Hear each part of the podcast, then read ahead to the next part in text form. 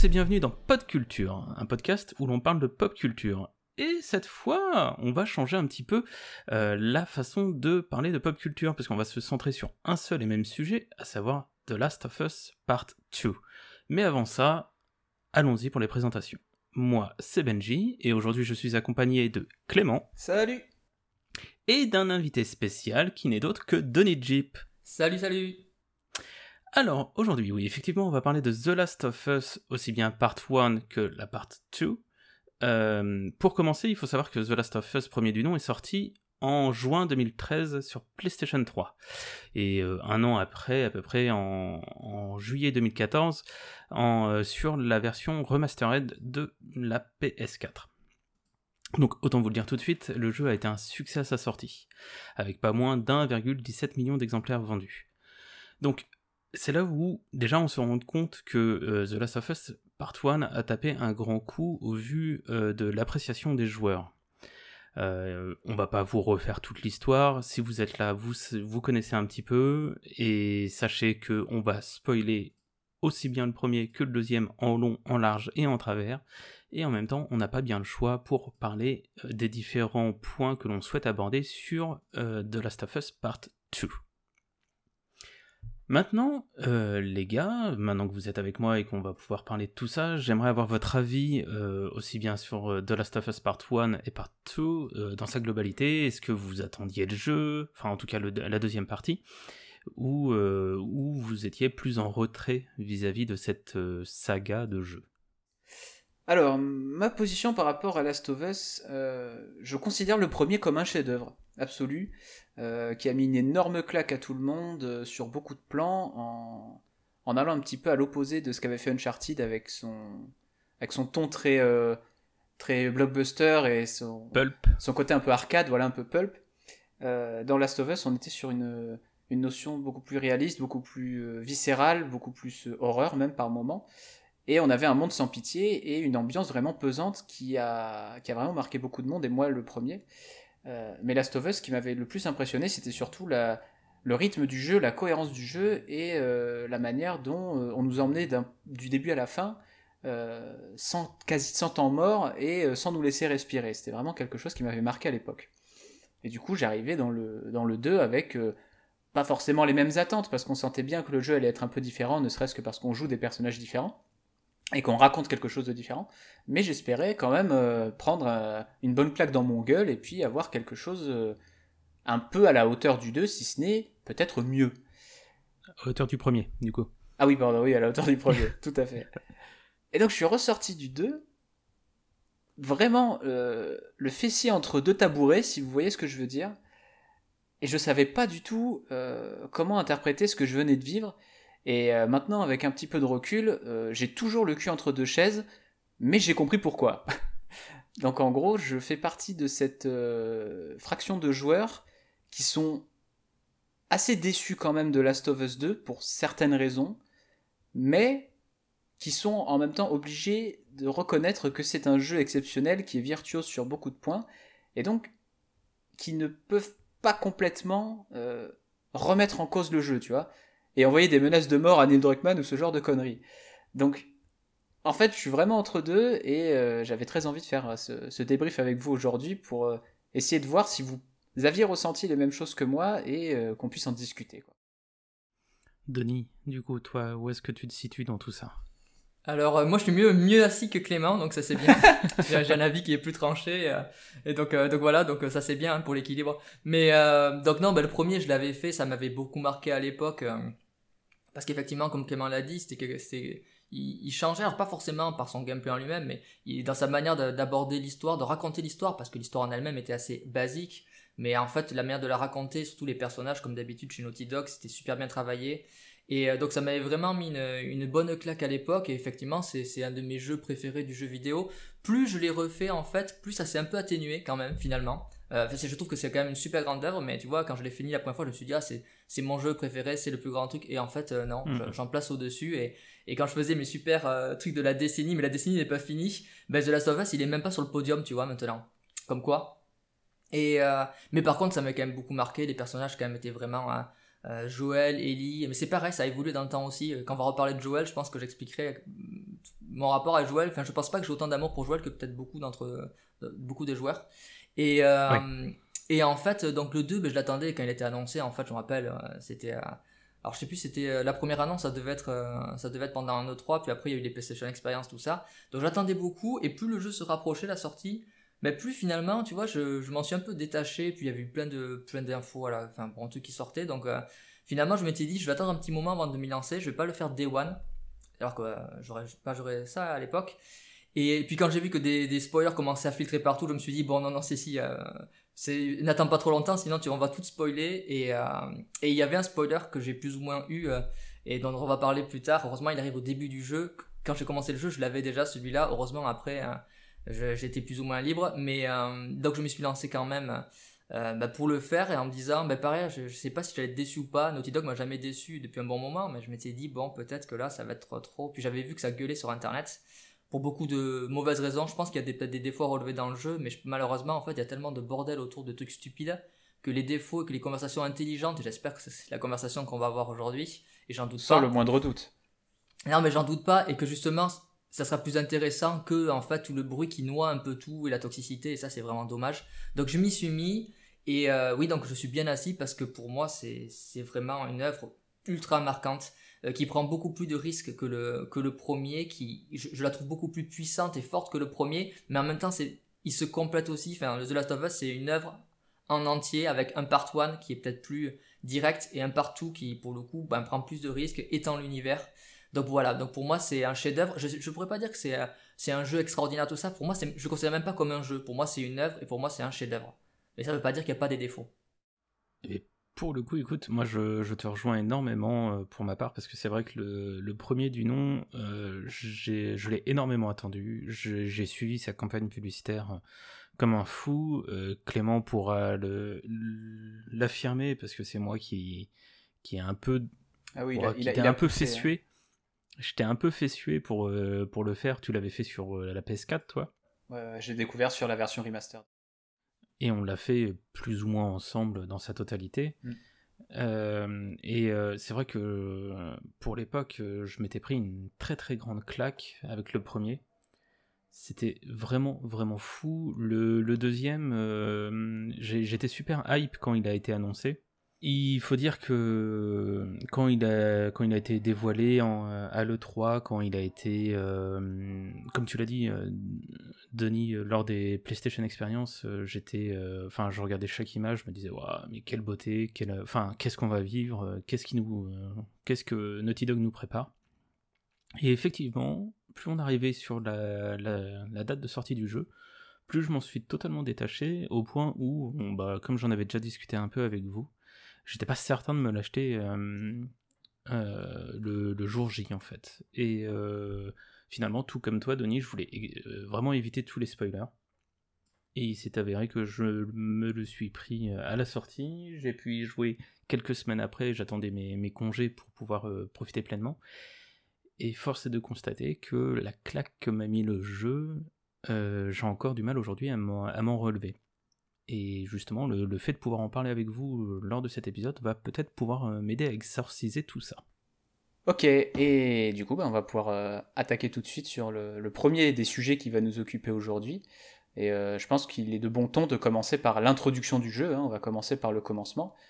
cette introduction qui dure 2 à 3 heures et qui se parachève par un moment particulièrement marquant. Et donc là, mesdames et messieurs, si vous avez commencé la vidéo ou le podcast euh, sans avoir joué au jeu, c'est le moment pour vous de partir parce qu'on va partir très très loin sur la route du spoil. Euh, donc faites le jeu et puis revenez plus tard parce que euh, ça vaut quand même le coup. Et donc ce moment particulièrement marquant, c'est l'exécution sommaire de Joël par un groupe dont on ne sait a priori pas grand-chose et dont un personnage se détache, le personnage d'Abby, qu'on va jouer justement pendant cette introduction. Du coup, bah, pour commencer les amis, par exemple Benji, toi qui es là, Mhm. Euh, qu'est-ce que tu en as pensé de cette introduction et euh, comment tu l'as vécu euh, alors pour le coup, c'est vrai que hum, le fait de, jouer, comme tu l'as dit, Abby et le fait de jouer donc Ellie, au début j'avais du mal à comprendre les raisons de, pourquoi jouer un, un, personnage qui nous était absolument inconnu et dont on bah, dont on comprenait pas les, les tenants et les aboutissants. Euh, pour le coup, j'avoue que le, le... j'avais un espèce de j'avais un espèce de, de, pressentiment euh, quant à la mort de, de, Joël. Il suffit de voir hein, la fin du premier jeu pour comprendre que, euh, que son histoire à lui est terminée. Finalement, il n'a plus rien à apporter au récit. Il a rempli sa mission en fait. Il a amené Ellie du point A au point B. C'est ça. Il a développé sa fibre paternelle à nouveau. Enfin voilà, c'est. Il a, il, a, vraiment fait le tour de son récit, quoi. Et donc, euh, c'était pour moi assez évident que, que, Joel allait euh, se faire euh, exécuter, ou en tout cas tuer, pour que Ellie ait un but à avoir pour lancer l'histoire, finalement. C'est quelque chose d'assez basique hein, en termes de, de narration, mais il fallait en passer par là. Mais c'est vrai que la colère que certains joueurs ont pu avoir, pour ma part, je ne l'ai pas eu. J'étais plus euh, interrogatif, je cherchais vraiment à comprendre pourquoi euh, on en est arrivé là, pourquoi ce groupe dont on jouait d'ailleurs Abby euh, est arrivé à tuer Joel, tout en montrant qu'en fait bah, elle avait l'air de le connaître. Mais lui avait l'air de ne pas vraiment la connaître. Hein. Il, était assez.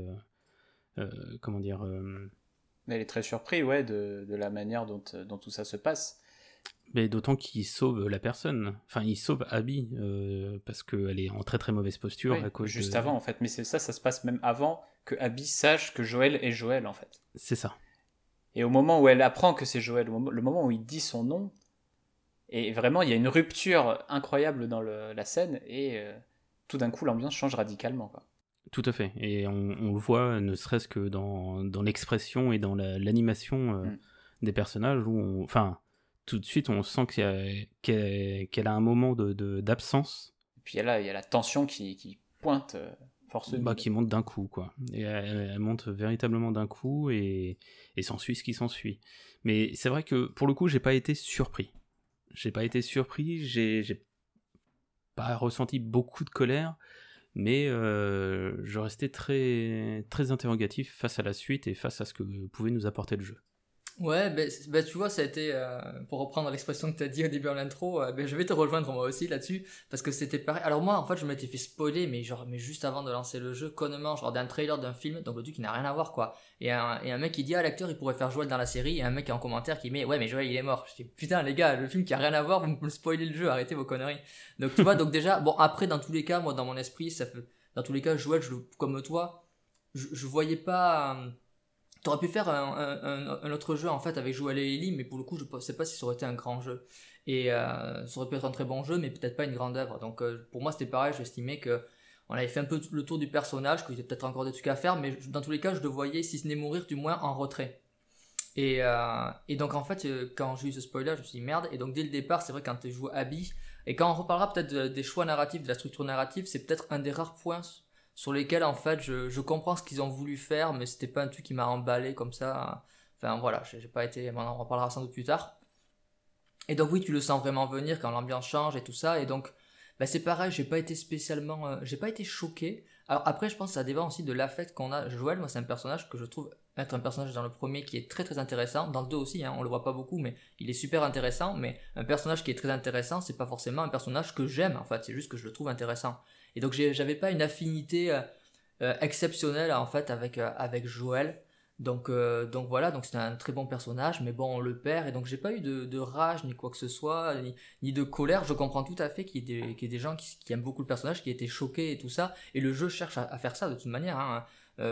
et puis surtout en plus il est et ça peut-être qu'on en parlera aussi plus tard, c'est qu'on va parler de la manière dont en fait il détourne et il désamorce les attentes. C'est que Joël, en fait, même si les gens s'imaginaient qu'il allait mourir, ils auraient voulu la mort, tu sais, un peu euh, euh, la mort de John Marston ou, de, ou même de Arthur Morgan, tu vois, la mort du, parce que c'est un, cowboy en fait, euh, c'est l'image du cowboy paternaliste machin, et, donc le grand héros américain, donc qui tragique, qui va mourir dans une espèce de gunfight pour sauver quelqu'un et tout ça, et là c'est hyper sale. Le mec il est impuissant, il se fait shooter la, il se fait shooter la rotule et puis après il se fait fracasser à coups de, de, de coups de, de, de club, de golf. Donc là, je, donc, euh, référence peut-être à notre célèbre jeu vidéo, mais que tu n'as pas fait Benji, donc je vais pas en parler.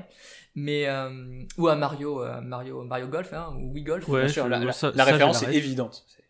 Ouais, mais moi, la, la, la, référence, en fait, et puis par rapport à ce qu'est le personnage de, de Joel, je me, je me suis dit, c'est peut-être un clin d'œil de, de Naughty Dog, parce que pourquoi prendre un club de golf? Mais, euh, et donc c'est hyper sale, et donc forcément, en fait, et puis le, la manière dont c'est tourné, dans la première fois où tu découvres la scène, tu es sur la caméra posée sur Ellie. Donc t'as vraiment, Ellie est impuissante, et donc le joueur est impuissant. De toute façon, le jeu te, te, rendra toujours impuissant de cette manière-là. Enfin, tu vas subir les événements en fait. Tu peux les amorcer parce qu'il va te demander des amorcer, mais dans tous les cas, tu subiras les choix. Tu n'as jamais aucun choix dans ce jeu-là. Et, euh, donc forcément, hein, c'est comme les personnages hein, qui sont hein, obnubilés par leur truc et qui ont très peu le choix à part quand ils se réveillent un petit peu. Et donc c'est hyper sale. Euh, et, donc voilà, donc il meurt comme ça. Donc euh, dès le début du jeu, une mort comme ça, ou gratuite en fait, qui semble gratuite de prime abord, même si on se doute qu'il y a peut-être un truc. Et, et donc voilà, mais ça m'a pas choqué. Et comme toi, j'étais plus en train de me dire, euh, j'espère que le jeu va, nous montrer pourquoi en fait, et qu'on va arriver à, à savoir ce qui se passe. Parce que si c'est juste en fait un, un, un jeu de, de, de parce qu'il avait présenté comme ça, tu sais, de vengeance, oui. je, je, je vois pas l'intérêt. Et pendant la première partie du jeu, même si j'ai trouvé de très beaux moments, j'avais vraiment peur que le jeu ne me plaise pas en fait. Je me suis dit, euh, ouais, mais si c'est que ça, je, ouais, ça sera, enfin voilà quoi, ça je serais décevant. Heureusement en fait, le jeu est bien plus que ça et tout sauf sur la vengeance en fait, heureusement. Et c'est là où je te rejoins. C'est vrai que pour moi, Joel, c'est alors c'est un personnage qui était au mieux cool, au pire euh, vraiment désagréable dans le premier jeu. Et, et ça, pour euh, la simple et bonne raison que je ne trouve pas que ce soit un personnage qui évolue de la bonne façon dans le premier opus. Pour moi, c'est un personnage qui est égoïste et qui euh, finalement n'apprend rien de ses actes. Il apprend très peu et le peu qu'il apprenne, en fait, il s'en sert de manière égoïste. Et c'est vraiment ce qui me pose problème et qui fait que... Euh, alors j'aime beaucoup le personnage, mais euh, j'en ai pas été au point d'être véritablement touché au vu de, son exécution. J'ai plus été touché par euh, la, la, douleur et la souffrance que ressent Ellie que euh, par la mort de Joël en elle-même, quoi. Je sais pas si c'était votre cas, mais euh, là pour le coup, c'est vrai que c'est vraiment ce qui m'a fait être assez détaché de ce début de jeu. Bah, en fait, si tu veux, en fait, j'ai vécu le truc de manière très différente de, tout, de vous deux. Parce qu'en fait, moi, je trouve que faire mourir un personnage principal, c'est trop cool. C'est-à-dire, c'est vraiment un ressort narratif extrêmement puissant, extrêmement euh, fort, et, et, quand c'est bien utilisé, ça crée quelque chose de, de fou. Et, euh, et, surtout, en fait, ça donne le sentiment de deux choses. La première, c'est qu'on va forcément aller sur un terrain qu'on n'attendait pas, c'est-à-dire un terrain mmh sans ce personnage. Et de deux, ça donne l'impression que les auteurs ont euh, travaillé. Parce que du coup, plutôt que de choisir entre guillemets la facilité et d'aller sur une histoire où on reprend les mêmes et on recommence, euh, là on va sur une histoire qui sera fondamentalement euh, amputée d'un de ses personnages principaux et donc qui aura une toute autre tête. Donc ça je trouve ça génial. Et en plus, euh, la mise en scène de cette, exécution, elle est forcément pas mal du tout faite. Elle arrive pour parachever l'introduction du jeu, sur laquelle je vais revenir juste après parce qu'elle remplit un peu plus que son contrat en tant qu'introduction, je trouve. Mais euh, voilà, on arrive là, c'est un climax des trois premières heures de jeu, ça lance le truc, euh, c'est fait de manière euh, très cinématographique, très mise en scène. Enfin, moi j'étais là, je suis putain, mais euh, trop bien quoi. Super. Ah, mais, non, mais moi j'ai, moi j'ai trouvé ça super bien. J'ai juste dit qu'en fait c'est la mort en, en, elle-même qui m'a pas choqué comme ça peut choquer des ouais. joueurs. Moi je trouve mais que le, le, le, choix qui a été fait, moi je trouve ça vraiment super bien. Ouais. Et comme tu dis, c'est, euh, c'est un refus de la facilité et de toute façon tout le jeu qu'on l'aime ou pas, c'est un refus de la facilité et ce qui est, c'est une grosse prise de risque pour beaucoup de, de, choses en fait, du moins dans les thématiques, dans la narration et c'est à souligner parce que c'est ultra rare dans les dans les super productions jeux vidéo, dans les triple A, même quadruple A en fait. Mais Donc, même moi, voilà, moi j'ai trouvé ça génial en fait. Et même au-delà de ce que de tout ça, en fait moi l'émotion que j'ai ressentie face à ça, c'est putain trop bien, j'étais content en fait, ce qui est complètement euh, incohérent par rapport à ce que c'est censé te faire ressentir. Mais moi j'étais là, je dis ok ça va être ça va être cool.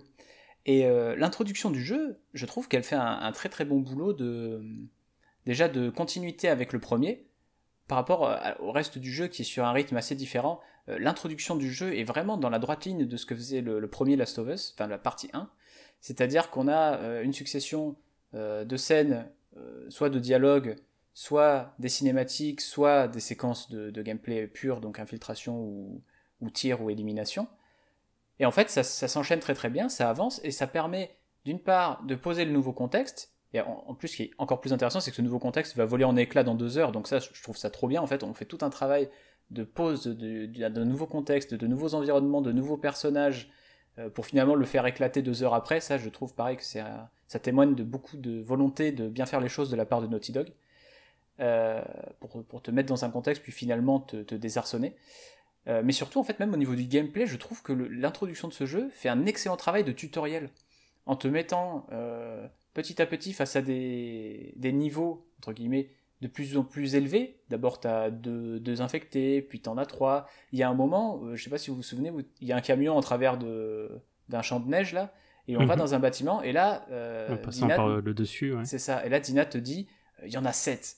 Et là, c'est vraiment le premier moment où tu te dis Ah, ça y est, on va commencer le jeu vidéo là. Et euh, t'arrives, et donc il y a effectivement 7 infectés. Il faut que tu tournes autour, il faut que tu utilises les premières mécaniques du jeu. Tu retrouves ton meilleur ami la brique euh, et ton deuxième meilleur ami la bouteille. Donc voilà, tu, tu, réapprends euh, le jeu finalement. Et même quand tu as fait le premier, c'est très agréable de réapprendre le jeu, de te sentir, te réapproprier les mécaniques. Et, euh, et, voilà, et après, tous les nouveaux personnages sont posés. Jessie est posé, Dina est posée, Tommy, qu'on avait finalement un peu oublié, est reposé, et, Joël est reposé, et Abby est posé aussi. Enfin, je trouve que cette première partie fait tout bien, et euh, je trouve d'autant plus que cette première partie fait tout bien, cette introduction, qu'ensuite j'ai pas du tout aimé le, passage qui a suivi. Donc en fait, moi je la mets encore plus haut dans le, au niveau de l'intérêt que j'en ai éprouvé parce que euh, la partie qui suit immédiatement cette introduction, c'est-à-dire l'open world en fait, le petit open world de Seattle, je l'ai pas du tout aimé. Donc euh, voilà, je, voulais, je voulais rendre hommage à cette intro quand même. Et, l'intro, ce qui, qui là aussi, tu parlais en fait justement de, changer euh, par rapport au premier, c'est qu'en fait ils, ils prennent pas la facilité. J'ai vu des critiques passer comme quoi oui l'intro est pas aussi marquante que, la, que celle du premier, mais justement c'est fait exprès. Ils prennent vraiment le contre-pied de de, de, faire une intro qui est beaucoup plus posée. Euh, limite, j'avoue que heureusement c'est pas trop lent, mais la conversation du début qui est obligatoire en fait entre Joël et Tommy, c'était un peu un previously on, tu sais. Ouais. Genre, ah, si, vous avez, si vous avez manqué le, précédent épisode, donc j'étais là, j'étais. Mais en fait, ça passe parce que les acteurs sont bons, la mise en scène est bonne, mais heureusement que ça n'a pas duré trop longtemps parce que c'était un petit peu ça. Et c'est là que je me suis dit, en fait, dans quelle mesure le jeu peut vraiment fonctionner, on pourra se poser la question plus tard, hein en tant que jeu, en tant que œuvre en elle-même, parce que autant tu vois, quand tu prends l'autre licence de Naughty Dog, euh, Uncharted, tu peux jouer aux 4 sans avoir fait les autres, tu vas, il va te manquer des trucs, mais je veux dire, tu auras un jeu global, une aventure globale. Là, franchement, je, si t'as pas, pour le coup, si t'as pas le lien entre Ellie et Joel, sa mort, en fait, si t'as pas fait le 1, quelque part, euh, ouais, ça va pas, marquer grand monde. Tu vois, c'est vachement plus dur de les décorréler en fait. D'où le fait que ça s'appelle un partout et pas un simple 2. Et d'où et d'où le fait que l'intro euh, prenne autant de temps et fasse autant le travail de te remettre dans le contexte. En fait, c'est vraiment euh, bon. Ok les gars, ça fait 7 ans que vous avez fait le premier. On va vous remettre dans le bain doucement et moi j'ai trouvé ça très bien fait et très agréable. Et, puis c'est surtout c'est par rapport au personnage parce que plus que le mettre le joueur dans le bain en fait c'est surtout pour c'est ça que j'aime beaucoup dans le jeu en fait c'est que le jeu constamment et ça c'est aussi c'est un risque et ça plaira pas à tout le monde il fait passer les personnages avant tout et avant le joueur. Et ça, c'est hyper rare en fait.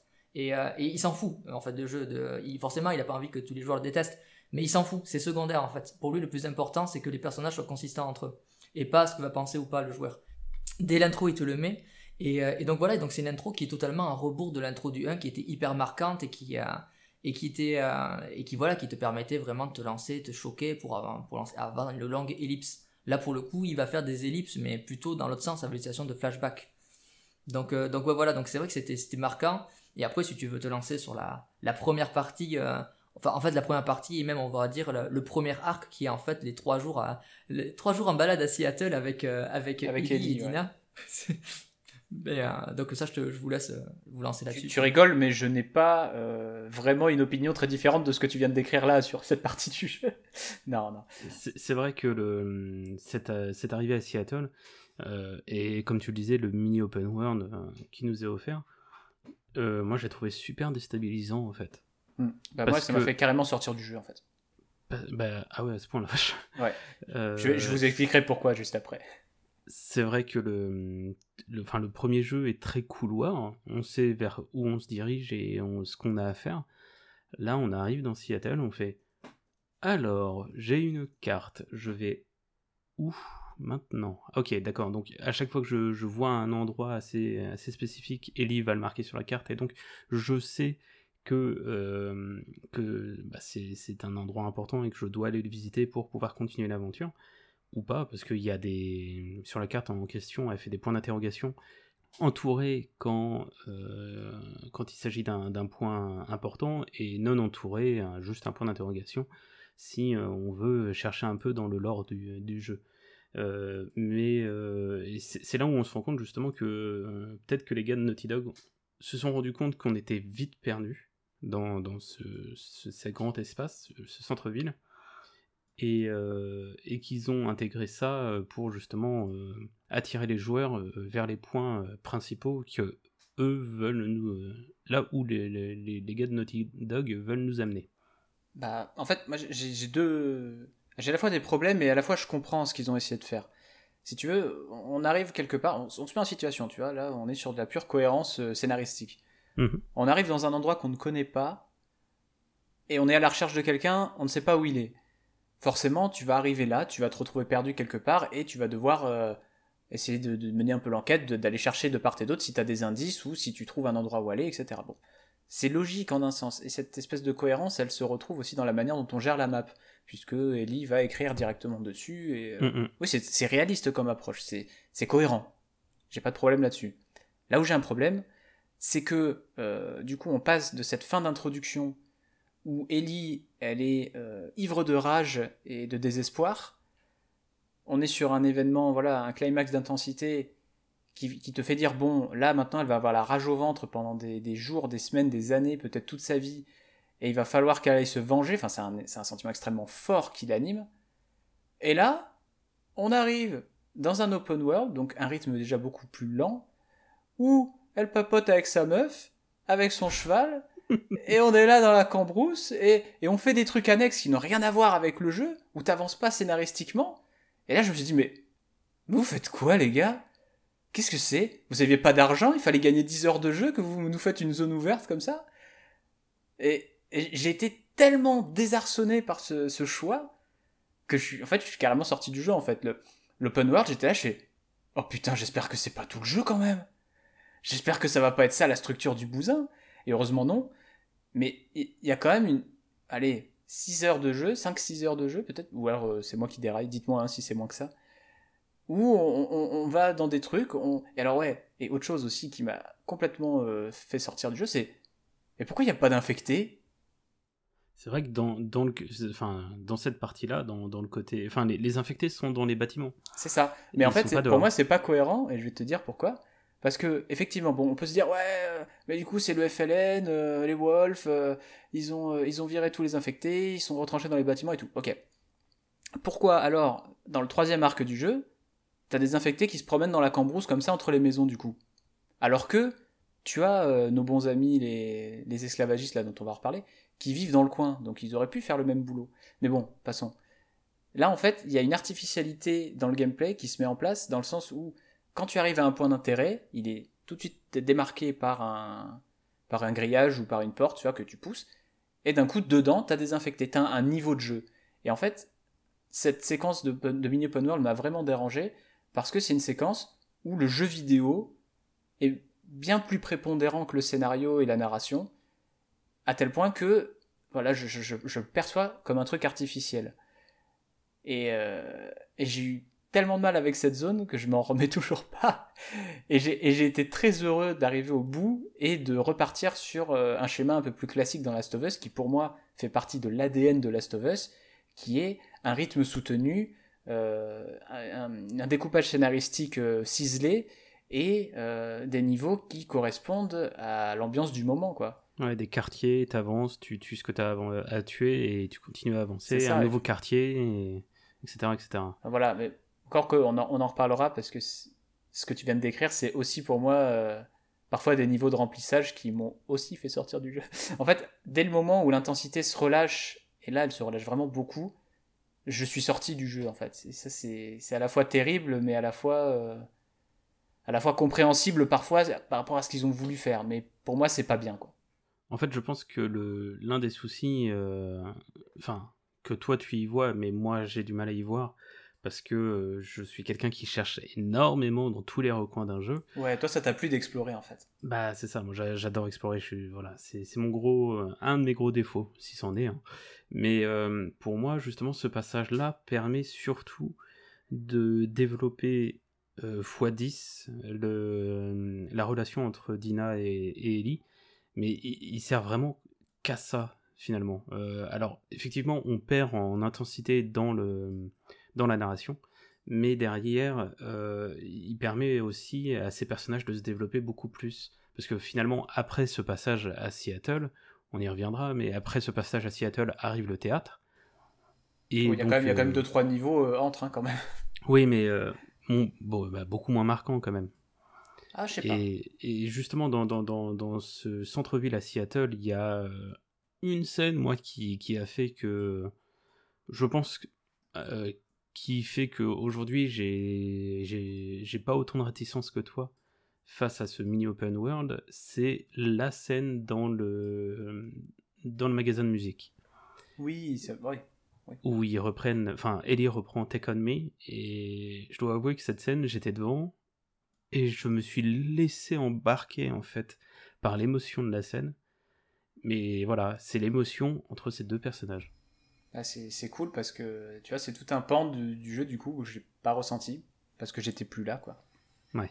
Et toi, Denis parce que ben, moi j'étais alors moi j'étais là moi je suis là je vous écoute et j'étais là aussi dans le jeu donc non moi, moi en fait c'est alors il y a des parties euh, l'arc d'Ali c'est celui-là sur le cul j'ai j'ai plus de, de, de, petits trucs à relever et il y a des parties euh, tu vois c'est la partie qui vient après le premier mini open world que j'ai trouvé un peu trop longue tu sais quand tu dois t'échapper de l'école et en fait tu traînes un petit peu jusqu'à rentrer dans le, dans le, dans le cinéma théâtre donc euh, euh, et, euh, et donc là je trouve qu'effectivement il y a, ça traîne un petit peu même si tu apprends toujours moi ce qui m'intéresse aussi c'est la narration environnementale. Et en fait tu apprends beaucoup de choses. Et pour moi c'est capital en fait.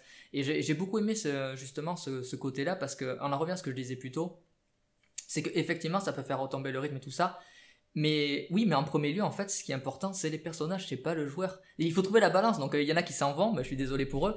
Mais, euh, mais en fait, effectivement, et parce que sachant que Ellie et Dina, elles se connaissent, mais elles sont ensemble, en fait, c'est durant ce voyage qu'elles deviennent, qu'elles viennent, euh, qu'elles en arrivent à être ensemble. parce qu'en fait, il se passe pas un jour entre Jackson et Seattle. Hein. Quand tu lis le journal d'Ellie, tu te rends compte qu'elles ont passé quand même pas mal de temps. En Deux, fait, trois semaines sur la route. Ouais. ouais. plusieurs semaines et tout ça. Je sais pas combien de temps ça prend pour aller jusqu'à Seattle à cheval. Euh, et, donc ce premier open world, il est super intéressant pour ça parce que c'est un peu en fait, elles sont un peu dans, elle veut se venger et donc il y a une rage que tu perçois, mais en même temps elle sait pas trop à quoi s'attendre. Et donc il y a ce côté, une sorte d'insouciance en fait, il y a, la mission en même temps une sorte d'insouciance comme si quelque part Ellie et, et tu le sens au fur et à mesure du jeu, elle hésite encore à se lancer pleinement parce que peut-être qu'au fond d'elle-même, elle se rend compte qu'il y a des trucs qui déconnent, puisqu'on apprendra par la suite que elle a déjà une petite idée, ça sera confirmé plus tard, de peut-être pourquoi Joël est mort et tout ça. Et, euh, mm, mm. et donc t'as une espèce de, de côté où t'as tu sais, c'est un peu le calme avant la tempête et t'as une sorte de, un peu de, c'est comme un voyage de noces en fait, paradoxalement entre les deux. et avec la chanson, de, ça sera un petit peu l'aboutissement de ça. Et donc elle se découvre et puis euh, Dina parle un peu d'elle aussi et tu comme ça tu te, tu te rends compte de certaines choses, c'est le passage à la synagogue et tout ça. C'est super intéressant que les, les, deux endroits où tu dois aller chercher des choses pour avancer l'aventure et donc la vengeance, c'est d'un lieu c'est un tribunal, c'est pas anodin un tribunal, c'est là on juge le bien et le mal en tout cas d'un point de vue juridique, et l'autre c'est la synagogue. Là on parle de bien et de mal d'un point de vue euh, moral, tu vois. Donc c'est c'est pas du tout anodin que ce soit ces deux lieux-là qui soient obligatoires. Les autres ne le sont pas. Et euh, et donc euh, donc derrière je pense qu'après on pourra parler de l'identité des lieux qu'on traverse et qu'on traverse plusieurs fois parce qu'ils sont très très symboliques. Et pour moi c'est super intelligent dans la manière dont c'est fait. Et, et, donc voilà, donc tu te rends compte, tu as aussi les prémices de, qu'est-ce que sont les voiles, parce qu'on sait pas trop à ce moment-là, et on le sait pas parce que Ellie le sait pas. C'est toujours pareil, c'est ce qu'apprennent les personnages avant ce, ce que va apprendre le joueur. Le joueur après, il peut, il peut ne tracer en ligne droite et faire juste le truc. Il lui manquera des clés, mais bon, ben c'est pas grave en fait. C'est un peu comme pour tout, et s'il manque des clés à Ellie, bon, ben il manquera des clés à Ellie. Et donc j'ai beaucoup aimé ce passage-là où tu apprends un petit peu, tu as le nom de Isaac qui revient, mais tu te dis est-ce qu'il est en vie ou pas, et après tu te rends compte qu'il est là. Et donc voilà, et tu as ce passage dans la banque qui est génial où tu te rends compte que tu as des mecs, des super voyous qui ont voulu faire un casse, et les mecs ils ont fait le casse le jour en fait de loot break de loot break en fait le jour où tout a pété et les mecs sont retrouvés comme des cons mais je trouve ça juste génial. Et c'est une espèce d'humour que que tu perçois mais qui n'est pas ah ah ah tu vois comme ça c'est ils te, ils te font passer le truc c'est du clin d'œil c'est un clin d'œil qui est, qui, est, qui, est, assez génial pour te dire, ben oui, les mecs vivaient leur vie et tout ça, puis tu vois un peu comment les Wolves ont renversé la Fedra et, pourquoi ils sont si puissants et pourquoi il n'y a pas d'infectés euh, qui se baladent un peu tout ça, ben parce que de manière générale, souvent en fait ils, font le ménage en fait. Et pourquoi en jour 3 à Seattle il y aura plus d'infectés qui se baladent? Mais parce qu'en fait euh, la plupart des Wolves ils sont partis, ils ont quitté leur base et pour aller attaquer l'île. Donc c'est pour ça que c'est beaucoup plus simple de circuler, qu'il y a beaucoup plus de bordel parce qu'ils sont plus là pour faire euh, respecter la loi en fait tout simplement parce qu'ils sont tous focalisés euh, pour aller attaquer l'île. C'est expliqué dans le jeu, mais ça tu t'en rends compte en fait quand tu es du côté d'Abby. tout est expliqué, c'est pour ça qu'il n'y a pas d'incohérence en fait dans, les choses. Par contre effectivement jamais rien n'est expliqué de prime abord en fait. Et pas tout sera expliqué, c'est à toi de faire les jonctions et les trucs. Et le, jeu te tient pas la main en fait. Et donc euh, moi j'ai beaucoup aimé ce... Ils avaient déjà fait de façon... Alors toi je sais que Benji tu l'as pas fait Uncharted 4 ni Lost Legacy. Mais tu avais déjà un, petit monde ouvert surtout dans Lost Legacy. Parce que le, truc entre Ellie et Dina dans Lost Legacy, t'as exactement le même système de monde ouvert, semi-ouvert en fait dans, dans le Uncharted justement avec euh, Chloé et, et un autre personnage, je vais pas dire qui parce que si t'as pas fait les jeux, euh, non, pour pas te spoiler. Oui. Mais en fait, c'est exactement, exactement le même but. C'est un petit peu aussi pour que les personnages nouent les liens. Donc, tu peux avoir l'impression que tu te dis, ouais, mais l'histoire en elle-même, elle avance pas. Oui, mais en fait, c'est pas l'histoire qui est le moteur des personnages. C'est les personnages qui sont le moteur de l'histoire. Donc, euh, c'est un choix, en fait. On peut ne pas l'apprécier. Moi, je comprends tout à fait. Mais en fait, c'est pour moi, c'est pas incohérent, c'est logique. Et c'est vraiment le, la dernière respiration d'Ellie avant vraiment qu'elle. Après, le jeu va partir en beaucoup plus couloir et tout ça, mais tout simplement parce que Ellie, en fait, elle est de plus en plus omnibilée par sa vengeance au fur et à mesure que ça avance. Et donc en fait, le, les lieux que tu visites sont de plus en plus étroits parce qu'en fait, euh, c'est l'esprit d'Ellie qui est de plus en plus étroit et de plus en plus claustrophobique parce qu'elle est enfermée dans son isolement, puisqu'elle se retrouvera d'ailleurs tout seule au fur et à mesure de l'histoire, elle va s'isoler des autres et euh, s'isoler en elle-même. Et donc en fait, je trouve que c'est très bien retranscrit justement par rapport à ce monde ouvert au début où c'est un petit peu ben, la découverte et progressivement en fait, c'est un entonnoir, c'est un entonnoir jusqu'au fait que ça se finit dans une pauvre salle de cinéma en fait. Et, euh, et ça, je trouve que c'est super bien amené. Mais je suis tout à fait d'accord avec toi sur tout ça. Et c'est pour ça que je disais que je comprends euh, ce qu'ils ont essayé de faire. C'est juste que, bon, ça n'a pas marché sur moi du coup. Euh, mais je suis, très, je suis tout à fait d'accord avec euh, tout ce que tu dis, même sur la symbolique, avec le tribunal et la synagogue. C'était des, des, moments que j'ai appréciés aussi. J'ai juste pas compris pourquoi ils étaient intégrés dans ce type-là de, de, gameplay. je vais juste faire juste mon chiant parce que tu dis c'est normal parce que après il y a plus d'infectés parce que les wolves ils sont partis sur l'île. Bon, s'il suffit d'une demi-journée pour que les infectés reviennent, c'est pas normal qu'on n'ait pas d'infectés dans une zone où tu vois très bien que les wolves n'ont pas été depuis des jours. Bon, mais j'arrête là. mais non, mais ils n'ont pas été depuis des jours, ils sont en train de, de, partir en fait. Et d'ailleurs, tu le vois dès le début d'ailleurs, puisque en fait, il y a des infectés, il dit tiens, mais en fait, qu'est-ce qu'ils foutent là? Donc les infectés, ils reviennent au fur et à mesure. Mais, mais après, c'est un nitpick, si tu as envie de l'avoir, euh, tu. Ok. Mais moi, c'est un détail sur lequel je, m'accroche. Non, mais, mais, moi, je trouve... non, mais moi, je trouve pas que ce soit incohérent. C'est comme ça, il y a des endroits où ils sont plus dans le truc. Ouais, bon, après, c'est franchement, c'est vraiment pas euh, moi, ça m'a vraiment J'arrête là, et... mais je suis d'accord sur tout le reste. non, et puis, en plus, non, mais en plus, il y a des infectés qui étaient là, mais ils ont été butés par Tommy qui vient juste de passer avant. Et d'ailleurs, tu vois en fait des infectés qui sont. C'est vrai qu'il y avait Tommy aussi. Donc, euh, donc pour le coup, tu vois vraiment, tu as, un lieu en fait dans le monde ouvert, c'est un peu sous le pont, je sais pas quoi, il y a plein d'infectés morts, mais parce qu'ils ont tous été attaqués Tommy, lui il a fait le ménage. Donc ça explique aussi pourquoi il n'y a pas d'infectés dans cet endroit-là, parce que Tommy est déjà passé. Ah, voilà, désolé. J'attends l'avocat, le procureur général maintenant pour voir le contre-argument, mais. Et puis, euh, si vous voulez, on peut, on peut peut-être aller un peu plus en profondeur sur les personnages du coup, puisque là, on, a, on est rentré de plein pied dans le jeu. Euh, le scénario commence à se dérouler et donc juste après euh, cette phase de mini open world, on rentre dans, dans, un jeu effectivement un peu plus couloir et un peu plus succession de niveaux. mais ça va être aussi l'occasion de développer pas mal de personnages. Et du coup, on peut commencer par tous ceux qui sont dans l'environnement direct d'Ellie. Euh, a commencé. Donc on a un peu parlé de Dina, on a un peu parlé d'Ellie, on a un peu parlé de Tommy, même si c'est encore assez, euh, il est encore assez peu visible dans le jeu. Euh, puis il y a Jesse aussi qui fait un comeback merveilleux que moi j'ai trouvé extraordinaire dans une séquence d'action vraiment à couper le souffle pour le coup. les amis, qu'est-ce que vous avez pensé de ces personnages-là? Bah, Justement, moi, tu, tu parles de, de Jesse, alors j'ai trouvé son arrivée tellement alors là, je vais reprendre le terme, mais tellement Deus Ex Machina. C'est vrai qu'il arrive un peu en mode coucou. C'est ça, il arrive, il fait bon, bah, et ça tombe bien que je sois là. Hein. Mais bon, euh, ça, c'est après en avoir parlé euh, avec, euh, avec Donnie, où effectivement, finalement, le, le, ce, que, ce que suit surtout Ellie, finalement, c'est pas tant Tommy que Jesse. Parce que les, les traces de personnes qu'elle trouve, et par exemple l'explosion, la fameuse explosion du, du van qu'on va suivre durant le, moment où elle est dans le quartier. C'est plus Jessie qui l'a qui l'a causé que Tommy. Ouais, ouais, ouais. ouais. Donc, mais là-dessus, c'est vrai que les personnages sont pour le coup super attachants. En fait, c'est ça le problème, c'est qu'ils sont attachants, intéressants, je sais pas enfin en tout cas pour, euh, pour Dina et, et Jessie, mais ils sont ultra attachants. Parce que finalement, eux suivent surtout euh, euh, Ellie dans, dans, sa quête de vengeance, et malgré tout, eux aussi veulent se venger un peu, parce que Jessie comme, comme Dina appréciait Joel, mais ils sont pas plus... Enfin, ils ont pas plus de traits de caractère que ça, je trouve, dans un premier temps. Ils, sont, là surtout pour Ellie, t'as l'impression. Ils sont là pour Ellie, ils sont là pour euh, la soutenir, ils sont là pour, euh, pour euh, veiller à ce qu'elle ne se fasse pas tuer connement. Et parce qu'on est amené à faire des choses bêtes quand, quand, quand, on agit sous, sous l'impulsion. Hein, ça, c'est ce que montre tout le jeu d'ailleurs. Mais voilà, pour le moment, pour moi, dans cette première partie, ils sont pas plus développés que ça ils sont développés parce qu'il faut quand même un, minimum de background sur les personnages, mais ça s'arrête là, ça, ça va pas chercher plus loin. Moi, je, moi je trouve que Dina est un personnage super intéressant, euh, qui, qui euh, comme tu dis, en fait, à la base, on se dit, bon, en fait, c'est le love interest d'Ellie, elle la suit comme ça, sauf qu'en fait, elle la suit pas, bon, elle aimait Joël, en fait, elle la suit parce qu'elle aime Ellie, mais surtout, en fait, au détour des conversations, c'est toujours pas les conversations, je sais pas si toutes sont, certaines sont optionnelles ou pas, donc il faut faire, sous dans la synagogue, en fait, elle sous-entend que sa sœur, en fait, a été tuée, qu'elle disait, ben, si, si moi un jour j'avais l'opportunité de me venger ma sœur et tout ça, donc tu te rends compte aussi que quelque part, elle fait une projection, parce que les personnages, en fait, tous les personnages dans ce jeu-là, ils sont miroirs les uns des autres et ils font des projections, en fait. Et euh, ils pensent qu'un tel pense que ceci d'eux et tout ça, et c'est comme tout le monde, en fait. Hein. on a tous cette, ce côté-là à faire des suppositions et des projections et, penser que les autres pensent euh, quelque chose de nous, alors qu'en fait, c'est juste nous qui, c'est nos propres obsessions, nos propres peurs.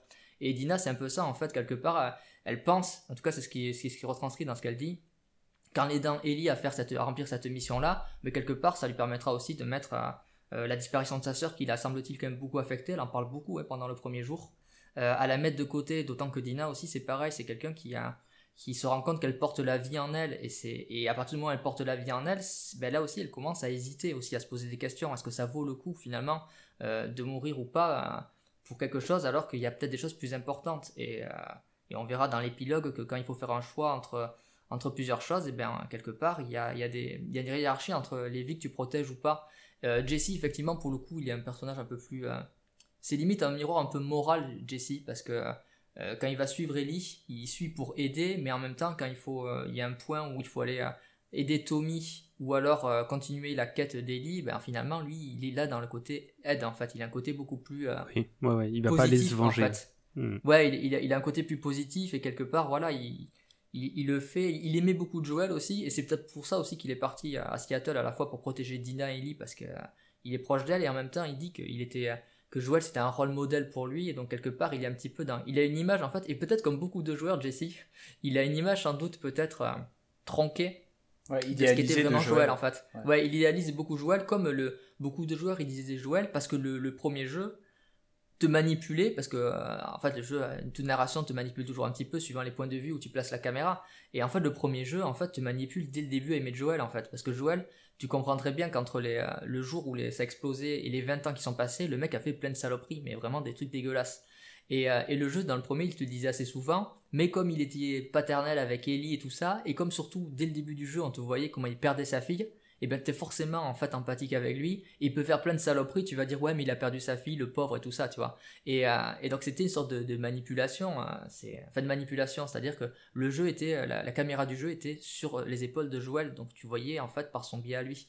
Et c'est vrai que Jesse il a ce côté à idéaliser un peu le, le, joueur et la manière dont disparaît en fait Jesse au moment où il y a le, changement, c'est pas anodin non plus parce que tu vois, si c'est le, mec qui idéalise Joël comme le joueur idéalisait Joël, ben le jeu te dit non, boum, c'est fini, c'est plié, maintenant tu vas passer sur autre chose parce que c'est terminé ça en fait. On n'est plus là pour idéaliser, on va passer sur autre chose. Et donc il y a plein de petits trucs comme ça où le, jeu en fait te dit euh, non, en fait c'est. En fait, le jeu, le jeu va te questionner, mais en fait, elle est, c'est pas, est pas à propos de toi l'histoire, elle est à propos des personnages. Et après, si tu veux te questionner dessus ou pas, tu peux. Nous, on n'est pas là pour juger ni les personnages ni le joueur, on propose juste les faits par rapport à la perspective de chacun. Et, euh, donc c'est vrai que voilà, c'est vrai que c'est surtout Dina qui est importante Jesse et Tommy, c'est vrai qu'ils sont un petit peu, en tout cas dans cette partie-là du jeu, ils sont vraiment en retrait. hein. Mais sauf, sauf Jesse quand il arrive et qu'il il arrive avec sa. Enfin, on récupère la voiture juste après, et puis là, il y a une de mes séquences préférées du jeu. Donc, pour moi, Jesse, pour toujours, il est associé à ce moment-là. Non, non, mais la séquence est excellente, mais je veux dire, tu vois, pour le coup, c'est voilà. vraiment, il arrive en mode un petit peu, tu vois, on repart sur le, le traditionnel, un peu euh, le cowboy qui vient t'aider, tout ça, tu vois, Bah, machin. c'est- vrai ça. que Et- la séquence, elle m'a beaucoup rappelé Uncharted, en fait, dans ce, dans ce moment très action. Ah oui, Et, oui, euh, mais t'as plusieurs séquences dans le jeu comme ça, même dans l'autre arc, en fait, où c'est vraiment plus du Uncharted que, de- que du Last of Us, quoi. Bah, Même si on, en, plus, on en euh, parlera après euh, du, du, du gameplay d'Abby parce qu'il est très différent. Mais euh, ouais, ouais, ouais. Bah, en tout cas, si tu veux, moi, Jesse, je l'ai surtout perçu via ses actions que via sa psyché. Et, et voilà, c'est peut-être parce que du coup, j'ai pas tout exploré et j'ai pas eu tous les dialogues optionnels. Mais du coup, ça crée deux expériences assez différentes pour nous. Après, voilà, même en ayant tout- tous, les dialogues, euh, tous les dialogues et tout, euh, tout ce qui s'ensuit, ça apporte pas grand chose au, personnage qui est, qui est Jesse. hein. C'est vraiment minime. Mais euh, pour le coup, Jesse, c'est vrai que bah, il est vraiment entre deux feux et pour tout. Il est entre deux feux entre la relation entre Dina et Ellie. Il est entre deux feux parce que, bah, comme tu le disais, enfin comme vous le disiez vis-à-vis de l'idé- l'idéalisation de Joel, il sait pas où est-ce qu'il en est parce qu'il connaît pas Joel tel que nous on le connaît. Et euh, justement là où je voulais revenir sur, sur ce que tu disais, Denis, euh, vis-à-vis de, de Joel et vis-à-vis du point de vue de la caméra euh, et donc du joueur, euh, je me souviens de la- quand on y a joué ensemble, Clément, de, de Last of Us, du premier, Mm. euh, à, chaque, euh, à chaque réaction de Joel qui est totalement abusée et totalement... euh, Enfin, fait passer vraiment le, le personnage comme un pourri, tous les deux, on était exaspérés. On était exaspérés de... Avec, pour point culminant, évidemment, la dernière grande euh, saillie de Joel dans ce jeu, qui est d'aller éclater tout le monde à l'hôpital et de, de prendre Ellie et, par égoïsme, en fait. Mais c'est ça. Et, Et c'est, l'égoïsme de Joel, c'est, c'est vraiment quelque chose d'affreux, quoi. Alors, oui, d'accord, il a vécu des, cool- des trucs pas cool. Euh, d'accord, il a, il a dû faire des choses horribles pour pouvoir survivre. Mais euh, ça rend pas. Enfin, pour moi, ça, ça apporte pas d'empathie au personnage. Parce que bah, tout le monde, dans ces cas-là, fait des choses horribles pour pouvoir survivre à, un tel, euh, à un tel, une telle pandémie. Hmm. Mais euh, surtout quand on voit ce dont on est obligé de, de faire pour pouvoir survivre. Quoi. Mais c'est vrai que là, pour le coup, je, je te rejoins. Enfin, je te rejoins pas vraiment pour le côté empathique de, de Joël. C'est clair et net là-dessus. Et c'est pour ça que euh, Jesse m'a paru très fade à côté. Il avait des petites phrases assez rigolotes, assez... mais ça s'arrêtait là pour moi.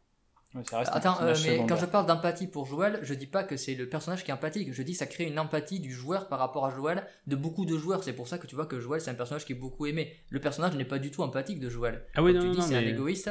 Et, euh, et d'ailleurs, le jeu te le montre dès le début, hein, euh, et c'est ça qui est, qui est fort, c'est que quand il fuit avec Sarah, il y a une famille qui attend sur le bord de la route, et, en il fait dit il dit non mais t'arrêtes pas, Ouais, ouais. Ouais, t'arrêtes pas et tout ça, et Sarah lui dit, mais on aurait dû s'arrêter, et quelque part, le karma fera que ben, Sarah va mourir et tout ça, parce qu'en fait, quand t'es trop empathique, tu te rends compte que tu. Enfin, entre. Voilà, et c'est ça, c'est que des fois, ceux qui pensent faire des bons choix, parce que c'est tout ça aussi, est-ce que c'est le bon choix, le mauvais choix Chaque joueur se sent. Enfin, chaque joueur, chaque personnage se, se, se sent justifié ou justifiable. Et, euh, et donc voilà, et donc comme tu dis, oui, Joël, pour ça, c'était c'était un pourri, et.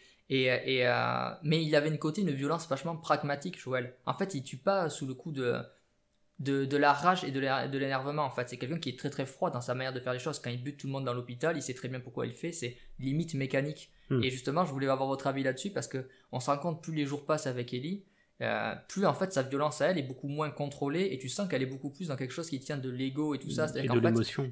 Ouais, de l'émotion et ce qui l'amène à être pour le coup pire en fait que euh, pas pire, mais en tout cas elle veut faire un peu comme Joël d'ailleurs et et, euh, et ça amène à des points. Enfin moi je sais pas, je voulais avoir votre avis sur pour moi le le point en fait qui est vraiment euh, enfin un des premiers points euh, de turning point donc je sais pas comment dire je sais pas pourquoi je mélange le français et l'anglais euh, mais qui est un point important c'est justement la scène de l'hôpital avec euh, avec Nora Mm. Ouais. comment Eh vous ben, l'avez vécu C'est particulièrement intéressant parce que tu, tu mets le doigt sur euh, un autre truc qui m'a beaucoup dérangé dans le jeu, euh, qui est une, une espèce de dissonance ludonarrative qui se crée. euh, ah c'est là qu'on attendait celle-là Voilà, on, attendait la fameuse dissonance ludonarrative. sortez le jury euh, fermez le fermez le tribunal on va C'est l'heure du procès. Du donc, nous avons Ellie à partir du moment où on sort du micro open world, on est aux prises avec les wolves. De plus en plus souvent, et à chaque niveau, à, partir de là, on est aux prises avec les wolves. Et donc, le gameplay du jeu, pour quelqu'un comme moi qui est très très mauvais en infiltration, euh, va se résumer à aller éclater tout ce qui passe pour pouvoir euh, se, se, défricher un chemin vers la sortie du niveau. Je vois absolument pas de quoi tu parles. Je, ne me souviens pas du tout de tes phases de gameplay ou comment tu en chies Comment Tous ceux qui m'ont vu jouer à un jeu d'infiltration sont en dépression actuellement, le savent et tu. et donc euh, voilà, moi je suis très nul. Et du coup, mon, gameplay c'est passer derrière les mecs le plus possible pour les tuer silencieusement, jusqu'à ce que je me fasse repérer, ce qui arrive toujours, et ensuite euh, tirer dans le tas. Résultat, moi, Maëdy, elle a tué une quantité déraisonnable de types. Voilà. Ce qui fait que, et de, de manière, on arrive, on l'égorge le mec, quoi. Enfin, c'est pas, pas mm, rigolo, mm, quoi. Mm, et euh, ce qui fait que quand elle arrive à ce moment où elle arrive pour torturer Nora, et que d'un coup, elle a des flashs du Vietnam de Oh mon dieu, j'ai vraiment été une mauvaise personne, j'ai cédé à la violence. Bah moi du coup j'ai pas compris. Je dis mais ça fait, ça fait 10 heures que je fais que ça ça n'a rien à voir en fait, c'est pas du tout le même type de violence. Désolé de faire une, une formule aussi lapidaire que ça n'a rien à voir, je suis désolé. Je suis d'accord. Mais c'est pas du tout les mêmes enjeux en fait. C'est ce qui est arrivé à Nora et c'est ce qui est arrivé ensuite à, à Mel. Et on, y arrivera ensuite aussi. Mais si tu veux, il y a ces deux moments-là dans l'histoire où elle est rattrapée tout d'un coup par l'extrême violence dont elle est capable. Et pour moi, cette extrême violence, elle est pas différente de celle qui se passe au quotidien dans le jeu. Mais parce quand, que quand tu vas égorger des dizaines de types. Qui la, fout en l'air en fait. Hein. Alors explique-moi. Parce que euh, en fait, si tu veux, quand elle, elle bute les, les wolves et tout ça, euh, moi c'est pareil, hein, je suis pas non plus un pro de l'infiltration, et donc des fois ça part en, ça part en, ça part en vrille, et donc j'ai toujours un molotov sous la mer, hein, parce que sinon ça, ça déconne. Euh, non, en fait, le truc qu'il y a, c'est que il y a un côté de beaucoup plus intime avec Nora, puisque Nora fait partie de ceux qui ont tué Joël. Tu vois, elle a pas, et en fait, c'est surtout, c'est pas le fait de tuer, c'est que là, elle torture Nora en fait, c'est pas du tout la même chose. Les gars que tu tues à tour de rôle, tu les tortures pas. Là, en fait, elle sous-entend bien que quand on lui met les coups, en fait, c'est pas pour la tuer elle a dit je l'ai fait parler, elle a torturé quelqu'un, et donc elle a dû vraiment, l'autre elle a dit qu'elle qu'elle donnerait pas sa, pote, donc c'est qu'elle a dû la torturer pendant un bon moment. Et heureusement le jeu, c'est ça que j'avais peur aussi, c'était un truc, j'avais vraiment peur que le jeu parte, parce que beaucoup disaient ouais ça va être de la torture porn et tout ça. Et, euh, heureusement le jeu le fait pas en fait, il, sait s'arrêter au bon moment, euh, sans justement nous faire vivre euh, des... Même la mort de Joel, quelque part, elle est sur le point d'Ellie, et en fait tu vois quelques flashs, mais tu vois pas non plus la fille qui s'acharne pendant 10 ans à coup de club de golf. Et donc en fait, le, le côté, le, choc de, de Ellie, c'est par rapport, c'est par rapport en fait au trauma, parce qu'en en fait tout le jeu parle de ça. Hein. C'est quelqu'un, les deux personnages principaux, qui, qui ont des, des, des ce qu'on appelle des PTSD, hein, donc en anglais, donc en français, ça sera des bah, syndromes de stress post-traumatique. Des flashs du Vietnam. mais non, non, non, mais pour, le coup, c'est non, mais pour le coup, c'est hyper important et, euh, et ça a été super bien traduit. Et, euh, et c'est pas, euh, pour le coup, en plus, moi je le prends pas ça à la rigolade pour, parce que pour, pour en souffrir, je sais ce que c'est. Donc euh, j'ai trouvé que c'était très bien rendu. Alors moi je fracasse pas les gens à coup de barre, heureusement, mais je sais très bien en fait les différents traumas que tu peux avoir et la façon dont ça, dont ça peut impacter ta vie avec tout ce que tout ce que vit Ellie en fait. Alors ça peut être des flashs, des, des, des cauchemars, mais aussi en fait une sorte qui peut amener une sorte de trouble de la personnalité, perte du sens de la vie, perte du sommeil, tout ça. Et, et tu le ressens bien avec de Nora, c'est qu'en fait elle c'est même plus tuer de l'ennemi pour tuer l'ennemi. Là, il y a un truc beaucoup plus intime où elle la fracasse carrément. Et, euh, et c'est pour ça qu'elle est pas bien du tout. Et quand elle lui dit à, Dina, elle lui dit, moi, je l'ai fait parler tout ça. Et, euh, et, il y a une espèce de dégoût de soi. De toute manière, Ellie, mais comme Abby, en fait, c'est deux personnes qui en arrivent par le trauma à avoir un dégoût d'elle, en fait, un dégoût d'elle-même. Et elles sont obnubilées par leur propre chose, en fait, par leur propre, parce qu'elles pensent qu'il n'y a que ça qui permettra de les sauver, ce qui est totalement faux. C'est pas comme ça que tu t'en sors. Mais ça, elles le, le savent pas, et c'est le jeu est là pour te montrer le chemin qu'elle parcourt pour le faire. Donc en fait, moi j'ai pas du tout trouvé que c'était incohérent au niveau de dissonance narrative ou pas, pas du tout. C'est juste que c'est deux types de violences différents, et en fait elle a tué plein de gens avant, et cette violence-là, elle en est déconnectée en fait. Quand t'as des, des, des, des PTSD, tu peux être déconnecté de plein de choses. Et là le problème c'est que comme c'est lié vraiment à son trauma, Nora, puisque c'est lié à la mort de Joel par rapport au Wolf, et ben là ça la reconnecte vraiment à ce qu'elle a vécu. Donc quand elle torture Nora, elle revit forcément en fait le trauma qu'elle a vécu. Donc c'est encore pire en fait, c'est une espèce de boucle qui est, je, c'est un vertige. Je trouve ça très intéressant ce que tu dis. Alors Benji voulait dire un truc. Peut-être avant que je, réagisse, peut-être que tu veux, euh, tu veux parler. Ouais, il y avait un truc où je voulais revenir parce que justement tu disais que euh, Ellie, euh, enfin le, plan s'arrêtait avant de voir la torture se faire mais euh, il faut aussi voir que le jeu implique le joueur parce que pour pouvoir frapper Nora, il faut appuyer sur le bouton de la manette et donc on, devient vraiment acteur de, cette torture.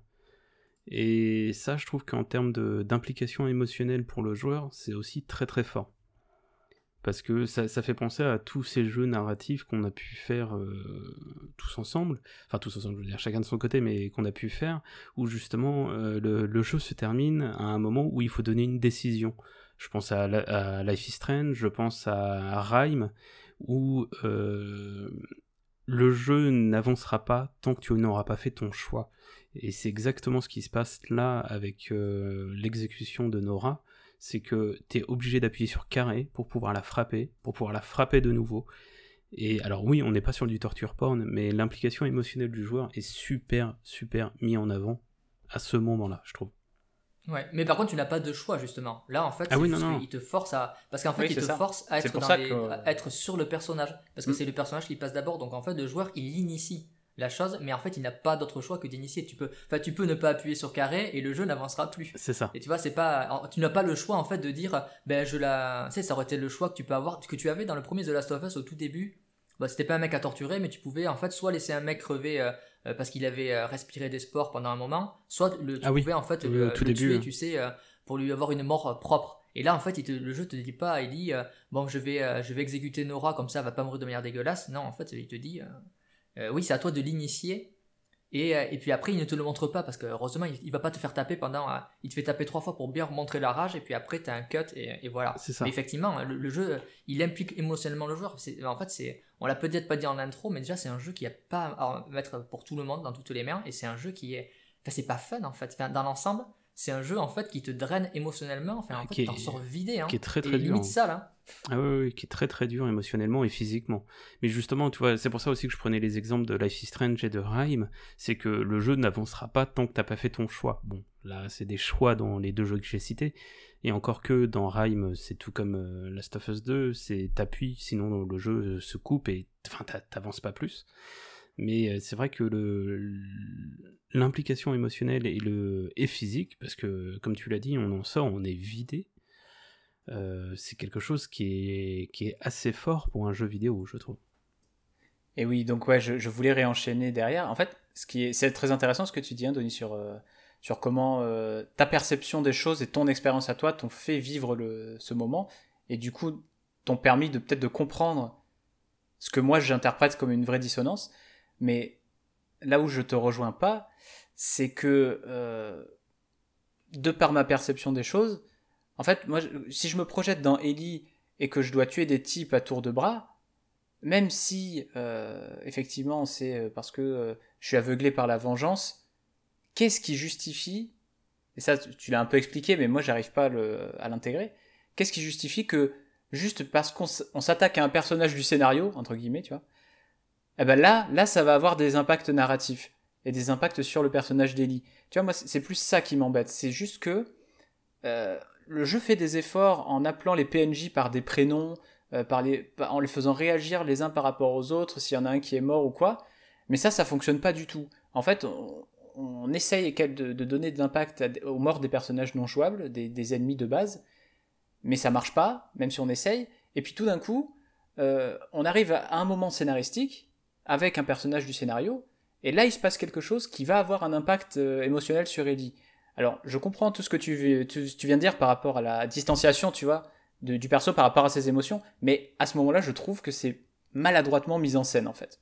Mais non, mais c'est ça qui m'a fait sortir du jeu. Ouais, mais je, comprends. Mais moi, je trouve pas parce qu'en fait, ce qui te dit qu'elle vit, c'est juste qu'en fait, elle, elle, elle, prend pas le temps de se poser. Euh, tu butes déjà un tour de bras et t'arrives au truc final avec Nora et c'est ton but en fait. Et après, elle retourne au cinéma, elle se pose. Donc voilà, elle est plus dans, elle est moins dans l'adrénaline en fait quand elle se repose au cinéma. Que en fait, pendant tout le truc, quand t'es à Hillcrest, tout ça, et quand tu vas rejoindre le truc, c'est toujours dans l'adrénaline. Donc en fait, quand t'es dans l'adrénaline, ça se retombe pas, et donc t'as pas le temps de process parce que le truc c'est ça, c'est que t'as pas le temps. C'est vrai qu'il y a ça aussi, c'est vrai.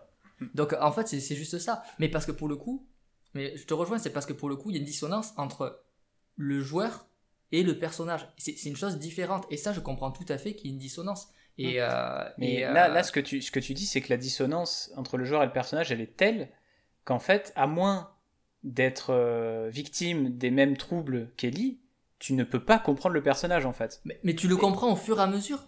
Eh ben, Mais en ça n'a pas été trop mon cas. mais non, mais, mais parce que, ben, parce que, mais c'est justement, mais c'est comme toute œuvre en fait, et c'est ça qui est passionnant, c'est que oui, effectivement, ben, on n'aura pas tous les mêmes affects, les mêmes rapports, et on n'aura pas tous la même passion, et donc on n'aimera pas forcément les mêmes choses ou pas, et ben c'est pas grave en fait. Mais Et, est-ce que euh, est-ce que et c'est pas le rôle de l'œuvre de te donner les indices nécessaires si tu n'as pas Mais moi je la trouve que les indices nécessaire. ils sont vraiment assez présents et ils sont de plus en, plus, en plus présents au cours du jeu en fait. Ouais, mais que tu, effectivement, toi tu les as perçus parce que tu as une expérience et parce que moi j'ai rien vu vraiment.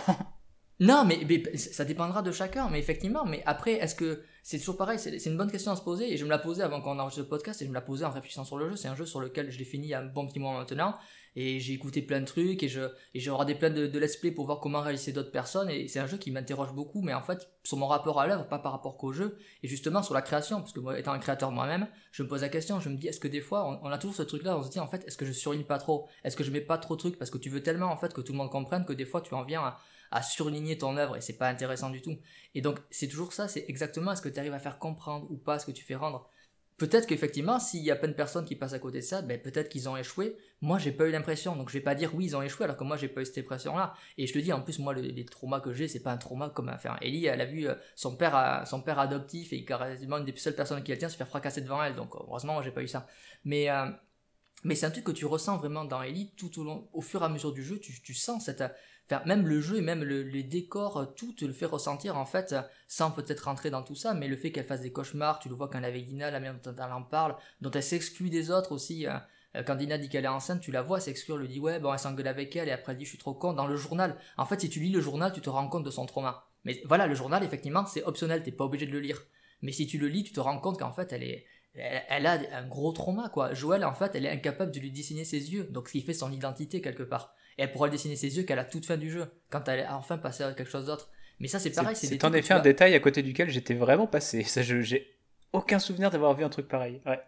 Ben ouais, mais en fait, mais c'est ça. Et c'est et effectivement, oui, le jeu va pas te forcer à le faire. Donc peut-être qu'il devrait plus forcer. Mais en Bah, même en fait, temps, moi, je le, trouve le fait que le jeu ne te donne pas directement les indices pour comprendre, c'est un problème dans le sens où tu aurais besoin de ces 10 indices pour euh, comprendre ce que fait l'histoire principale, en fait. C'est ça. Euh, à la limite, tu vois, le, on, en- on y reviendra plus tard avec les, les personnages de... Ah, je me souviens plus de leur nom. De Yara et de... Lev, oui, Lev. pardon. Oui, voilà, c'est bon, c'est revenu. Euh, ces personnages-là, qui, je pense, donnent, eux, directement les clés pour qu'on puisse les comprendre. Et euh, dans, dans, dans le cas où euh, c'est annexe et tout, que ça te donne des infos en plus sur le personnage, pourquoi pas, mais dans le sens où ça t'empêche, si tu l'as pas fait, de comprendre un élément majeur de l'histoire, c'est quand même un élément majeur, donc ce moment où Ellie est rattrapée par sa violence, eh ben je trouve que c'est un, défaut du jeu. Non, mais attends, corrige-moi si je me trompe, mais euh, ça, c'est le mec qui, lancer une qui prépare une saloperie qui dit corrige-moi si je me trompe. non, mais je veux dire, en fait, toi, tu l'avais compris, c'est juste que t'as trouvé que c'était mal amené, mais t'avais très bien compris qu'elle se faisait rattraper. Ça, tu le comprends, en fait. Oui. Après, tu peux trouver Ça ça, j'avais compris, mais, je n'ai pas compris en fait pourquoi ça arrive maintenant dans une séquence scénarisée alors que ça aurait pu arriver bien plus tôt en fait. Ben, toi, tu as vu ça comme une facilité, et après, moi, je te dis qu'il y a Voilà. une cohérence, en fait. Mais enfin, moi, je ça. trouve, je trouve, je, je te dis, non, je trouve qu'il y a une cohérence. Après, c'est que mon avis, c'est que mon analyse. Je vais pas dire que c'est ce qu'ils ont voulu et tout ça. Enfin, si. Puis moi après, je, ne donne que ça. ma perception de ce truc-là, je dis pas que t'as tort, euh, bien au contraire. hein. Moi je trouve que c'est très intéressant euh, ce que tu dis. Non, non, mais c'est pour ça, c'est là que c'est intéressant, effectivement, de dire que qu'on a chacun un, un apport et tout ça, un- une approche. Et effectivement, euh, mais c'est pas, c'est pas bien grave. Et après, ben, de toute manière, le, le jeu fait passer son message. Après, effectivement, suivant notre perception, on trouvera que le message passe de manière plus, euh, plus fluide ou alors moins fluide et plus euh, mal foutu. Et bon, ben ça, après, c'est pour ça que, qu'après on en discute. Et c'est ça qui est bien, justement. En fait, une œuvre, en fait, elle est pas là forcément pour nous donner toutes les clés. Elle est là, en fait, pour nous interroger, pour que nous, on s'interroge et qu'après, on en discute surtout. Elle est là pour, pour, en fait, pour instaurer un dialogue. Un dialogue entre le créateur et sa création, ou la créatrice et sa création, entre la création et ceux qui l'aperçoivent, et entre ceux qui l'ont perçu entre eux. Ce qu'on fait là aujourd'hui. est en train de faire, dis Et- mais non, c'est carrément ce qu'on fait, et c'est ça qui est intéressant, c'est ça qui est Ouais. enrichissant, c'est ça qui nous nourrit. Ouais. Donc c'est ça qui est cool en fait. Au final, qu'il ait réussi ou pas, si après ça peut générer des discussions, qu'on peut arriver à comprendre des choses ou pas, ou se faire changer d'avis, c'est ça qui est le, le mieux en fait, et c'est ça vraiment qu'on voit une œuvre intéressante. Parce que c'est un Mhm. truc que tout le monde comprend, et on dit ouais, ok, euh, bah c'est cool, The Last of Us par 2, bon bah, voilà quoi. Il y a des chiens, on peut, on peut les caresser, on peut les tuer. Bon, ben voilà. Donc tu vois, c'est, non mais tu vois, c'est cool aussi et, et, et tant mieux si après, du moment qu'on reste comme nous entre gens de bonne compagnie, qu'on se pourrit pas et qu'on s'insulte Ah bah pas non, et qu'on va pas pas se mettre des, des messages de mort comme il peut y avoir des abrutis et c'est, j'ai pitié d'eux en fait et je suis triste pour eux parce que ce sont des tristes cires. Mais, euh, Mais je sais pas. aussi. Je sais pas Mais, si, euh, si Clément a eu l'occasion d'aller voir ça, mais euh, j'ai eu la curiosité d'aller voir justement les, les réactions des personnages, enfin des, des gens qui ont joué en live euh, au jeu et euh, en fonction des, des pivots narratifs du jeu, j'étais décontenancé. J'étais devant, mais je comprenais pas quoi. J'ai fait mes, enfin alors chacun. Quel genre de réaction ils avaient? Mais c'était abject. C'était vraiment abject. On, on en parlera quand on viendra à la deuxième partie du jeu. Mais justement, en fonction de cette deuxième partie, euh, les gens étaient abjects envers, euh, envers un personnage en particulier. Et ça, c'est c'est juste pour ne citer que ça, quoi. Genre, enfin, ils étaient abjects, euh, euh, ne serait-ce que de la relation entre euh, Ellie et Dina. Ah, mais ça, c'est parce qu'ils sont homophobes, non? Oui, il y a de ça, hein, clairement. Mais euh, on- je, je pense qu'on en viendra à parler justement des différents messages du jeu.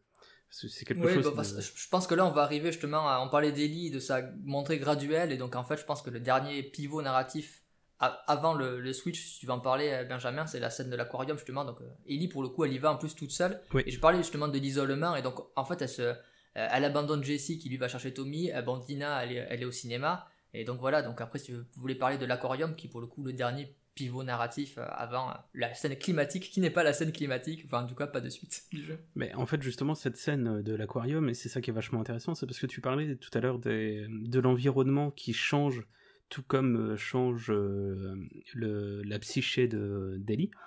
Et il, faut- il s'avère que bah, justement, l'aquarium, c'est euh, un, un, épi- un endroit, un épisode dans le jeu qui est ultra sombre, qui, euh, qui nous amène vraiment dans, euh, dans ce qu'il y a de plus sombre d'Ellie, je pense.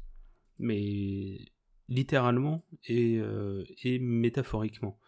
Parce que justement toute cette scène où justement elle pense enfin avoir Abby, elle pense enfin réussir à arriver à, toucher au but, et je pense comme tous les joueurs ont, ont pensé arriver au but de cette histoire, et en fait il s'avère qu'elle ne tombe pas sur Abby, mais elle tombe sur Owen et euh, Mev, c'est ça? Et Mel. Mel. Pardon. Je- je- bref. Chacun son tour. hein. Ah, c'est ça. hein. Et, et donc, euh, elle tombe sur ces deux personnages-là qui sont euh, ultra importants pour Abby. Qu'on l'apprendra bien plus tard, mais qui sont ultra importants pour Abby. Qui sont des personnages où on l'a vu lors de l'intro avec Owen et, euh, Abby. Euh, enfin, on sent qu'ils sont tous les deux assez proches. On sait que Owen est en couple avec euh, Mel. Et surtout, bah, lors de, la confrontation entre les trois personnages, donc Ellie, Mel et, Owen, Ellie va vouloir refaire ce que fait, ce qu'a fait Joel pour avoir des informations, c'est-à-dire Ouais, le, le double interrogatoire. le double interrogatoire et la, la double torture. Et d'ailleurs, on voit un passage, euh, pour le rappel, pour ceux qui, qui- Je pense que c'est fait pour ça, mais pour ceux qui n'ont pas fait euh, The Last of Us 1, il y a une scène où justement euh, Ellie et, euh, et Dina trouvent deux, deux soldats des Wolf. Morts euh, au sol et euh, qui, ont, qui ont servi de double interrogatoire justement. Et c'est Tommy, c'est Tommy qui l'a fait pour le coup. Et c'est Tommy qui l'a fait parce que justement euh, Joel et Tommy c'était leur façon de faire. Quoi. D'ailleurs, l'un des deux morts, c'est euh, c'est le premier gars du groupe de Salt Lake, Oui. du groupe d'Abby, euh, Ouais. qui, a- qui s'appelle Nick d'ailleurs. Alors ça, c'est pareil, on le voit dans une vidéo. Au début, je me dis, mais c'est qui ce gars-là? Mais il est en fait dans la, dans la mort de Joel. C'est le premier gars en fait de ce groupe-là à mourir. Euh, un gars qui a un bonnet euh, dans, quand ils sont à Jackson. Et donc là, c'est. Mm, euh, ouais, ouais, c'est Tommy c'est l'a un des types du crew. Ouais, ouais. Ouais, ouais, c'est l'un des types du crew. Ils sont, je crois, 8 en tout. euh, Et donc c'est euh, pas c'est pour rien que c'est pas pour rien que c'est c'est Tommy qui le tue d'ailleurs. Ben non, non, voilà, dire, et qui euh, le fait parler pour avoir justement des infos. Et, et donc justement, ce... sauf que bah comme on l'a dit, Ellie ne fonctionne pas comme Joel, elle ne fonctionne pas de façon mécanique, elle fonctionne avec ses émotions et ses émotions va lui faire perdre pied puisque euh, tout ne va pas du tout se passer comme ce qu'elle avait prévu et elle va euh, comment dire tuer les deux personnages donc euh, de Owen et Mel sans euh, on va dire sans le vouloir entre guillemets euh, de façon très très émotionnelle et de, de façon où euh, elle veut aussi C'est se que dès que protéger. ça dérape, euh, là, elle contrôle plus en Elle fait. contrôle elle, est, plus rien du tout. elle est acculée et en fait, elle va réagir comme ça. Euh, Elle le voulait Oui, pas en- au début. En, en quoi. fait, tu, tu dis sans le vouloir, mais en fait, elle a l'opportunité de pas les tuer parce qu'elle désarme euh, Owen et quand même le flingue après, parce qu'elle a le flingue en main hein, quand elle le désarme. C'est pas quand tu te bats avec une arme, t'as les deux en main, tu vois. Ouais, ouais. Elle récupère l'arme, elle le flingue en suivant, et, et euh, Mel, elle la fout au sol, elle a le couteau sous la gorge, et elle enfonce quand même. Donc tu vois, comme tu dis, elle est vraiment dans... Mais parce qu'elle est prise dans un cycle, pour le coup, vraiment de la violence, là c'est vrai qu'il y en a un, et, euh, et elle a moyen de pas les tuer, mais elle y va parce que parce que parce qu'elle est vraiment dans ce, dans, ce pied. truc-là, en fait. Et, et comme tu dis, c'est un truc hyper important parce que tu dis elle tue Owen et Mel, mais c'est même pire que ça. En fait, elle fait le truc le plus horrible du jeu, c'est qu'en fait, elle bute un, un enfant à naître. Ouais. Bah euh, quelque Clairement. part, il n'y a pas plus pur qu'un enfant qui est pas né, tu vois. Et donc, c'est surtout de- c'est l'occasion de faire une projection avec Dina du coup. Et là, à la limite, je veux bien entendre que cet acte-là la choque Ouais. plus Ouais, ouais, que celui de, de la torture de Nora, parce que justement, il y a une projection directe à faire entre Mel et son, son ventre gonflé de femme enceinte d'enfant à naître, et Dina, dont elle vient d'apprendre que euh, elle, elle porte également la vie. Et tu vois, là, c'est exactement ce que je disais tout à l'heure, par rapport aux indices que le jeu te donne pour t'aider à comprendre. Là, l'indice, il est clair, il y a un parallèle, euh, Ellie est choquée parce qu'elle euh, elle fait un transfert, là, il n'y a aucun souci. Tu vois ce que je veux dire? Bah, le transfert, Mais, ah, le transfert peut je- être euh, vachement. Non, mais c'est vrai, désolé, je t'ai coupé. Euh, tu, pour en revenir rapidement à, à, à Nora, il y a un truc qui est hyper, hyper important et que tu comprends parce qu'on n'a pas encore parlé des flashbacks d'Ellie et c'est con parce que c'est quand même important. Et euh, c'est que, en fait, Nora, surtout, elle lui explique ce qu'Ellie sentait mais qu'elle n'avait pas la confirmation, c'est que c'est lié au Firefly. Et donc, c'est lié à un truc qui est hyper important pour Ellie, donc, parce qu'elle sait, elle est au courant maintenant que Joël lui a menti.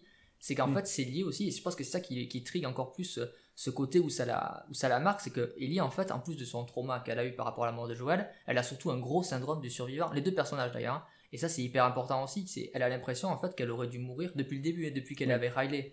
Et de, que, que Riley était infectée, et pas elle était infectée elle, mais qu'elle n'est pas morte. Et bien en fait, elle pense que sa vie, elle ne sert qu'à en fait, à faire un, un vaccin, ce que Joël lui a piqué sans lui donner le choix. C'est sans doute le. Le truc le pire de Joël, c'est pas tant de tuer tout le monde en fait, Non. hein. c'est vraiment en plus de mentir derrière à Ellie euh, Ah oui, par oui, égoïsme, oui, parce qu'il sait qu'il va la perdre. C'est ça toute fait, la force de la fin du premier Last of Us, hein, Ben ouais. partir. Et donc en fait, le, truc de, de- de la torture de Nora, c'est ça aussi, c'est qu'elle torture quelqu'un dont elle sait que la personne, elle voulait faire le bien en fait. Nora, elle voulait créer un vaccin. Et donc en fait, tu vois, ça aussi c'est horrible. Et donc ça, ça réactive encore plus le fait que Ellie, ça la fout totalement en l'air parce qu'elle sait que c'est lié au Firefly, que c'est lié à ce qu'elle, intimement, elle pensait que sa vie aurait servi à ça. Et donc en fait, elle est en train de défoncer ce qu'elle reprochait à Joël en fait. Eh ben, Donc, tu euh, vois, si, si euh, les, les mots que Ellie avait donnés en rentrant et en disant c'est les Firefly, je le savais, bah, ça aurait été tellement plus compréhensible pour moi que je l'ai torturé, tu vois. Mais attends, mais ça, tu le sais, tu as vu. Mais attends, attends. Là, pour le coup, t'es mais mauvaise foi, t'as joué que- au jeu, quoi. Parce que dans la plus. cinématique quand même, tu te rends compte que Nora lui dit en fait, elle lui dit mais t'es un Firefly, elle dit mais il y a plus de Firefly, ils existent plus. Et après, juste après, quand elle rentre, elle dit je l'ai fait de parler. T'as Ouais. un flashback, t'as le flashback où justement Ellie apprend tout ça et le, le, le dictaphone qu'on écoute c'est la voix de Nora. Enfin je veux dire il y a tout qui est expliqué quand même. Donc là pour le coup le gars il va pas non plus te faire le pont et en plus te faire traverser le pont en te tenant la main. Je suis désolé. hein. Alors attends. Moi en fait, ce qui s'est passé, c'est pas c'est pas par rapport au flashback et à la voix de, de Nora. C'est ce que Ellie va dire en fait pour justifier de son état. Ah non mais il y a le dire, il y a le montrer, il y a le comprendre aussi. Non mais Ah bah Ah ouais, tu sais quoi? Tu sais quoi Mais non, ça non, mais veut en dire, fait, ça veut dire que j'étais déjà sorti du jeu à ce moment-là. Mais oui, ah, mais t'es sorti du jeu et en fait t'es revenu par l'autre porte de je sais pas où. Mais, Mais c'est- exactement ce qui a dû se passer. hein. C'est-à-dire, je suis sorti du jeu au début, et il y, a- il y a eu un moment où j'étais pas là, et puis je suis revenu après. Mais du coup, c'est terrible. Bah, c'est vrai que t'es passé à côté de, de- de choses assez balèzes. Bah, Mais y compris de choses dit- qui auraient pu me permettre de, de Ouais. comprendre pourquoi j'étais sorti du jeu, tu vois. C'est ça qui est terrible. Non, mais comme tu dis, peut-être qu'effectivement, dans ce cas-là, ben, effectivement, tu as tout à fait le droit de trouver que c'est la faute du jeu de, ben, de t'a- de t'avoir exclu quelque part, et, et je comprends tout à fait, en fait. Mais c'est vrai que c'est un jeu, en fait, si t'es pas attentif. En fait, c'est pas un jeu que tu peux faire en mode chill, tu vois. Ah non. C'est, c'est, en fait, il faut, c'est vrai qu'il faut, euh, et c'est vrai que si à un moment il te perd ou tu sors parce que, bah, parce que t'es pas vraiment, euh, et j'ai vu, tu sais, quand je regardais les let's play, il y a plein de gens, par exemple, on va, on va y arriver un peu rapidement au, à l'arc d'Abby, et bien, il y a plein d'infos importantes au début de l'arc d'Abby, et comme les mecs étaient tellement déçus, ils disent, ouais, mais j'ai pas envie de jouer à Abby, ça me fait chier tout ça, ils écoutent pas ça, et après, quand le jeu, il y a, il y a des échos par rapport à ça, ils disent, ouais, mais pourquoi ceci, alors que c'était dans le jeu. Mm, mm, Mais mm. ils ont tellement été sortis du jeu par ce phénomène-là, ce qui est compréhensible, qu'en fait ils sont passés à côté, et que effectivement le jeu il passe pas son temps à, à, à te dire, euh, au fait, euh, tu sais, à, à te faire des, des rappels. Non, non, ça, il fait des échos narratifs, mais il fait pas de rappels. Bah après, si ça peut te rassurer, euh, j'ai aucun problème avec l'arc d'Abby, je le trouve bien mieux que celui avec Ali. Donc, euh, Ah, mais c'est le là, meilleur. là, Je là, pense on, là, on je aura, on aura pense pas de qu'on va être d'accord. Là- Je pense on va être d'accord tous les je trois. Putain, incroyable, on va être d'accord. on va être d'accord. Non, mais tu, tu sais qu'après, moi, je, le jeu, comme je t'avais dit, il s'arrête. S'il s'était arrêté, en fait, au- à la scène climatique, entre la première scène entre Abby et Ellie, enfin, moi, je voyais pas Dans où le le jeu voulait aller. Enfin, Ouais. Je comprenais cette histoire de, de truc, machin chouette d'Ellie, mais j'étais là, je me disais, ouais, tout ça pour ça, je. Et euh, j'étais pas. Enfin, moi, l'arc d'Ellie, je le trouve pas super intéressant. Si, pour ce qu'il amène, pour l'épilogue avec Ellie, je trouve ça super intéressant. Mais toute cette quête comme ça, et puis moi, je suis pas vraiment dans la vengeance de manière personnelle, tu vois. Je suis pas quelqu'un qui va être pour la vengeance. Donc, tu vois, j'étais là, je me disais. euh, ouais bon ok euh, c'est cool mais je, c'est pas un grand enfin voilà je, et, et c'est quand j'ai refait le jeu la seconde fois que j'ai pu s'apprécier mais pour moi c'est pour moi le la plupart des défauts du jeu mais même dans le gameplay dans le rythme et tout ça pour moi ils ont lieu dans ce premier arc en fait Eh bien, ce n'est pas sûr. bon on sera pas d'accord c'est dommage j'ai essayé Parce que ce, ce- ce- cet arc d'Abby, donc il- voilà, voilà où on en est. On a vu ce ce face-à-face terrible euh, juste après la, la mort de Jesse. Et là, les deux, Ellie et Abby sont face à face. Et on nous fait écran noir et on nous dit Bon, allez, maintenant, on joue Abby. Qu'est-ce que ça implique? Euh, Et déjà, je trouve que l'ouverture de l'arc d'Abby fait ça magnifiquement bien. C'est que tu commences dans le stade qui sert de base au, au Wolf, en fait. Non. Et, et tu te rends. Non, on commence pas par flashback avant Tu commences par le t'as vraiment- flashback. t'as- ouais. T'étais vraiment parti. Les flashbacks, en fait, t'as pas voulu les voir. euh, on a même pas parlé du flashback. On a même pas parlé du super flashback, en fait, entre Joel et Ellie au musée. Mais Ah bon, ouais, voilà, c'est le ouais, côté. ce, euh, ce- ce flashback. Non, mais est Ah, mais, ah, mais c'est pour ça que je m'en souvenais plus, c'est parce que j'en avais rien à foutre. Ouais, mais non, mais en fait, en fait, t'es pas intéressé par les arcs narratifs des personnages. Enfin, si, par les arcs En fait, narratifs, mais t'es pas intéressé trouvé, par la construction euh, des personnages, toi, en fait, c'est ça? En fait, ce que j'ai trouvé terrible dans cette. euh, Non, mais t'iras jouer à Cuphead, quoi. dans ce flashback. puis, euh, ce- que j'ai ce que j'ai trouvé terrible dans ce flashback, c'est pas encore une fois qu'il soit là, c'est que j'ai à aucun moment compris pourquoi il était à ce moment-là, en fait. Et je pense que c'est un des gros problèmes que j'ai eu avec le jeu, mais tout au long du jeu, c'est que j'ai pas compris pourquoi certaines choses arrivent à certains moments. Et, Mais c'est la euh, structure narrative. Euh, typiquement, ce flashback avec Ellie et Joël, qui sert à faire du développement et euh, relation père-fille euh, Ellie-Joël, ok, pourquoi Mhm. pas. Pourquoi il arrive après un moment extrêmement climati- euh, climatique, ouais, où, où il y a les deux personnages antagonistes qui se font face, et avant le switch vers Abby Ah non. Mais il, est- il est pas là, il est pas là. mais on a joué au même jeu. Ah c'est il- il- il comme ce. Memento, toi, en fait. T'as une version du film qu'on n'a pas avec un montage. J'ai remonté le film dans ma tête à l'envers. Mais oui, mais je sais pas de quoi tu. Non, non, non. Mais non, elle est pas du tout là. le- Au contraire, les flashbacks d'Ellie, en fait, ils, ils amènent progressivement à la. Le dernier flashback d'Ellie, c'est la révélation après qu'elle ait torturé Nora, Oui. du fait qu'elle savait que Joel lui a menti. Donc Oui. en fait, plus en fait Ellie rentre dans son système d'autodestruction, plus les flashbacks deviennent moins, sympa- moins sympathiques et moins agréables. Entre en Joël fait. et elle. Début, ça aussi, ça m'a déçu. Bah, en fait, le, flashback, le fameux flashback du musée, il se passe euh, genre euh, entre la nuit, enfin la jour, euh, le jour 1 et le jour 2. En- Ok, ensuite, ouais. entre le jour 2 et le jour 3, on a euh, ce fameux flashback où justement Ellie va euh, à l'hôpital euh, des Firefly. Et ensuite, on arrive donc à la dernière nuit qui, est, qui est affreuse, quoi. Mais le flashback dont on parle de, de Abby, c'est justement cette introduction aussi bien de Abby que du père d'Abby. Alors là, d'accord, là c'est oui. Alors, je, je m'arrête un moment parce que je me rends compte que mon cerveau a vraiment eu un mécanisme terrible de, de, de- de défense et de reconstruction face à ce jeu, De déni. dont j'étais même pas conscient. Mais euh, effectivement, si, si le passage qu'il y a entre euh, Entre l'arc Ellie et l'arc Abby, c'est ce moment avec le zèbre et donc le père d'Abby, euh, là ok, là, là c'est particulièrement euh, intéressant, si ce n'est que cet arc, je trouve qu'il... Enfin cet arc, ce flashback, je trouve qu'il est beaucoup trop long. En fait, on n'avait pas, on n'avait pas besoin de faire évoluer Abby dans la forêt comme ça pendant trois plombes avant qu'il se passe le truc euh, important de, de ce flashback. En fait, le, je pense que ce qu'a voulu euh, faire Naughty Dog là-dessus, c'était euh, d'introduire doucement le personnage d'Abby. Parce que après un, un tel moment où on a le souffle coupé de la confrontation entre les deux personnages, il fallait quelque chose pour redescendre la tension, et ils l'ont fait d'une façon euh, très forte avec euh, ce, ce petit flashback-là, enfin ce, bon, ce long flashback-là pour toi, mais... euh, Bah ouais, la tension est trop redescendue pour le coup. ah, c'est peut-être ça. Mais ouais. Mais, mais je pense que c'est fait, c'est, c'est fait exprès, mais pour le coup, ça peut perdre beaucoup de monde parce qu'effectivement, t'as une montée, que, une montée dans l'arc d'Eli qui amène jusqu'à cette confrontation. Tu te dis, ça y est, ça va partir. C'est ça. Et là, en fait, il passe sur ce côté un peu champêtre. Alors, c'est pas en forêt puisque c'est dans un zoo, on, on va s'en rendre compte. Et donc en fait, t'as une, une, une chute totale en fait de la tension qui avait été montée. Bah. Et ça, je sais qu'il y en a plein qui ont pas du tout aimé, qui ont Bah, en dit, fait, mais attends, il- mais Ils font part- exactement la même chose bah, avec le début du premier arc en fait. Avec l'arrivée dans le petit open world, c'est le même genre de chute C'est ça, euh, de mais tension. tout le en fait. jeu est, est un parallèle. Tout le jeu est un miroir. euh, Enfin, pour moi, Oui. les- Bah ça, ça, on va en parler justement à la toute fin, puisque c'est le moment où le jeu de miroir se joue euh, le plus, le plus clairement. clairement. Mais Ah, je ah, suis d'accord c'est avec ça, ça, sur, sur le fait qu'il y a un miroir entre les personnages et tout. Mais du coup, ça se fait d'une façon où bah, tu sors du jeu, quoi. Pas moi, en tout cas. tu, tu, peux- non, ou tu peux sortir du jeu, mais totalement. Et d'ailleurs, c'est pour ça que tu dis pourquoi c'est long avant que. mais parce qu'en fait, déjà, je pense qu'il faut que les gens. Tu vois, le fait que tu te balades et que tu te perdes un peu en forêt, ça permet aux gens aussi de, de bien prendre conscience. Et encore, tu le sais pas encore que tu vas jouer à Abby. Au début, tu dis, c'est pareil, c'est juste un flashback. Et en fait, tu te rends compte que tu vas jouer à Abby quand ça fait Seattle Day One et que ça. tu vois que t'as un arbre de compétences. Et là, et là j'ai vu des gens qui, qui jetaient la manette, qui étaient pas contents et tout ça. Moi, j'ai trouvé ça génial. Je me dis, mais enfin, j'ai envie de voir ce, qui, ce que ça raconte. Et après, ce flashback-là est super intéressant. hein. Je l'ai pas trouvé Ah oui. très long, moi, personnellement. Moi, je suis d'accord. Mais en fait, je le trouve très intéressant dans sa deuxième moitié. La première moitié, je comprends pas pourquoi elle est là, en fait. Mais tu as sa seconde moitié, c'est-à-dire, tu veux dire après avoir libéré le zèbre? Bah, juste, juste avant, en fait, où on commence euh, à, à arriver vers le zèbre, où on voit le zèbre et on voit l'action du père d'Abby qui, qui sert à le caractériser vraiment euh, dans toute sa splendeur. Et dit, Ouais, mais le mec, c'est vraiment un bon gars, C'est un homme bon. ouais. mais, mais- ouais, mais En fait, on croit au début que c'est un chasseur ouais, et en fait, pas du tout.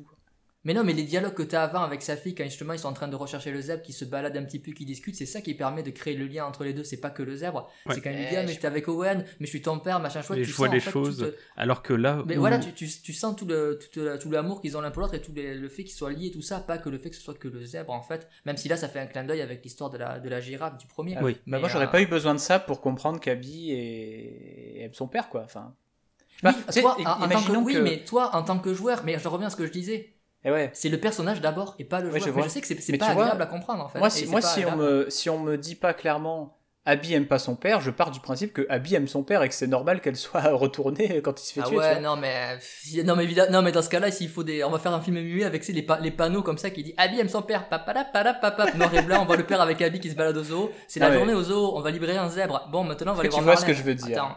Je vois ce que tu veux dire, mais dans ce cas-là, en fait, les jeux Naughty Dog, c'est jamais sur les trucs comme ça, quoi. Même dans Uncharted, plus ça allait, plus il faisait en fait de, de la subtilité et tout ça, donc tu sais très bien comment c'est. Après, après je pense qu'il y a un point où, qui est important à souligner aussi, c'est que ce flashback fait écho un peu au flashback entre Joël et Ellie quand ils sont dans l'hôtel pour aller chercher des cordes de guitare, là, les fameuses. Et, et en fait, justement, ce moment où euh, Joël dit à Ellie Eh, mais je t'ai vu avec Jessie, hein, euh, tu me la fais pas à moi. Sauf que. Ah, c'est vrai, que- c'est vrai qu'il y a ce parallèle-là aussi. Sauf qu'il faut pas oublier un truc, c'est que Joel n'est pas le père d'Ellie, là où euh, le père d'Abby est son vrai père. Donc effectivement, les choses que le vrai père d'Abby voit, là, sont réelles. Ouais, après, il se considère comme un père et Ellie le considère aussi comme un père, mais, mais comme tu dis, effectivement, il y a des parallèles. Et, euh, mais en plus, pour le coup, il était pas. Enfin, il était pas hyper long comme flashback, mais après, je, bon, euh, après, tu n'aimes peut-être pas les balades en forêt, euh, je sais pas, mais. euh, Eh bien, euh, Maintenant non, mais je, vois ce que tu veux dire, mais, euh, Oui, mais de voilà. toute manière, c'est c'est une scène qui est hyper. C'est un gros risque parce qu'effectivement, t'as toute la.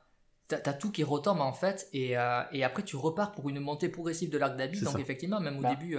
Tu vois, euh, par exemple, euh, le- on, on- on revient de manière récurrente sur euh, ce, ce- ce flash terrible où Abby traverse un couloir, ouvre la porte et à chaque fois dans la salle d'opération, il y a un truc différent qui fait référence à un de ses traumas. Rien que ça, moi, ça me suffit pour comprendre que Abby, elle aimait vraiment son père, que c'est un traumatisme innommable, et on n'a pas besoin de faire une balade en forêt de trois, jou- trois jours où il se passe pas grand chose, à part que le père, il titille un peu sa fille en disant Hé, t'as vu ça un peu? Je sais pas, ouais, moi, mais- ça m'a pas convaincu, mais c'est- parce que justement, il se passe pas grand chose avant que tout se passe. Et c'est Ouais. ça en fait que te montre le jeu, c'est qu'en fait, c'est parce Mmh. qu'il te montre par rapport au personnage. Et donc effectivement, d'un point de vue ludique et donc du joueur, c'est peut-être pas forcément ce qui est le plus intéressant, mais c'est parce qu'il va te raconter en fait la perception et la perspective des personnages. Et, et ça, après, tu peux être en accord ou pas, tu peux dire, bon, mais moi, ça me saoule un Euh. petit peu, je m'en fous. Et non, mais c'est là où je te dis, où le- l'exercice d'équilibriste entre le côté vraiment ludique et le côté du jeu. Et, euh, et moi, je comprends tout à fait que, ça, que, que plein de joueurs, en fait, n'accrochent pas ça. Moi, personnellement, c'est un truc que dans toute œuvre, j'aime beaucoup. J'aime, en fait, quand il n'y a pas de rythme, quand le rythme retombe. J'aime, en fait, la sorte d'arythmie. Moi, c'est un truc que j'adore. Dans Uncharted 4, euh, je vais pas le spoiler pour, euh, pour Benjamin, mais il y avait des passages comme ça, et beaucoup avaient dit que le rythme était mal foutu d'Uncharted 4. Moi, j'adore ce, ce- justement ce faux rythme. J'adore ces instants de latence, d'entre-deux, en fait, où t'as l'impression qu'il se passe pas grand-chose. C'est-à-dire que je vais adorer Uncharted 4. Tu vas adorer Uncharted 4, ouais. Bah tu vois, on, arrive à un truc tr- extrêmement central dans notre différence de perception des choses, qui est que toi, tu, dis que pour toi, c'est pas grave, mais en fait, pour moi, si euh, tu ne te plies pas à cette contrainte de faire quelque chose de ludique euh, malgré ce que le scénario veut raconter, en fait, ne fais pas un jeu vidéo.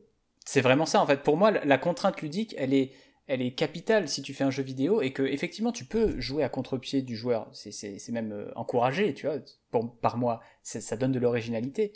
Mais si tu n'arrives pas à transmettre ton message comme tu veux le faire de manière ludique, et je pense qu'il y avait de la place pour que ce soit fait de manière ludique, ne serait-ce que euh, par un montage différent des différentes séquences ou euh, une variation des séquences de gameplay dans différentes séquences. Tu vois, par exemple, le, flashback où on est avec Tommy, où Ellie est avec Tommy, où on apprend à tirer au sniper. Bah, ce passage ne sert à rien pour moi, en tout cas, ou en tout cas je ne l'ai pas perçu scénaristiquement, mais on s'en souvient parce qu'il y a un entraînement au sniper qui peut te servir plus tard quand tu joues Abby, parce que euh, avec Abby tu as un sniper. Donc, ma foi, moi je dis ok, ce passage-là, même s'il n'a pas de sens pour moi scénaristiquement, il a un sens ludiquement. Et le début de, ce flashback d'Abby aurait pu aussi être fait un peu de cette façon-là, en incluant une mécanique de gameplay un peu différente, euh, pour qu'on s'en souvienne. Tu vois ce que je veux dire? Oui, donc c'est ça le truc. En fait, pour moi, le, fait que ce soit pas un jeu vidéo par moment me pose problème. Mais, mais non, mais alors, mais ça c'est des conneries. Alors je suis désolé, je peux pas entendre c'est pas un jeu vidéo par moment.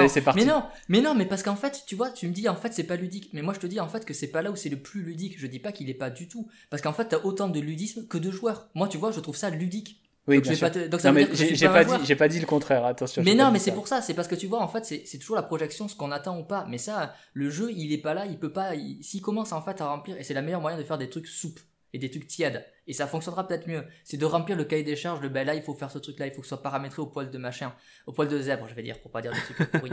Et, euh, et tu vois, et ça fait en fait, ça fait quoi? Ça fait des triple et Ubisoft. Bon, c'est cool, mais en fait, quelque part, on s'en souviendra pas, c'est tiède. Et en fait, c'est pas du tout la volonté de ce jeu-là. Et en fait, quand même une très très grosse différence entre un, open world Ubisoft de base et le fait de mettre une petite mécanique de gameplay dans un flashback pour qu'on s'en souvienne quoi. mais là, il y a un juste équilibre quand même à trouver. Mais non, mais t'en as quelques-unes, tu vois. Après, tu te rends compte, c'est là en fait qu'elle elle trouve une pièce et ça va. Le truc c'est pas, le fait qu'elle collectionne des pièces pour le est plus important et intéressant que les collections que tu peux avoir avec Ellie par exemple. En fait, sur les comics, en fait, c'est des trucs différents.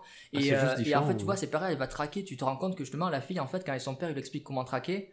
Bon, ça, explique aussi pourquoi elle a réussi à retrouver plus ou moins Joël, les traces et tout ça. Tu vois, ça explique en fait des trucs qui sont déjà passés. Pourquoi en fait elle est bonne ceci, pourquoi elle fait cela.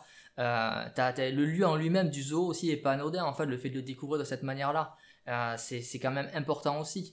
Et, euh, et en fait, donc voilà, donc c'est peut-être pas le truc le plus ludique, mais ça veut pas dire qu'il y en a pas du tout. Après, moi, je te dis, je comprends que ça t'est pas spécialement intéressé, mais le dire en fait que le jeu échoue là-dessus, je, je pense pas, d'autant qu'en fait, tu dis, sinon tu fais pas un jeu, mais en fait, je pense que dans le, ce que veut faire passer comme, comme émotion, comme chose, le jeu, enfin, The Last of Us Part 2, en fait, c'était qu'en faisant qu'un jeu, que tu pouvais vraiment le faire passer. Parce que tout ce côté des points de vue, de la manière dont ils le construisent, si tu le fais dans, dans une série, dans un film, ça n'aura pas un même impact émotionnel. En fait, tu pourras pas, tu vois, tout ce que disait Benjamin sur le fait de, que le joueur initie les choses et tout ça, même s'il est, il fait pas tout. Si c'est pas un jeu, ben, l'interactivité ne marche pas. En fait, pour le coup, en termes, je pense que The Last of Us Part 2, c'est peut-être le jeu qui est le plus jeu dans cette perspective-là des jeux Naughty Dog depuis un bon moment, en fait, depuis les Uncharted.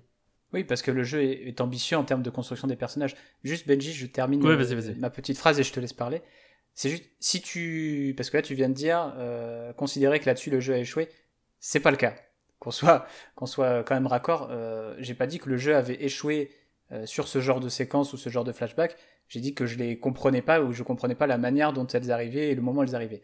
Par contre, là où je pense que le jeu a échoué, et là je pèse mes mots parce que c'est compliqué, euh, c'est d'avoir réussi à garder un rythme intéressant parce que je considère que on pouvait raconter cette histoire de manière impactante et de la manière peut-être même plus impactante que la manière dont elle nous est racontée là, euh, en maintenant une, cohérence dans le rythme du jeu et une cohérence par rapport euh, au rythme du premier Last of Us qui est un rythme beaucoup plus soutenu.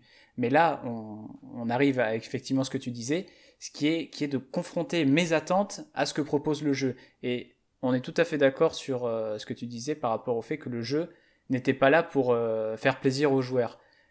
Mais là, il y a le cœur de notre opposition qui est que, pour moi, le jeu, il est fait pour le joueur et il raconte une histoire avec des outils qui permettent d'impliquer le joueur. Et si s'il y a des joueurs qui sortent du jeu, c'est que les outils narratifs, soit ils sont trop en avance sur leur temps, et c'est possible, soit que ça aurait pu être mieux fait. Mais voilà, je, termine là-dessus parce que voilà, c'est tout ce que j'avais à dire. Là-dessus, là où je vais rejoindre aussi ce que disait Denis, et pour appuyer un peu le propos de Denis, c'est pas contre toi, hein, c'est simplement que j'ai vraiment apprécié moi Last of Us 2, donc euh, et j'ai pas, j'ai pas ressenti ce genre de problème. C'est trop cool, hein. moi je, je, suis trop content. Et, et ben en fait, quand, quand, vous parliez tout à l'heure d'implication émotionnelle envers un jeu qui n'est pas la même euh, qu'une implication envers une, une, une série, un film, on avait eu cette conversation-là, justement, Clément, euh, vis-à-vis de Life is, Strange, où justement, quand ils ont annoncé qu'ils voulaient en faire une série, on s'est regardé, on n'a pas compris, on a dit, bah non, là, ça ne va pas marcher, parce que justement, euh, toute l'implication et tout, euh, tout le rapport émotionnel que l'on a envers les personnages fonctionne parce qu'on est au cœur du récit, parce qu'on est impliqué. Et c'est ce qui va se passer. C'est-à-dire les conséquences de nos choix sont projetées sur nous directement. C'est ça. Et c'est ce qui se passe là avec Last of Us Part 2. Parce que finalement, euh, pareil, ils parlent de faire une série de Last of Us. Alors, pourquoi pas hein, Des adaptations, il y en a des très bonnes, hein, c'est pas le problème. Mais euh, l'implication émotionnelle sera moindre que le joueur quand il a la manette en main. Et ce qui te pose problème, toi, là, euh, pour l'implication émotionnelle et pour les, les, moments un peu de creux, ce que tu appelles des moments de creux finalement, hmm. bah, c'est justement ces moments-là où le joueur doit s'investir émotionnellement. Je, trouve en tout cas. Et mon expérience de jeu est peut-être très intimement reliée au fait que peut-être les moments où le joueur aurait dû le plus s'investir, moi je suis passé à côté. Quoi. Il y a peut-être de ça. Hein. Après, je sais que quand j'ai joué, par exemple, un autre triple A qui est sorti il y, a un an maintenant, c'est Red Dead 2. C'est pareil, Red Dead 2 a énormément divisé parce qu'il est bien plus intimiste et plus, euh, plus sérieux et plus. Euh, enfin, il, est, plus du tout second degré comme l'a été le premier jeu le premier jeu, enfin voilà, la moindre situation, on est sur un western spaghetti dans le premier jeu. Enfin, euh, alors que là, on est vraiment dans un western ultra sérieux et avec des, choix moraux, des choix moraux, pardon. Oula, c'est moche. Et, euh, et derrière, c'est ce que c'est ce que j'ai pu ressentir aussi dans Last of Us 2 on est vraiment sur quelque chose où euh, les personnages sont mis en avant, c'est eux qui servent le récit, et c'est vrai que bah, là où euh, Red Dead 2 euh, enfin, se, faisait clasher parce que ça manquait de, gameplay, ça manquait de...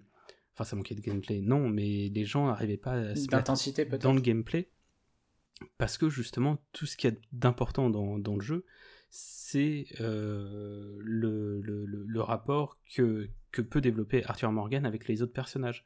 Et c'est ça qui est le plus important en fait. C'est pas euh, tiens, on va faire euh, un casse et on va euh, rafler tout l'argent. Et dans The Last of Us Partie 2, c'est exactement ce qui se passe. toutes les parties. Et après, voilà, est-ce qu'il y a de ça aussi Mais toutes les parties de gameplay sont pas importantes face aux personnages. Et, là où moi je me suis senti ultra impliqué dans le gameplay, et c'est peut-être aussi ce qui a fait que j'ai été aussi bien impliqué dans le gameplay que dans, euh, dans les phases de, narration, c'est que ben, j'ai fait le jeu en difficile, j'ai pas encore fait en survivant, mais je l'ai fait en difficile, et c'est vrai que le, côté difficile du jeu euh, permet une survie plus forte et, euh, et un, impact émotionnel plus fort dans ces phases de gameplay que tu as trouvé pour... Une meilleure projection de ce que doivent affronter les personnages. C'est ça. Mhm. Donc après, est-ce que justement c'est une bonne chose euh, de se dire que bah, si tu fais le jeu en normal ou en facile, tu passes à côté de quelque chose? Bah, en fait, c'est bien parce que tu me donnes une transition toute faite. Euh, en fait, j'ai fait le jeu en normal et j'ai pas eu besoin de ça pour vraiment ressentir que Abby elle traversait les sept enfers, tu vois. Hmm. Et euh, c'est pour ça que j'ai beaucoup plus aimé la partie de, de Abby que la partie d'Ellie. Parce que déjà, je trouve que. Alors, on revient toujours à ces questions de rythme, mais je trouve qu'elle est beaucoup mieux rythmée à part quelques niveaux que je trouve un peu euh, remplissage, mais bon, ça c'est autre chose. Je trouve que scénaristiquement elle est mieux faite, que euh, au niveau gameplay elle est plus intense, parce que le gameplay d'Abby est beaucoup plus guerrier que celui de Ellie. C'est ça. Euh, je trouve que ce qu'elle permet d'apporter en termes de changement de perspective par rapport à ce qu'on connaissait d'Ellie, il est incroyable. Enfin, je veux dire, toute cette ouverture d'Abby qui se passe donc cette fois, j'espère que c'est le bon moment d'en parler, dans le stade, Tout à fait. où on voit tous les Wolves, on voit que c'est bien plus que juste des militaires, qu'il y a toute une vie, que c'est une ville à part entière dedans. Et limite, c'est plus fort que Jackson. C'est ça. Le moment où tu rentres dans ce self, où tu as 50 000 mecs, et où le jeu te dit inconsciemment, tu vois tous ces mecs, bah, c'est ceux que tu as butés quand tu jouais Ellie, alors t'es content. Je trouve ça incroyable. Et vraiment, c'est un truc de fou ce qui se passe. Et donc, tout le l'arc Abby, et après je te laisse parler, promis, pardon. tout l'arc Abby, euh, en fait, développe les choses de manière beaucoup plus, je trouve, euh, comme elles auraient dû être, entre guillemets, là c'est ma perception, euh, et de manière assez impactante. À part quelques détails, tout est mieux en fait dans l'arc Abby. clairement. Clairement, parce que le fait, le, disons que l'arc Ellie est vraiment Dancy alors que l'arc de Abby, il, est exponentiel du début à la fin. Quoi. À chaque fois, euh, j'ai eu cette sensation-là, c'est que je me disais, purée, on va pas pouvoir faire plus fort et plus ouf que ce qu'on vient de vivre. Et la séquence d'après, elle était encore plus ouf. Et j'étais devant, j'ai dit, mais putain, mais jusqu'où on va aller? Jusqu'où on va aller avec Abby Parce que finalement, grâce à tout, euh, tout ce côté exponentiel et tout ce côté euh, où euh, justement tu as, des moments mais cinématographiques vraiment ah, intenses. on, parle de mots-clés feu, de ce qui se passe dans, dans, cette ville en feu à la fin. Mais on, en parlera parce que ce, ce, moment-là est ultra important. Et, ah, bah, mais... Un, très très grand moment de jeu vidéo avec un grand JV. ah mais là, clairement. Là, on, en fait, c'est limite à se demander finalement qui n'est pas le vrai, enfin, le vrai héros de The Last of Us Part 2 pour moi. Ah bah je pense qu'on va en parler dans le dernier arc, ça, mais c'est une question effectivement qui se pose. C'est très très important comme question. C'est très très important. Et c'est. Y a-t-il des héros déjà dans The Last of Us? Ça. Chacun a son histoire et comme euh, comme ce qui s'est passé en fait avec la transition entre euh, Ellie et Abby, c'est que bah, le méchant n'est que le gentil de sa propre histoire. Hein. Oui, ou alors il n'est que le méchant de l'histoire d'un autre. En mais tout à fait. Mais, euh, mais oui, non, mais je vous rejoins un peu pour, pour ça, il n'y a, y a, pas de souci. Mais je rejoins tellement Clément, c'est clair que l'arc d'Abby, il est beaucoup mieux. Moi, j'ai préféré. C'est à partir de ce moment-là que j'avais eu la sensation que le jeu prenait vraiment une, une, grande dimension, en fait. Ouais, je suis, d'accord. Et, et c'est logique. Et, c'est pas pour excuser le premier arc, parce que j'ai quand même vraiment du mal à l'arc d'Ellie. Hein. Je fais un peu l'avocat du diable, hein, j'avoue. Hein. Et euh, parce que moi, j'en suis arrivé à la fin où même Ellie, quand j'ai quitté son arc, moi, j'étais plus du tout aligné. Je comprenais pourquoi elle faisait ce qu'elle faisait, je comprenais ce qu'elle ressentait mais je le ressentais pas, j'étais plus du tout en alignement avec elle, je le faisais parce que voilà, mais je veux dire, bon, euh, tu vois, quand la scène Abby la menace, bon, mais si elle flingue Ellie, euh, en plus, tu le comprends direct quand Abby, elle dit, lui dit, mais je sais, en fait, euh, t'as Joël, en fait, il, y a plus de vaccin à cause de moi, et l'autre, elle dit, mais t'as tué mes amis, on t'a laissé vivre, les deux on veut laisser survivre en fait et t'as gâché cette chance là et c'est exactement ce que je pensais depuis le début du jeu en me disant mais putain pourquoi tu vas te perdre? Donc tu vois donc j'étais content de passer ça m'a fait une bonne respiration de passer du côté d'Abby. Alors j'étais peu loin de me douter qu'elle allait en prendre plein la gueule la pauvre.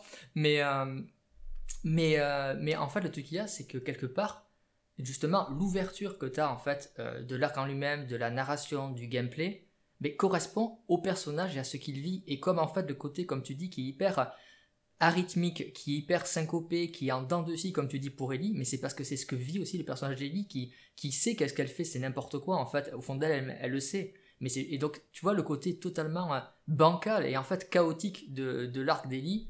Alors, c'est pas pour les excuser, Naughty Dog, mais en fait, ça retranscrit vraiment ce que vit le personnage, en fait, parce qu'elle sait pas du tout où elle va. Enfin, elle a un point de mire, mais en fait, elle y va de manière chaotique et, et elle fait n'importe quoi. Et même quand elle essaie de faire comme des trucs comme le coup du double interrogatoire, elle le nie complètement et elle est tellement traumatisée qu'elle va en laisser la carte et c'est même ça qui va attirer Abby en fait c'est juste qu'elle est mm. plus du tout euh, raccord et donc en fait le jeu te le fait sentir au risque de perdre certains joueurs et je comprends que c'est plus en perdre et, moi je te dis euh, le jour est fini là je me répète mais c'est clair que je me dit bon ben tout ça enfin mm, mm. j'aurais pas vraiment compris mais, d'après ce qu'on disait, là ce qui est marrant, c'est que en fait finalement c'est la transition vers Abby qui a perdu le, le commun des mortels, alors que nous au contraire ça nous a complètement relancé dans le jeu. après, le commun des mortels, faut peut-être pas généraliser parce que la plupart des boulets qui gueulent et tout ça, en tout, cas de ceux qui gueulent de manière toxique, je sais pas s'ils sont si nombreux que ça, ils sont très vocaux. Moi, j'ai vu aussi plein de gens qui, au début, n'avaient pas du tout envie de jouer à Abby, qui ont dit, euh, parce que qui s'attachent à Joël, qui ont dit non, mais je veux pas jouer elle, machin chouette. Et au fur et à mesure de l'histoire, même si. Et d'ailleurs, c'est la proposition du jeu, en fait. Il y en a qui disent ouais, mais ils veulent nous forcer à l'aimer. Non, le jeu veut pas forcer à l'aimer. Il veut juste te montrer sa perspective et que tu essayes de la comprendre ou pas. Après, tu peux ne pas aimer le personnage, tu peux la détester parce qu'elle a tué Joël si tu aimais Joël, mais tu peux comprendre ce qui l'a amené à le faire. C'est deux choses différentes en fait. C'est ce qu'on appelle l'empathie en fait, c'est ce que le, jeu parle. En fait, au niveau des personnages, c'est ce qui parle aussi aux joueurs. C'est au joueur d'avoir une empathie ou pas, t'es pas obligé. Et, si tu passes à côté, il y a plein d'autres jeux et c'est pas grave en fait, il faut pas, faut pas être jugé pour ça. Et, euh, mais comme tu dis, c'est ça qui était intéressant avec Abby, effectivement, quand tu arrives dans le stade et progressivement. Et, et comme vous, moi c'est pareil, j'adorais cet arc-là, mais parce que je sais pas si Abby est le héros du jeu, je pense pas qu'il y ait deux héros de méchants dans le jeu. Par contre, que ce soit le plus beau personnage du jeu, pour moi, enfin pour moi c'est l'un des plus beaux personnages du jeu vidéo, et quand j'ai lancé le jeu, j'étais loin de penser que The Last of Us Part 2 m'amènerait à trouver euh, probablement mon second personnage préféré euh, dans le jeu vidéo en fait, qui c'est donc Abby. Et surtout, tu dis meilleur personnage de jeu vidéo, parce que L'Arcabi, j'arrête pas de me répéter, pardon, c'est un meilleur jeu vidéo. ah oui, ben là on est plus dans le jeu vidéo, on est beaucoup moins dans, dans la narration et dans la psyché du personnage. Parce que. Mais pourtant, on y est, mais on y est complètement, mais à travers les outils du jeu vidéo. Et ça, moi, ça m'a fait plaisir. C'est beaucoup plus frontal en fait avec Abby. C'est le truc. Et, et, derrière, là où, et c'est à souligner, mais là où euh, pendant tout l'arc euh, Deli, là où elle fait tous les mauvais choix, c'est-à-dire de tuer les, les, comparses de Abby, etc., elle, Abby, fait que des bons choix. Et c'est en ça où j'ai trouvé le personnage quand même beaucoup plus attachant. Bah, elle, elle, fait des choix extrêmement humains, en fait. Oui, parce que c'est toujours pareil, parce que tu dis des bons choix pour toi. Il y a des joueurs qui, euh, qui sont 100% pour Ellie pour qu'elle flingue tout le monde, et c'est leur avis. Ils vont te dire qu'Ellie fait des bons choix. Et en fait, bon, mauvais, finalement, ça c'est une question de perspective par rapport au personnage et par rapport aux joueurs. Et, le jeu va jamais te dire euh, Ellie elle a fait tous les mauvais choix ou pas, il va te dire elle a fait ces choix là, voilà où ça l'a amené. Abby a fait ces choix là, voilà bah, Après, où ça, l'a amené. Tu dis qu'il n'y a pas de bien ou de mal, mais on peut quand même euh, être certain que Ellie cherche à détruire et qu'Abby cherche à protéger. Euh, Abby cherche à reconstruire. Oui, voilà, mais ce qui est, ce qui est quand même. Enfin, c'est ce qu'on disait le jeu de miroir, les deux faces d'une même pièce, tout ça. Il y a destruction et construction, tu vois, c'est.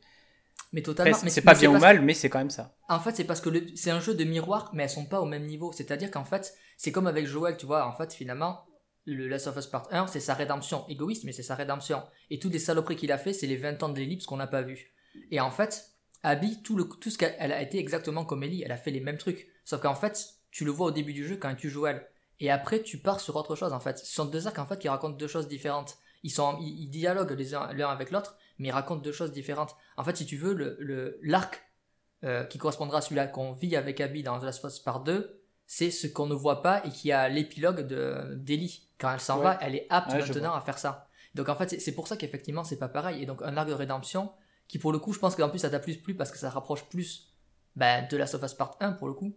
Ouais, vraiment, c'est vraiment beaucoup plus proche en termes de rythme, et moi, c'est ce que j'attendais, ce que j'espérais, donc évidemment, ça m'a plus plu. Et oui, mais parce que justement, elle, elle est déjà plus apte à s'ouvrir aux choses et donc à appréhender les choses et le monde et les autres, en fait, Abby. À un moment où tu l'apprends, en fait. Ça se prend progressivement, mais à partir de Seattle, dès la fin de Day One et le début de Day 2, donc elle rencontre Lev et Yara, c'est là vraiment qu'elle s'ouvre encore plus. Et comme tu dis, en fait, et ce que j'aime bien, c'est qu'effectivement, tu as un aspect frontal, mais je trouve qu'il y a beaucoup, beaucoup de nuances chez Abby et qui, qui, est savamment masqué par ce côté, cette espèce de, de physique qu'elle s'est montée, parce que bah, elle s'est montée comme un physique comme ça, tout simplement parce qu'elle s'est transformée pendant 4 ans en machine pour tuer Joel, en fait. Et après, euh, là, elle, ça étouffe un petit peu ces trucs, mais je trouve que justement, t'as une espèce de. T'as une manière de créer. Moi, je trouve qu'il est beaucoup plus émotionnel et beaucoup plus subtil l'arc d'Abby, même s'il paraît plus frontal, que l'arc d'Eli, en fait. Oui, et puis il, est beaucoup plus subtil, en fait. Ah oui, non, mais totalement, en fait. Mais ça, c'est certain. mais ça, ça rejoint ce que tu disais par rapport euh, à l'état psychologique des deux persos au moment où tu les prends, quoi. Mm.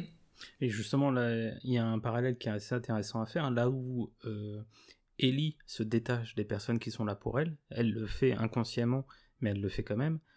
Dans l'arc d'Abby, c'est l'inverse. C'est les personnages qui se détachent d'elle parce qu'ils sont en désaccord avec la mise à mort euh, de Joël.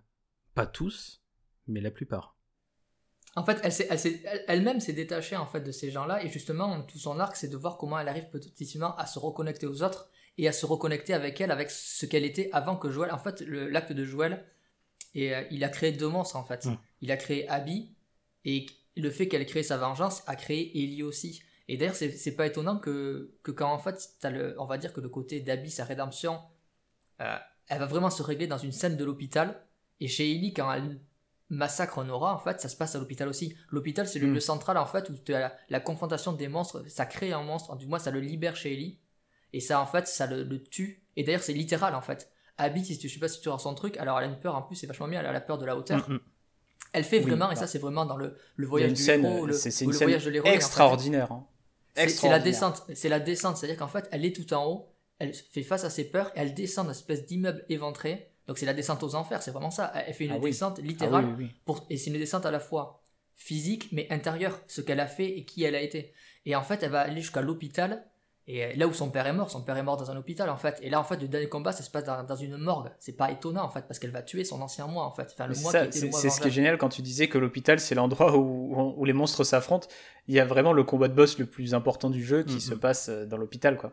Mais oui, et en fait, c'est une personnification en fait de, du monstre qu'elle qu'elle s'est créée d'elle-même en fait. Elle se confronte elle-même, si c'est physiquement avec une abomination, mais c'est la même chose. Et ça sera le dernier affecté, à part l'épilogue qu'elle va tuer. À l'épilogue, t'en auras quelques-uns, mais là, c'est vraiment, elle tue le monstre en fait, et elle tue son propre monstre, et ça se passe à l'hôpital, là où est mort son père, et là où les prémices du monstre qu'elle est devenue est née quand son père est mort. Tout veux dire, c'est pas anodin, c'est juste génial en fait, en termes de Non, non, c'est génial. des lieux. Puis tu vois, c'est c'est exactement ce que je disais. Non seulement en termes narratifs c'est génial, mais en termes d'intensité de gameplay c'est génial aussi.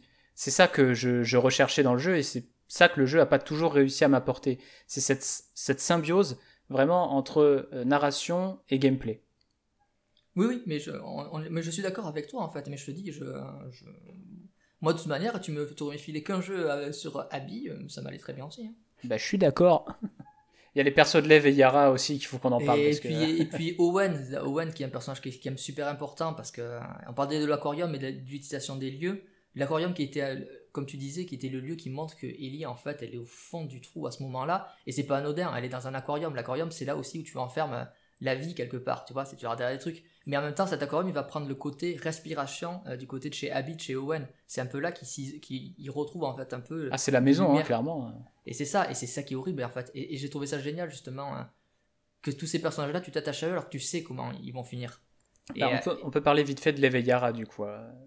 Je pense que si si s'il fallait choisir entre eux et Owen, moi c'est eux que je choisis. hein.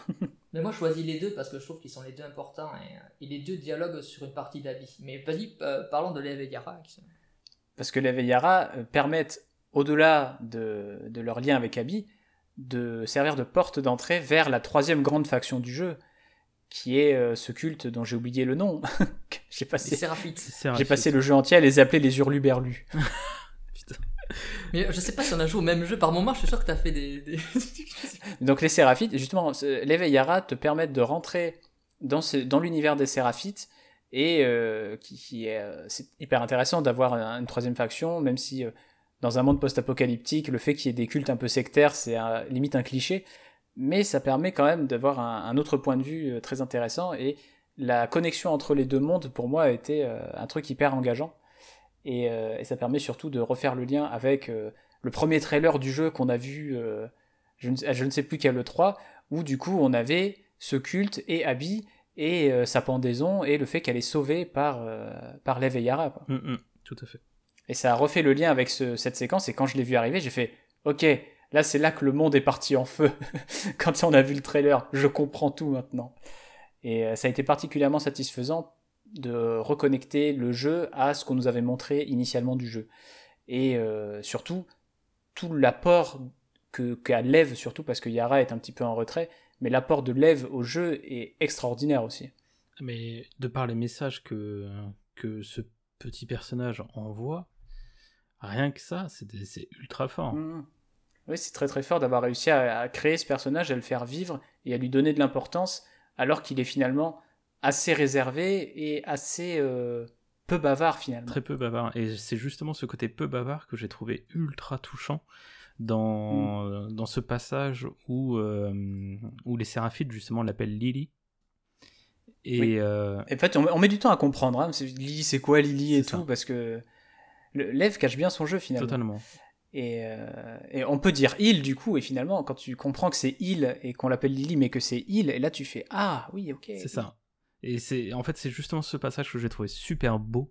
C'est euh, ce, ce moment où euh, où Lev regarde, euh, demande à Abby en gros euh, si elle a entendu comment il l'avait appelé. Et bah Abby dit que oui évidemment. Et euh, Lev demande si elle a envie de demander, enfin si elle a envie de lui poser des questions.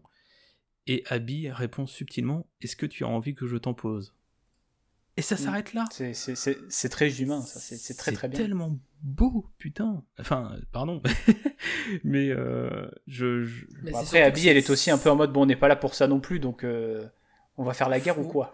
Non, en, fait, je, pense qu'elle elle est dans l'acceptation. oui, mais de toute façon, Lev, il apporte beaucoup à Abby. Euh, oui. Bah, c'est un peu, de toute façon, Lev et Abby, Joël et Ellie, sauf que la différence, leurs arcs sont un peu identiques, sauf que la différence entre Abby et Joël, c'est que Joël, en fait, euh, d'ailleurs, c'est ce qui arrive à la fin, il ment à Ellie sur ce qu'il fait, et Abby, en fait, progressivement, elle verbalise les choses. C'est-à-dire que quand Lev lui demande, ouais, pourquoi t'es revenu, tout ça, euh, il lui dit, en fait, euh, tu, tu ne devais pas grand-chose, finalement. Elle dit, non, mais en fait, j'avais, je me sentais coupable, et tu te rends compte, en fait, qu'elle parle pas de parce qu'elle les avait laissés, elle était coupable par rapport à Joël dès le début, en fait. Et ça, les gens ont peut-être pas fait gaffe parce qu'ils étaient tellement. dès le flashback, le fameux flashback de Abby, c'est quand ça, on revoit la scène de la mort de Joël, mais mm. par le biais d'Abby, en fait. Et tu le vois que dès qu'elle a tué, tu te rends compte que ça la libère en rien en fait. Ah. Elle comprend, elle est, la fille, elle a compris. et d'ailleurs, quand son flashback commence, enfin, quand c'est pas son flashback, mais si tel Day One commence, elle a encore des cauchemars en fait. Elle fait encore des cauchemars. On suppose que c'est par rapport à son père. Après, elle va voir euh, habillé lève pendu, tout ça. Et donc, tu sens que ça n'a rien réglé et tout. Et, elle le dit, ça, et elle le verbalise. Et pareil, Yara lui demandera après, lui dira, mais en fait, euh, pourquoi t'as fait ça pour nous? Mais elle dit, mais je, je l'ai fait d'abord pour moi en fait. En fait, elle assume en fait que c'était pour elle. Et ça, je trouve que le fait de verbaliser, et, il y a une espèce de dialogue entre Lev et Yara, ils parlent pas souvent, mais quand ils traversent le pont et tout ça, même il y a de l'humour, mais c'est bien fait, tout ça. Et, il y a vraiment une grosse humanité, et c'est ça qui est vachement bien avec Abby, c'est que sous ses apports comme ça, où t'as l'impression que c'est une machine et tout, elle, a vachement d'humanité. Elle est beaucoup plus humaine. Elle est vachement empathique. Elle, redécouvre son, son empathie. Elle avait au début, elle était chez les Lucioles. Hein, sauf qu'en fait, ça lui était, elle a perdu tout ça quand son père est mort. Et, et tu le redécouvres et c'est super beau. Effectivement, Lev est un catalyseur de ça il a sa propre histoire parce que lui c'est pareil quelque part il va déclencher euh, plein de choses et, comme tu dis la manière dont ils apportent le dont ils parlent de la transidentité parce que c'est ah, totalement ça le cas en fait ici. Euh, c'est la transidentité c'est super intéressant et, j'ai été regarder après justement des, des, vidéos de gens qui sont euh, des personnes trans pour voir justement ce qu'ils en avaient pensé parce que je dis moi en tant que personne qui ne l'est pas je me dis ah ouais c'est super bien abordé mais peut-être que je me trompe peut-être que j'ai des idées préconçues Bon, la plupart ont trouvé que c'était quand même bien mené, d'autant qu'après, tu auras une discussion de Yara qui va expliquer comment, ce qu'on ressent et tout ça, et, euh, mm. jamais ils vont dire elle. Et, euh, et ça, je trouve que c'est super intéressant. C'est-à-dire, à défaut... justement, Lily n'est pas. Enfin voilà, Lily a été assignée fille à sa naissance, mais il s'est toujours considéré comme un garçon. Donc, tu vois, c'est ce que tu disais. Nous, on ne peut pas juger si c'est bien ou mal fait. Ce qu'on peut juger, c'est si c'est fait avec euh, retenue et avec respect. Ce qui est, en tout cas, est le cas. Quoi. Après, est-ce que. Alors, si tu pousses l'analogie plus loin quand on, arrive au village des Séraphites et que parce que bah, euh, Lev justement veut, absolument retrouver sa mère pour, euh, pour pouvoir discuter avec elle et pour pouvoir euh, la ramener dans, dans la raison.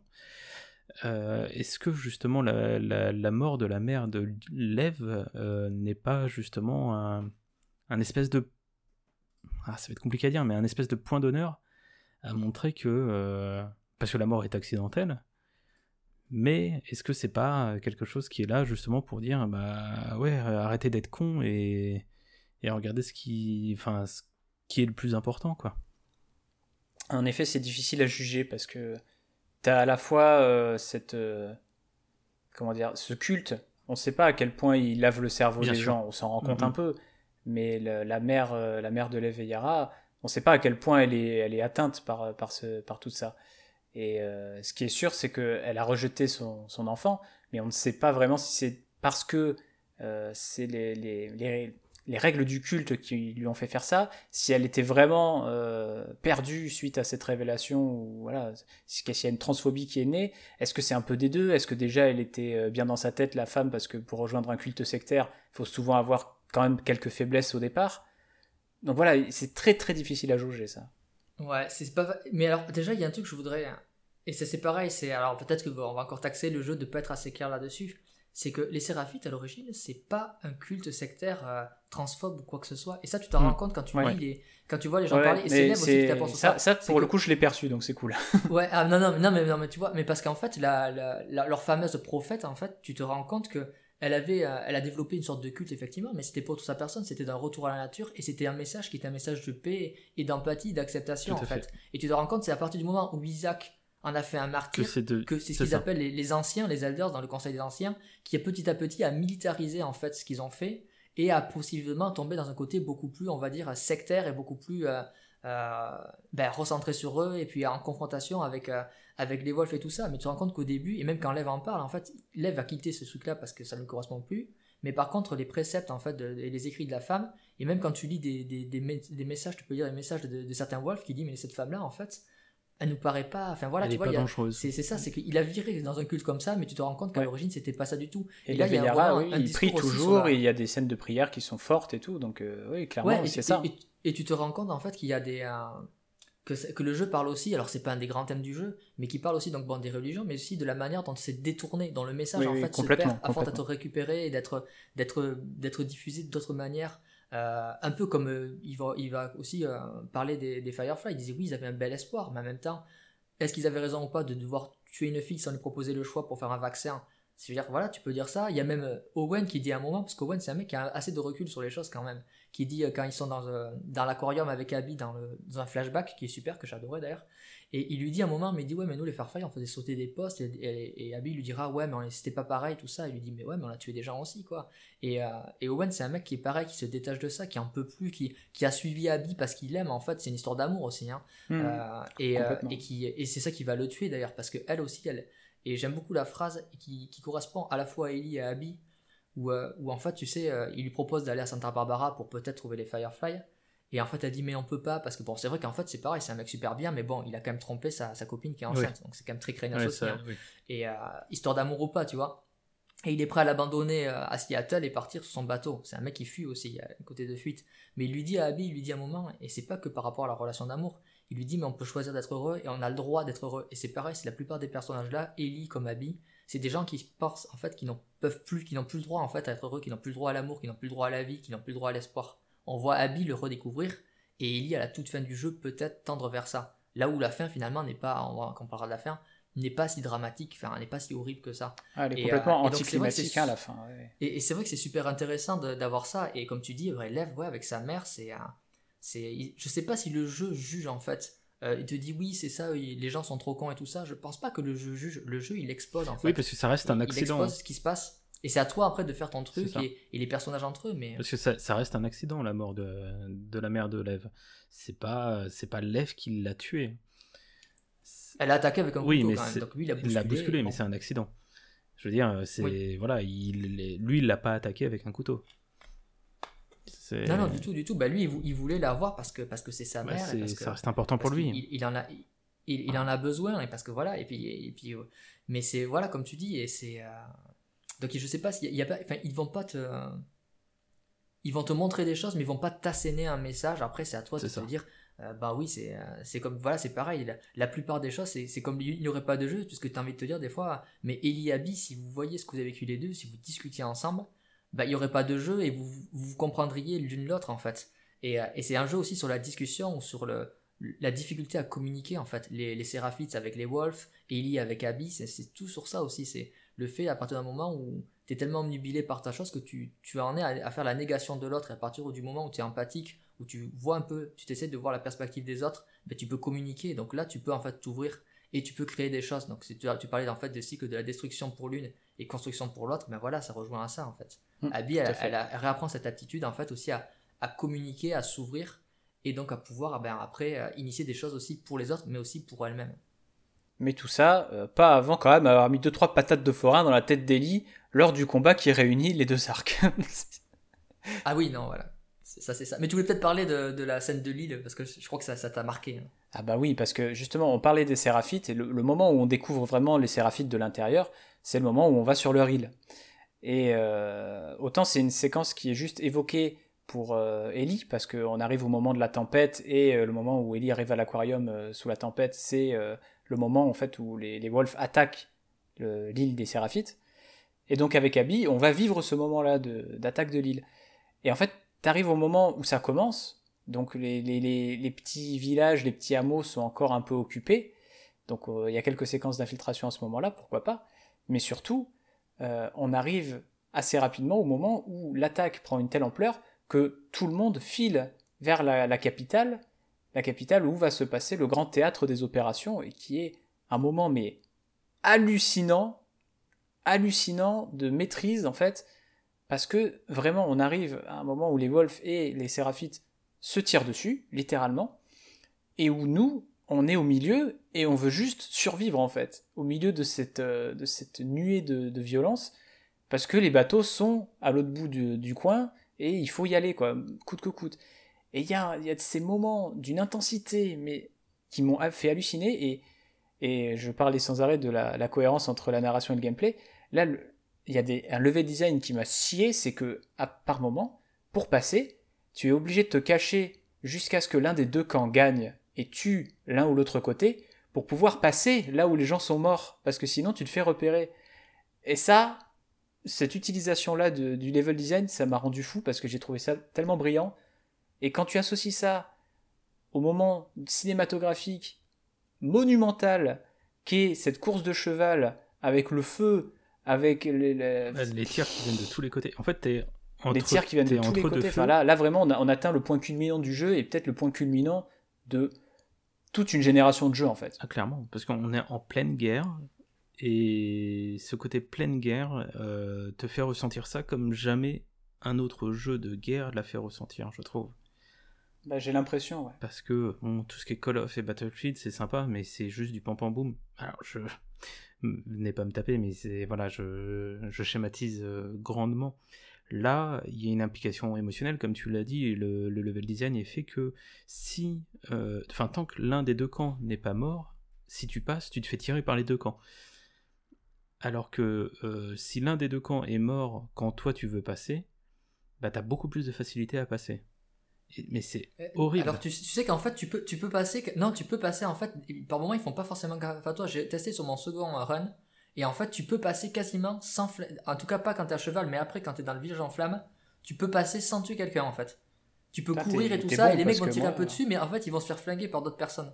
Ah, moi, je me suis fait toujours flinguer avant. et, et, et c'est. Non, non, mais c'est ça qui est amusant, c'est qu'en fait, toi, t'as ta propre histoire, mais eux, en fait, ils font même plus gaffe à toi au bout d'un moment. Ils sont là. Alors, des fois, quand ils te voient, t'entends Hey Abby ou alors t'entends Hey l'aposta, enfin, The Apostate en anglais, c'est. Et euh, ils sont. Mais finalement, ils se... un mec va commencer à tirer dessus. Moi, ça m'est arrivé. Le mec commence à tirer dessus. J'ai voulu me, défendre. Et là, il se prend une balle perdue, le gars. Tu dis Ah bon, ouais, ok. Et là, j'ai tracé et tout. Et donc, c'est comme tu dis, il y a une espèce de côté viscéral et c'est limite Apocalypse Now, tu vois. C'est un. Bah... Et d'ailleurs, ça revient sur un jeu parce que The Last of Us, le premier, tout le monde dit ouais, c'est en fait c'est la route, alors que non, pas du tout. Euh, l'inspiration principale, c'est The, Children of Men, donc les fils de l'homme. Et pour le coup, cette scène, en fait, c'est vraiment euh, c'est vraiment sur les Fils de l'Homme. Dans les Fils de l'Homme, tu as le dernier, on va dire, grand théâtre d'action. C'est dans une ville avec deux factions qui se flinguent et eux qui passent au milieu pour aller jusqu'à un bateau. Donc c'est littéralement les Fils de l'Homme. C'est vrai que c'est littéralement ça, putain. J'avais pas fait gaffe, mais oui. Bah ouais, et d'ailleurs c'est pour ça je m'étais dit. Et puis y a, comme tu dis, le côté émotionnel dans cette scène-là, c'est que juste avant, tu as perdu Yara qui est morte. Et Isaac au passage, d'ailleurs Isaac on n'a pas parlé du, du gars, tu penses que c'est C'est vrai que c'est un personnage important aussi, mais je sais pas si on aura trop le temps. non, mais en fait c'est un mec qui semble important pour le, le lore du jeu, mais qui dans l'histoire qu'il racontait, finalement, ben oui, mais il n'est pas si important que ça, et il meurt quand même. Ah, c'est que ça, Isaac? Bon, ok. Ouais, mais c'est parce qu'il a sa propre histoire et peut-être qu'il serait important dans l'histoire qu'il lui raconterait, mais ce n'est pas le jeu n'est pas sur lui en fait. Et donc tu perds Yara et donc là en plus tu te dis parce que tu sais que tôt ou tard tu vas revenir à la scène du, cinéma. Sauf que dans la scène du cinéma quand il te le montre par le côté d'Eli, tu n'as pas vu Lev. Donc quand t'as perdu Yara, que t'as cette scène là comme ça, tu te dis putain mais Lev il est où en fait? Donc t'as peur de le perdre aussi, d'autant que t'as la scène où ça, c'est brillant, ouais, c'est très intelligent. C'est brillant parce que, et puis t'as un côté très avec Abby, tu sais, quand euh, Yara meurt, t'as Lev qui lui dit, euh, ouais, mais c'est les gars que tu connais, c'est tes amis, en fait, qui l'ont buté. Elle lui dit, non, you're my people.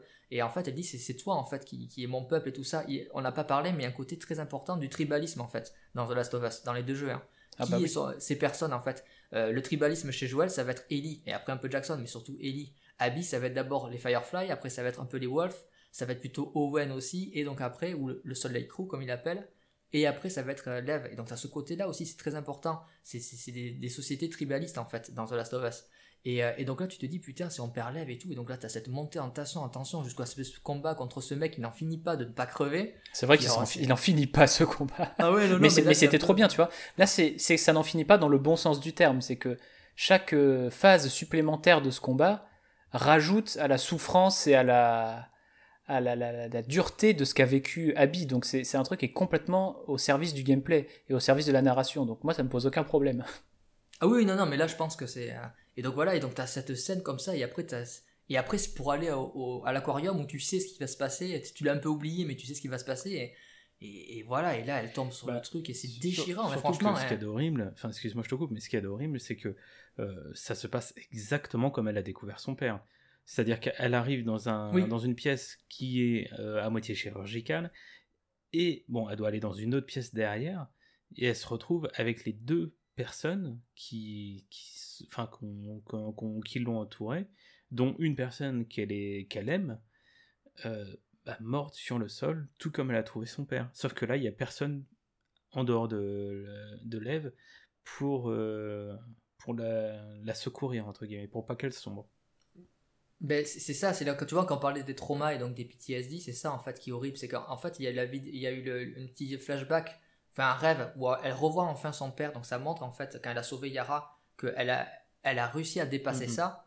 Et en fait, Ellie lui, lui refout dans la gueule. Et c'est pour ça que, que, que elle repart en mode de vengeance, parce que heureusement que Lev sera là pour l'empêcher, mais, mais parce qu'elle revit exactement la même chose. Et le pire, c'est qu'en plus, c'est dans tous ces trucs-là de trauma et trucs comme ça, mais il y a pareil, en fait, t'as une notion de culpabilité qui est vachement forte. Et le problème, c'est qu'Abby, en plus, elle se sent doublement coupable, parce que déjà, en butant Joel, elle va être, elle va être celle qui va initier le fait que ses amis vont mourir, mais en plus, le pire, c'est qu'en voulant faire un choix qu'elle semble juste, à savoir dire à Owen de rester avec Mel qui est enceinte, il fait qu'il reste dans l'aquarium alors qu'il voulait l'accompagner sur l'île et qu'il meurt.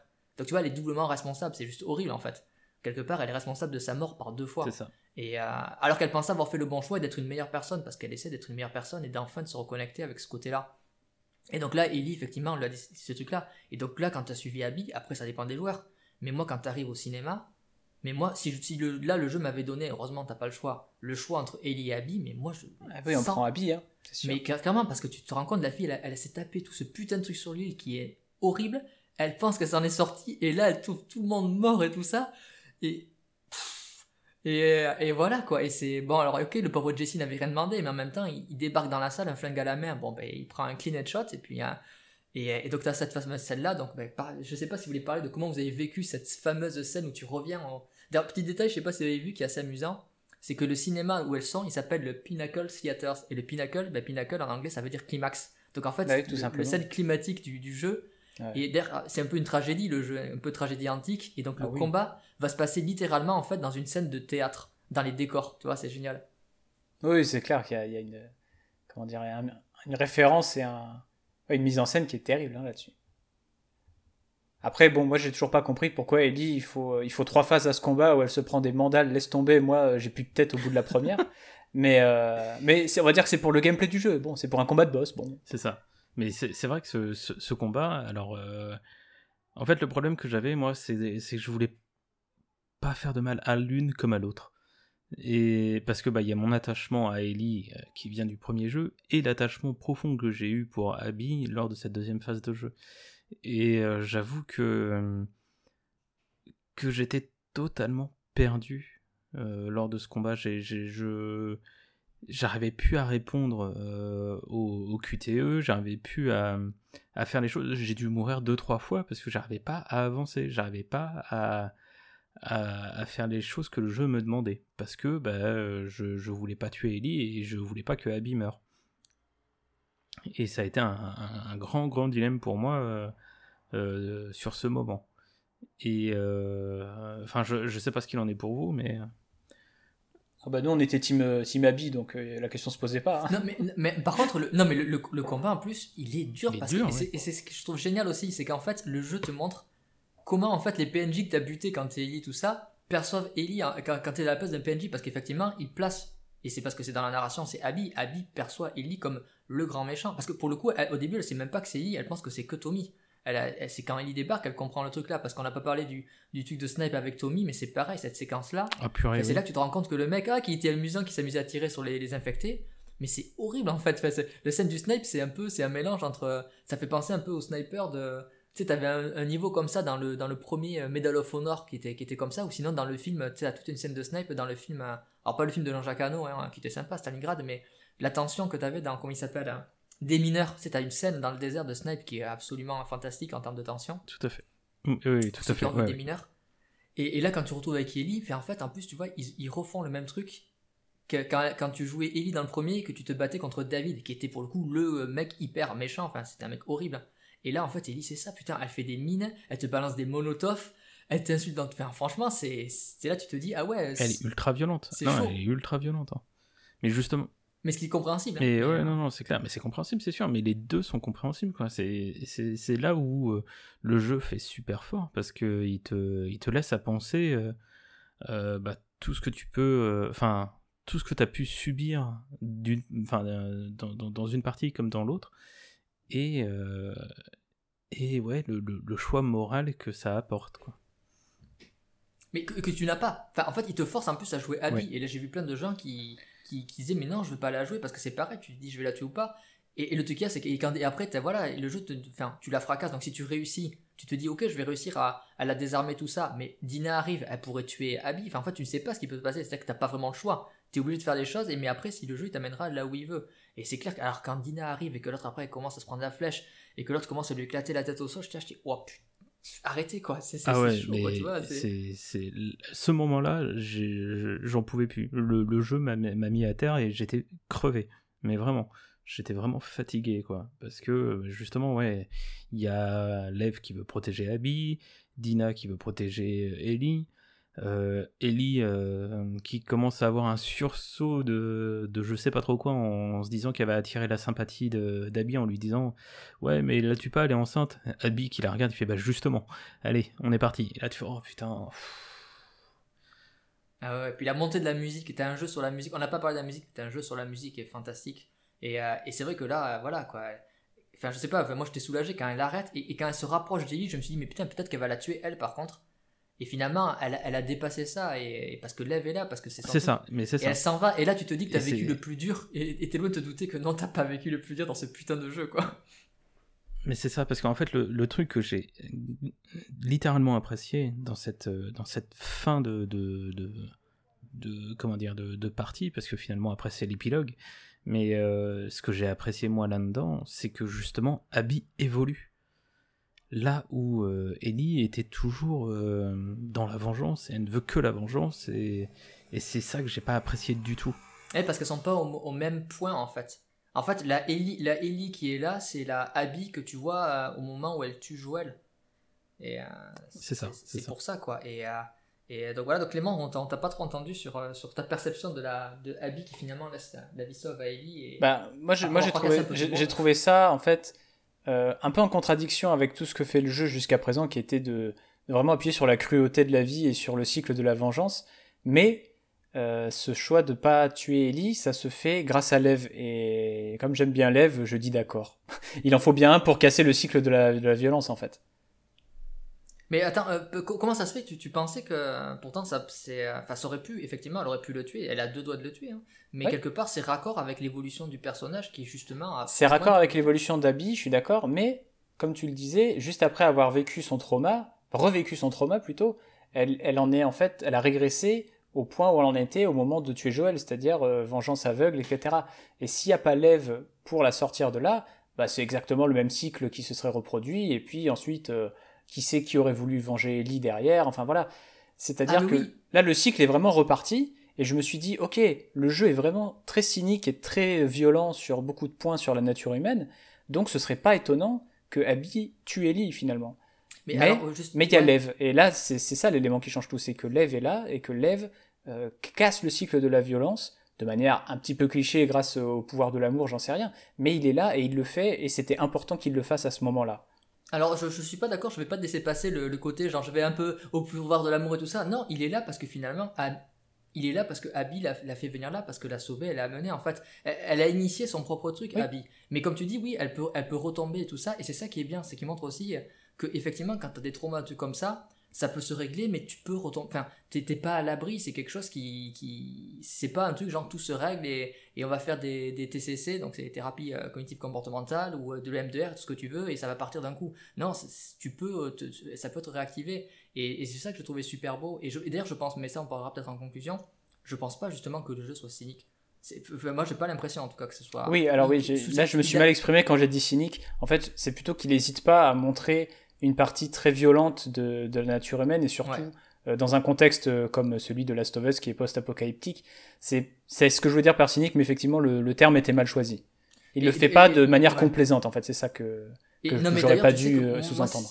C'était la grande peur que j'avais, franchement, pas que par rapport à Abby, de manière générale, par rapport au jeu, j'avais peur justement que ce soit un truc cynique, un peu comme toutes les œuvres que tu as actuellement, tu sais, genre, même comme Game of Thrones et tout, tu vois, où, ouais, mais voilà, ceci, cela, genre, l'homme est, euh, est, un loup pour l'homme, ça va, on s'en fout, on l'a compris, c'est pas la peine, quoi. Et, et j'avais peur qu'il tombe là-dedans, et, et, que justement, il, il tombe pas de là-dedans, c'est quelque part une surprise, parce que comme tu dis, oui, effectivement, tu peux t'attendre à ce que, à ce que, à ce que ça reparte en vrille, et, euh, et d'ailleurs, ça aurait pu repartir en vrille. Tout à fait. Sauf que, bah, comme on l'a vu, il y a eu un sursaut d'humanité. Ouais.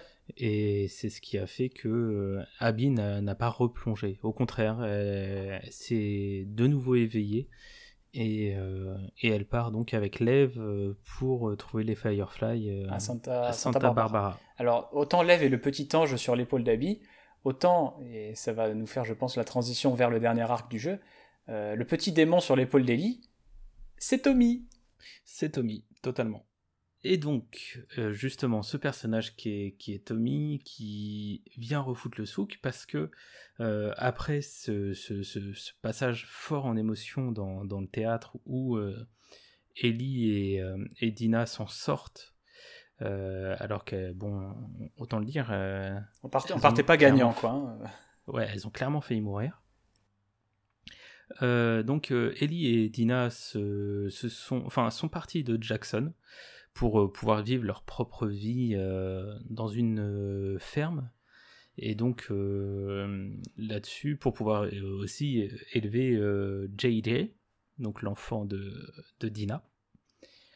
Et, ce qui se passe, c'est que le, montrer qu'elles vivent une, une vie rêvée, et d'ailleurs, c'est assez amusant parce que quand, quand, on refait le jeu et qu'elles viennent tout juste d'arriver à Seattle, euh, Dina et, Ellie parlent justement d'une maison euh, semblable à celle qu'elles ont euh, dans l'épilogue. Parce que bah, c'est un souhait qu'elles souhaitent, c'est un souhait qu'elles souhaitent, dis donc, ah, bah, avoir toutes les deux. Euh, de, vivre euh, dans une ferme avec des animaux et, être un peu éloigné du reste pour pouvoir euh, vivre leur propre vie. Alors attends, pour le coup justement, il y a une nuance quand même, c'est que c'est le souhait, c'est le rêve qu'a Dina, pas Ellie. Et c'est pas anodin d'ailleurs qu'en fait la, vie rêvée qu'elles ont, c'est la vie rêvée de Dina et pas celle d'Ellie. Ellie en fait elle dit mais moi j'aimerais être astronaute et partir dans l'espace et tout ça et Dina elle dit non mais moi je voudrais un truc plus terre à terre c'est-à-dire avoir des animaux et vivre une ferme un peu reculée j'en ai marre de Jackson et tout ça et donc c'est pas anodin que Ellie, en fait, qui, qui, on va se rendre compte justement, parce que tu as parlé de Tommy, qu'elle n'a pas réglé du tout son problème traumatique. Euh, D'ailleurs, une scène juste avant qui, qui, le prouve. Elle, en fait, elle se, elle se force, et elle, le vit pas trop mal, mais elle se force à vivre la vie rêvée, mais qui n'est pas la sienne, et qui n'est pas en fait sa, sa manière de se, de, de faire le, de, de, boucler la boucle en fait, qui lui permettrait une guérison en fait de son trauma. Hum, hum. Mais c'est justement euh, ce trauma qui va lui euh, la rattraper par le biais d'un flashback où, euh, au moment où elle doit euh, ramener les animaux dans, dans le hangar, euh, il y a une. C'est quoi C'est un mouton? Un mouton de chèvre Un chevreau, ou un agneau plutôt. Un agneau. Ah, c'est un agneau, c'est un agneau, c'est ça. qui qui s'est échappé du troupeau et qui, en fait, au moment où elle va vouloir le, le ramener dans, dans l'enclos, va faire tomber une pelle et, euh, et l'ambiance le, de la scène avec euh, le vent qui se lève en fond et euh, le bruit de la pelle contre le sol ramène en fait un énorme flashback du dernier coup que prend Joël du club de golf dans, en pleine poire. Et c'est à ce moment-là vraiment qu'on se rend compte que le trauma d'Ellie est loin d'être fini. Mais tu vois, autant, autant ça pourrait être la douleur d'avoir perdu Joël qui est toujours là. Mais euh, ce, que, ce dont on se doute pas, c'est que même son, envie de vengeance n'est pas apaisée non plus. C'est-à-dire qu'elle pourrait très bien être toujours euh, traumatisée par euh, la mort de Joël. Mais en fait, là, elle, a même toujours au fond d'elle l'envie de se venger. Et c'est cette envie qui va être réactivée par Tommy, dont on se serait bien passé. mais d'ailleurs, c'est pas pour faire mon, mon, boulet avec les journaux, mais c'est pareil, quand tu lis son journal, tu te rends compte, en fait, dans ce qu'elle écrit et tout ça, que en fait, elle essaie de faire bonne figure et qu'elle passe des bons moments avec Gigi, euh, Euh, Gigi qui est Mm. encore tout jeune, hein, il n'a pas encore réalisé l'horrible Star Wars 9, donc euh, on est tranquille sur ce côté-là. mais euh, j'étais obligé, je suis désolé. Et euh, tu pourras le couper au montage si tu veux. Et euh, mais blague à part, en fait, c'est ça, c'est que et, et surtout cette histoire de vengeance, en fait, on se dit mais pourquoi arrête? Et euh, mais c'est parce qu'on découvrira que en fait quelque part, c'est même pas tant venger la mort de Joël en fait qui qui euh, qui est le moteur d'Ellie. Euh, et ça, on, verra quand on parlera de la toute fin fin du jeu. Ça a jamais été ça en fait. Euh, ce qu'il a l'a traumatisé, tout ça, c'est, pas une question de, venger la mort de Joël. C'est loin d'être ça, c'est loin d'être aussi simple. Mais effectivement, Tommy arrive et quelque part, il réactive même pas. C'est, qu'en fait, il lui donne le. Enfin, c'est quelque chose qu'elle est déjà prête peut-être à faire, et donc lui, ben, lui quelque part, il vient le, le matérialiser et. Et euh, Puis lui, lui, il projette son envie de vengeance qui, pour le coup, là, il n'y a aucune, aucun doute sur le fait que lui, il veut toujours euh, tuer celle qui a tué son frère. Et en fait, il va, se, il va instrumentaliser Ellie, et c'est une scène terrible parce que Tommy, jusqu'à présent, il était plutôt sympathique à tes yeux. Il était cool, ouais. Et là, là, là, il, il vire du tout au tout. Il fait Mais, mais Tommy, mais t'es un, t'es un salaud en fait. Ben parce que tu ouais parce que parce que tu te rends compte que lui pour le coup il a tout perdu parce que il c'était le gars le plus Ouais. posé avec Jesse pendant l'épisode Seattle sauf que là eh ben, il s'est pris une flèche bon apparemment il peut plus trop marcher il s'est pris une balle au niveau de de la tempe donc il a un œil qui a sauté donc en fait il peut plus en fait lui ce qu'il faisait c'était un peu le chef plus ou moins de la communauté avec sa femme et il faisait des il faisait des patrouilles et tout ça. Il peut plus rien faire ce mec en fait. Il est handicapé. Et en fait il peut même plus donc quelque part c'est là que je pense que ça a déclenché chez lui pour le coup des traumas aussi qui sont pas réglés et à tel point qu'il explique bien qu'avec sa femme eh ben, ils sont plus ensemble et que maintenant ça fait des mois qu'il balance des flyers pour essayer de trouver cette fameuse femme et ce gamin avec la, la cicatrice. Et donc finalement ce qui fait d'horrible et en plus qui chez Ellie quelque chose qui est un catalyseur en fait c'est quelqu'un Ellie qui se sent coupable. Donc elle a le syndrome du survivant. Elle pense qu'elle aurait dû mourir pour les autres. Elle pense qu'elle aurait dû mourir pour sauver Joel elle pense qu'elle aurait dû mourir avec Riley. Elle pense que parce que c'est ça son premier syndrome. Elle pense qu'elle aurait dû mourir pour sauver l'humanité. Et en fait, lui, il vient, en fait, il lui dit, Eh, mais toi, t'es tranquille dans ton petite ferme et tout ça, tu fais la petite maison dans la prairie.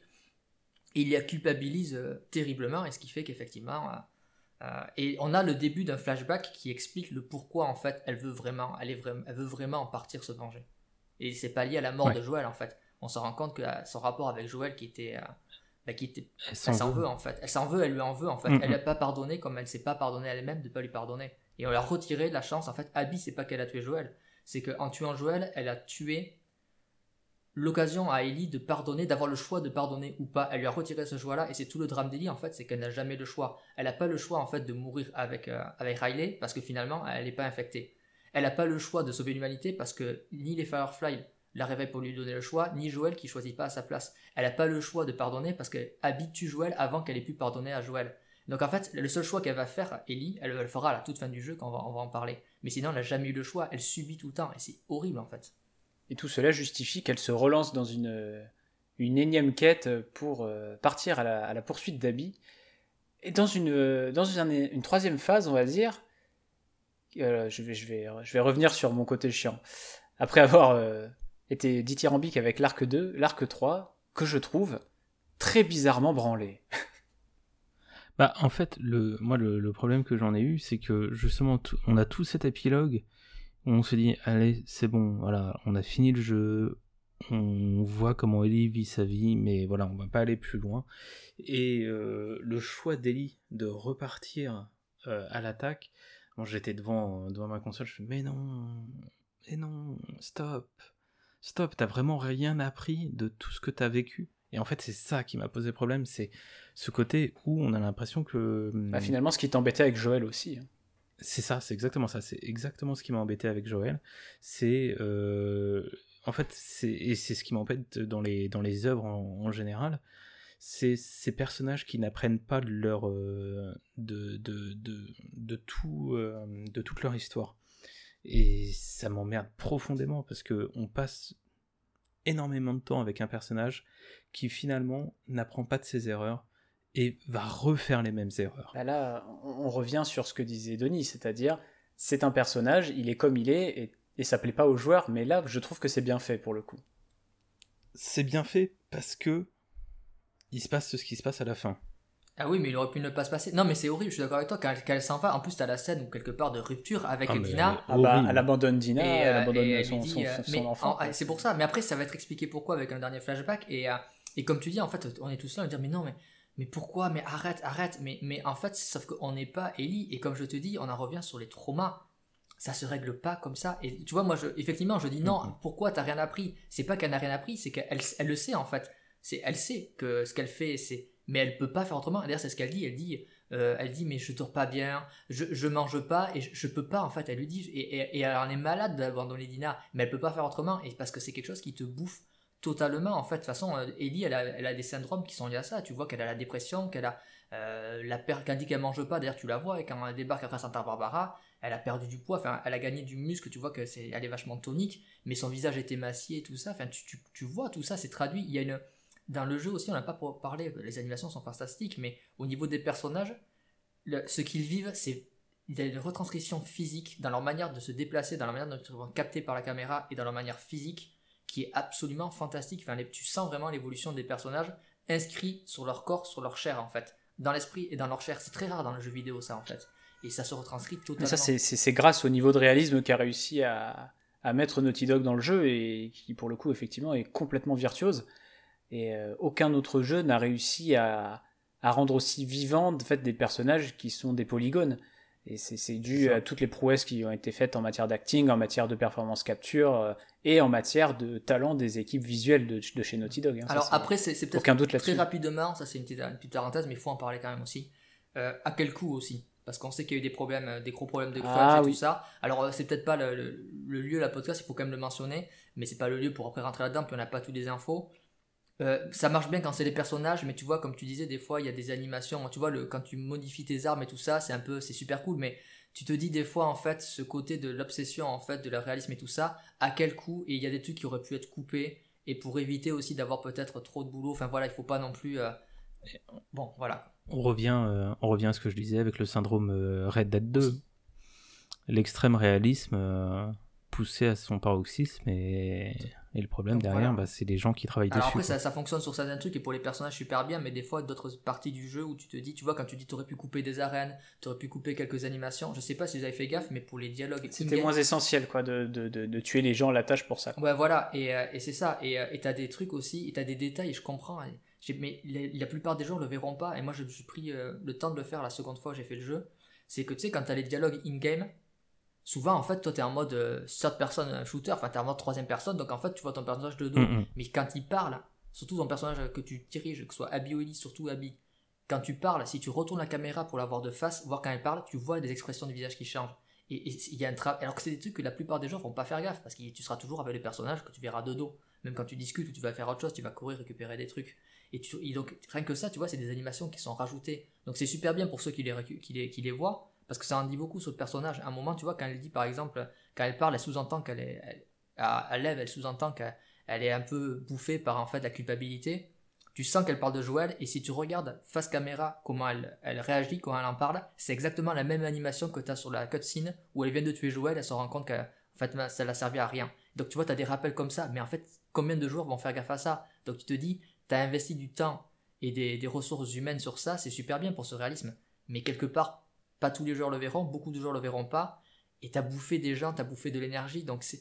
Après, il y a peut-être des gens qui aiment faire ça aussi, faire des heures sup, mais pas d'autres, donc c'est vachement chaud d'en parler, et tu peux pas ne pas... Tu peux vraiment dire que le jeu est extraordinaire, tu peux pas mettre de côté, et ça peut pas te... T'es obligé d'être dérangé un petit moment par ce côté-là, de te dire, il y a quand même des gens qui se sont flingués là, et en plus on parle d'un jeu qui prône finalement l'empathie, et mmh. voilà, quoi. Pour le coup, il peut y avoir une dissonance entre le, le studio et le jeu et l'œuvre qu'il fait. Donc, euh, donc voilà, c'est juste faire une petite parenthèse parce que voilà, faut, si on dit que c'est extraordinaire, c'est le cas. Mais il y a vraiment un coup derrière.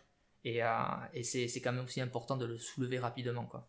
Donc, j'ai désolé pour le, le, petit truc, mais repartons sous les palmiers de Santa Barbara, dans les niveaux que vous avez adorés, visiblement. Dieu sait qu'il y a des choses à dire sur Santa Barbara. Euh, Benji, tu voulais parler un peu, pardon.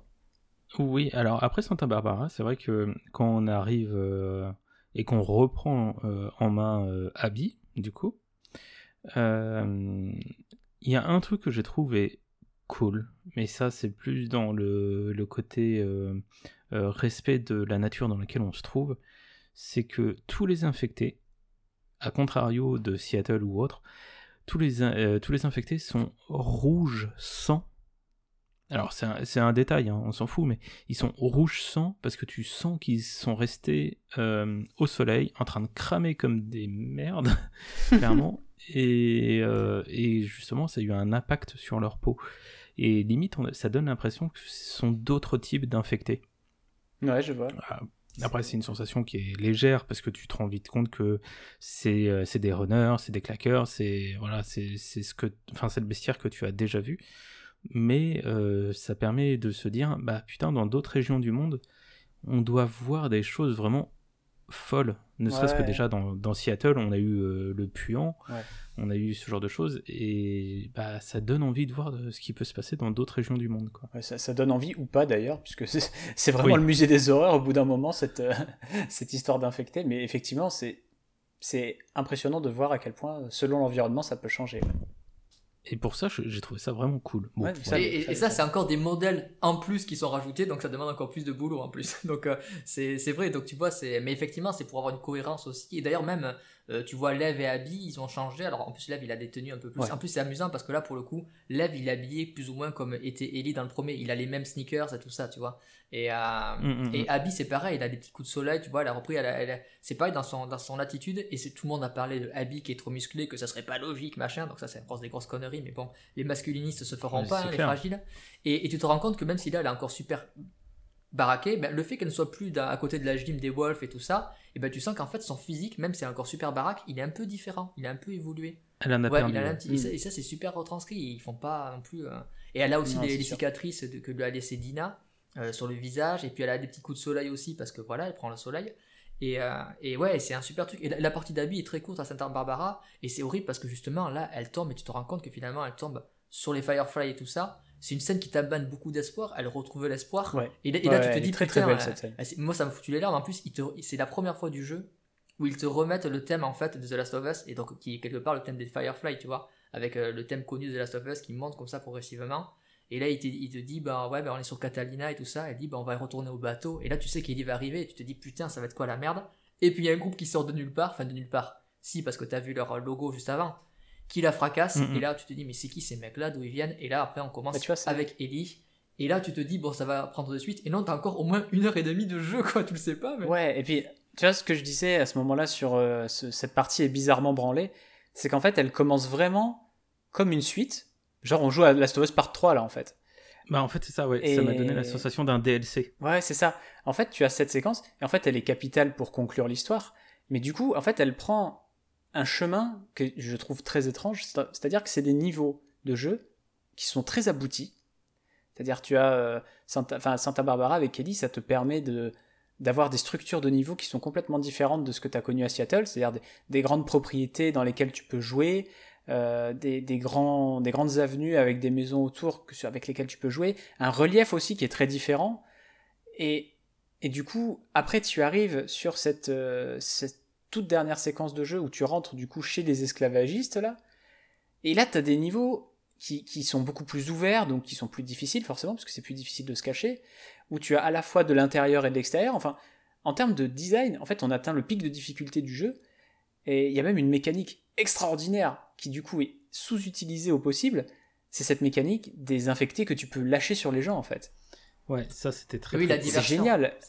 C'est génial, et finalement, toutes ces, idées de gameplay là sont sous-utilisées alors que vraiment, enfin, c'est vraiment génial. Bah, vas-y, vas-y. Si, je peux me permettre, euh, le, justement ce côté où on balance des infectés à la gueule des autres, ça arrivait déjà à plusieurs reprises dans, dans le, jeu. Oui, mais là en fait c'est un poil différent. Là en fait ce que tu pouvais faire pendant le jeu, c'est attirer leur attention pour qu'ils aillent vers les mecs. Là c'est vraiment, tu as des infectés en plein milieu de la zone de jeu qui sont inoffensifs si tu ne fais rien, mais si tu choisis de les lâcher, bah là, ça fout un bordel chez les gens. Et tu vois, on parlait de l'humanité des PNJ. Là les, là, les PNJ réagissent de manière extrêmement humaine. C'est-à-dire qu'ils se mettent en ordre de bataille. Tu peux en profiter pour aller euh, traverser le niveau euh, un peu plus librement et tout. Enfin, c'est hyper bien. C'est génial, je trouve. Oui, oui. Et donc, en fait, c'est vrai qu'il t'a l'impression de découvrir de nouvelles choses. Et en même temps, tu as ce côté où tu t'en peux plus du jeu à ce moment-là. Et, mais c'est fait exprès, en fait. C'est là, tu te dis, tu as envie que ça finisse. Tout ça, tu dis non, elle est repartie et tout ça. Et je trouve que justement, ce côté que ça traîne un petit peu aussi parce que ça traîne un petit peu quand même, mais je trouve que ça, ça correspond bien à l'état du personnage d'Ellie qui, qui, en fait, c'est ça, comme tu dis, Ouais, on dirait est au bout de sa vie, Ellie mais aussi. en fait, hein, tu dis, on clair. dirait un nouveau jeu, mais parce que pour Ellie, c'est ça, c'est, elle se remet sur un autre truc. Donc, tu vois, c'est, Ouais. qu'importe le lieu, en fait, elle est dans son même truc. Et comme tu dis, c'est, avec ces, ces mecs-là qui, pour le coup, sont, alors, ils sont moins humanisés que les autres, en fait, hein. C'est quand même des, des espèces de mecs, c'est un peu les milices armées, euh, euh, extrême Ouais, droite. mais, euh, mais leurs réactions, tu vois, particulièrement quand tu lâches des infectés sur eux, elles sont extrêmement bien faites, elles sont extrêmement humaines. Et mais surtout, tu sens que c'est un groupe qui est, qui est très militarisé. Pour le coup, ça fait vraiment penser aux milices, bah, en plus à Santa Barbara, mais c'est les milices qui traînent, euh, qui sont plutôt suprémacistes blancs. hein. Euh, ils, ont, Ouais. ils font de l'esclavage aussi, donc bah, c'est ça, en plus le truc, c'est on Ouais, n'est pas dans les colonies, mais t'as ce côté esclavagisme, tu sais, t'es limite dans une plantation, tu vois, à un moment. ouais, et ouais. euh, et euh, avec ces prisonniers qui sont carrément décharnés, puis d'ailleurs, c'est un peu les, camps de travaux, parce que t'en vois un au tout début qui essaye de s'enfuir, et le mec se suicide parce qu'il veut pas retourner bosser, tu vois. Et euh, car avec Ellie, quand il y arrive et tout ça, et donc euh, c'est vrai que c'est. Ouais. Et au niveau de l'histoire, tu vois, tout ça, ouais, tout ce, tout ce moment, tout cet arc qui précède donc le face-à-face final, euh, en fait, il est bizarrement amputé de plein de trucs, alors qu'il aurait pu, je pense, en supprimant quelques éléments de ventre mou des deux arcs précédents, euh, être un petit peu plus développé. Et je pense donc à ces idées de gameplay qui sont euh, super cool et qui auraient pu être un peu plus élaborées. Et je pense, alors il y a un exemple très précis qui me vient en tête, c'est ce personnage du gros type barbu là, qui est un peu le chef du groupe euh, qui, qui attaque Abby quand elle sort de la maison, et qu'on Mhm. retrouve un peu plus tard avec Ellie qui pend Ellie par les pieds. Et qui, qui se fait buter en deux secondes. C'est ça. Et ce type-là, je le trouvais tellement charismatique, et je trouvais qu'il y avait peut-être tellement de choses à raconter sur lui, sur les motivations de ce groupe, parce que finalement, qu'est-ce qu'il fout là, ce groupe, on sait pas. Bah, tu- Et il y avait tu- tellement de choses intéressantes tu sur ce peu, potentiel bah, sur ce ouais. personnage, que le fait qu'il se fasse écarter en 2-2 comme ça, je me dis, oh, bah, il y aurait eu des trucs à dire, quoi. Je... Mais ouais, mais, J'étais mais- vraiment ouais, sur mais ma c'est ça qui est génial, c'est qu'en fait, il y aurait des trucs à dire peut-être dans une autre histoire, mais c'est pas son jeu. Mais je suis d'accord. Et- En fait, si tu veux, là, là, je fais bien la part des choses entre euh, mon ressenti, ma frustration, et ce que voulait raconter le jeu. Et je suis d'accord avec le fait que si tu voulais raconter les choses comme ça, fallait pas les raconter autrement. C'est juste que c'est un peu frustrant pour moi de, de voir tout ce que Naughty Dog avait encore sous le capot et qui finalement, que finalement ils, ils n'ont pas développé, sachant qu'ils ont préféré développer des séquences que j'ai jugées beaucoup moins intéressantes. Quoi. Ouais, tu mais vois ce que je veux dire? Après, après, Mais là, je fais bien la part des choses. C'est vraiment comme ça qu'il fallait raconter l'histoire. Je suis d'accord. Si tu rallonges, rallonges trop ça, ça fait limite un acte en plus et ça fait pas un épilogue. Et, euh, et donc, euh, Déjà qu'en termes d'épilogue, il est bien. ouais, voilà.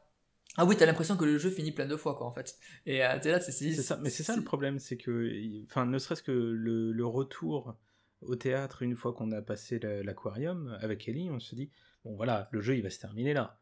Non, tu repars avec Abby, tu fais l'histoire d'Abby, il va y avoir la confrontation, tu dis, bon, voilà, le jeu va se terminer là. Non, t'as encore une petite séquence euh, dans la maison dans la prairie, tu dis, bon, voilà, c'est bon là.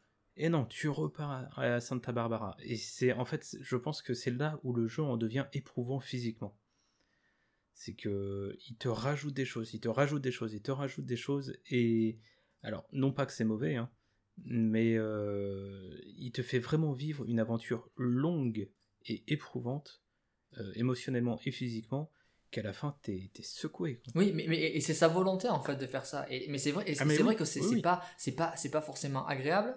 Et, euh, et c'est, euh, mais parce que c'est ce que vivent les personnages. Et pour le coup, je reviens toujours à cette histoire de trauma, mais parce que c'est exactement comme ça que se vit. Mm. En fait, tu vois, c'est un peu le, le mythe de Sisyphe. C'est t'as l'impression que tu arrives à la fin et tu retombes. Et c'est ça en fait, se confronter à ces, à ces traumas avant d'arriver à, à vivre avec, parce que c'est pas forcément les régler, c'est Mm. vivre avec, les accepter en fait. Et en fait, tout le jeu parle aussi d'acceptation, hein, euh, acceptation et de deuil. Hein, et et c'est en acceptant, en faisant le deuil que tu arrives à avancer. Et, euh, et en fait, c'est ça. Et donc, il te le fait vivre, ce truc-là, c'est ça, c'est tu pousses le truc, tu crois arriver à la fin et ça retombe et tu repars. Et le personnage, c'est ce qu'il vit, en fait. Et et t'en peux plus. Mais vraiment, t'en peux plus. Et, et quand t'arrives sur ce truc-là, effectivement, où tu te dis, euh, bon, j'ai buté ces mecs-là et tout ça, tu sais pas d'où ils sortent. Bon, tu vois à peu près que ces mecs-là, bon, euh, ils, ils font de l'esclavagisme et tout ça, bon, ok.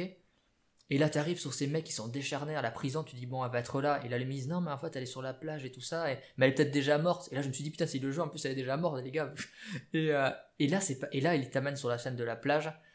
Et là, là, c'est quand tu vois déjà les, les mecs en croix et tout ça, et je vais vous laisser en parler. hein, Je vais pas tirer la couverture à moi. Ah mais c'est un, c'est un champ de c'est un champ apocalyptique, c'est une vision d'horreur. hein.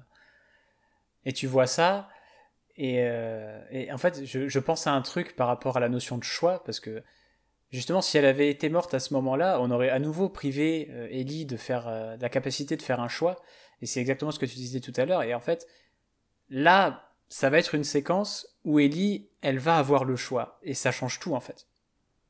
Parce que c'est vrai qu'on retrouve euh, du coup euh, Abby et Lev euh, au Bah, bout euh, quasi- mort, hein. Ils sont quasiment. Ouais, ouais.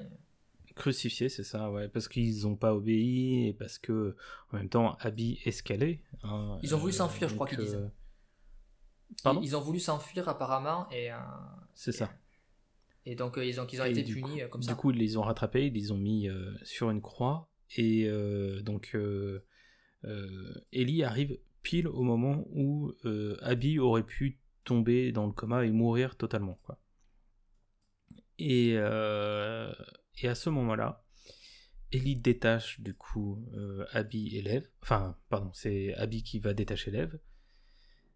Elle est obligée de le porter parce que lui est totalement. Enfin, il n'en peut plus de la vie, clairement. Et s'ensuit un moment long mais lourd de sens où on voit les deux personnages aller jusqu'au bord de la mer pour récupérer un bateau en marchant l'une derrière l'autre. Et vraiment, les deux sont au bout de leur vie parce que on, on l'a pas dit, mais Ellie, Ellie a été blessée euh, donc avec euh, le pendant le moment où elle a été pendue par les pieds. Mhm. Et euh, en fait, cette blessure-là, bon, on dit qu'elle s'est qu'elle s'est rafistolée. Bon, déjà, c'est- très sympa.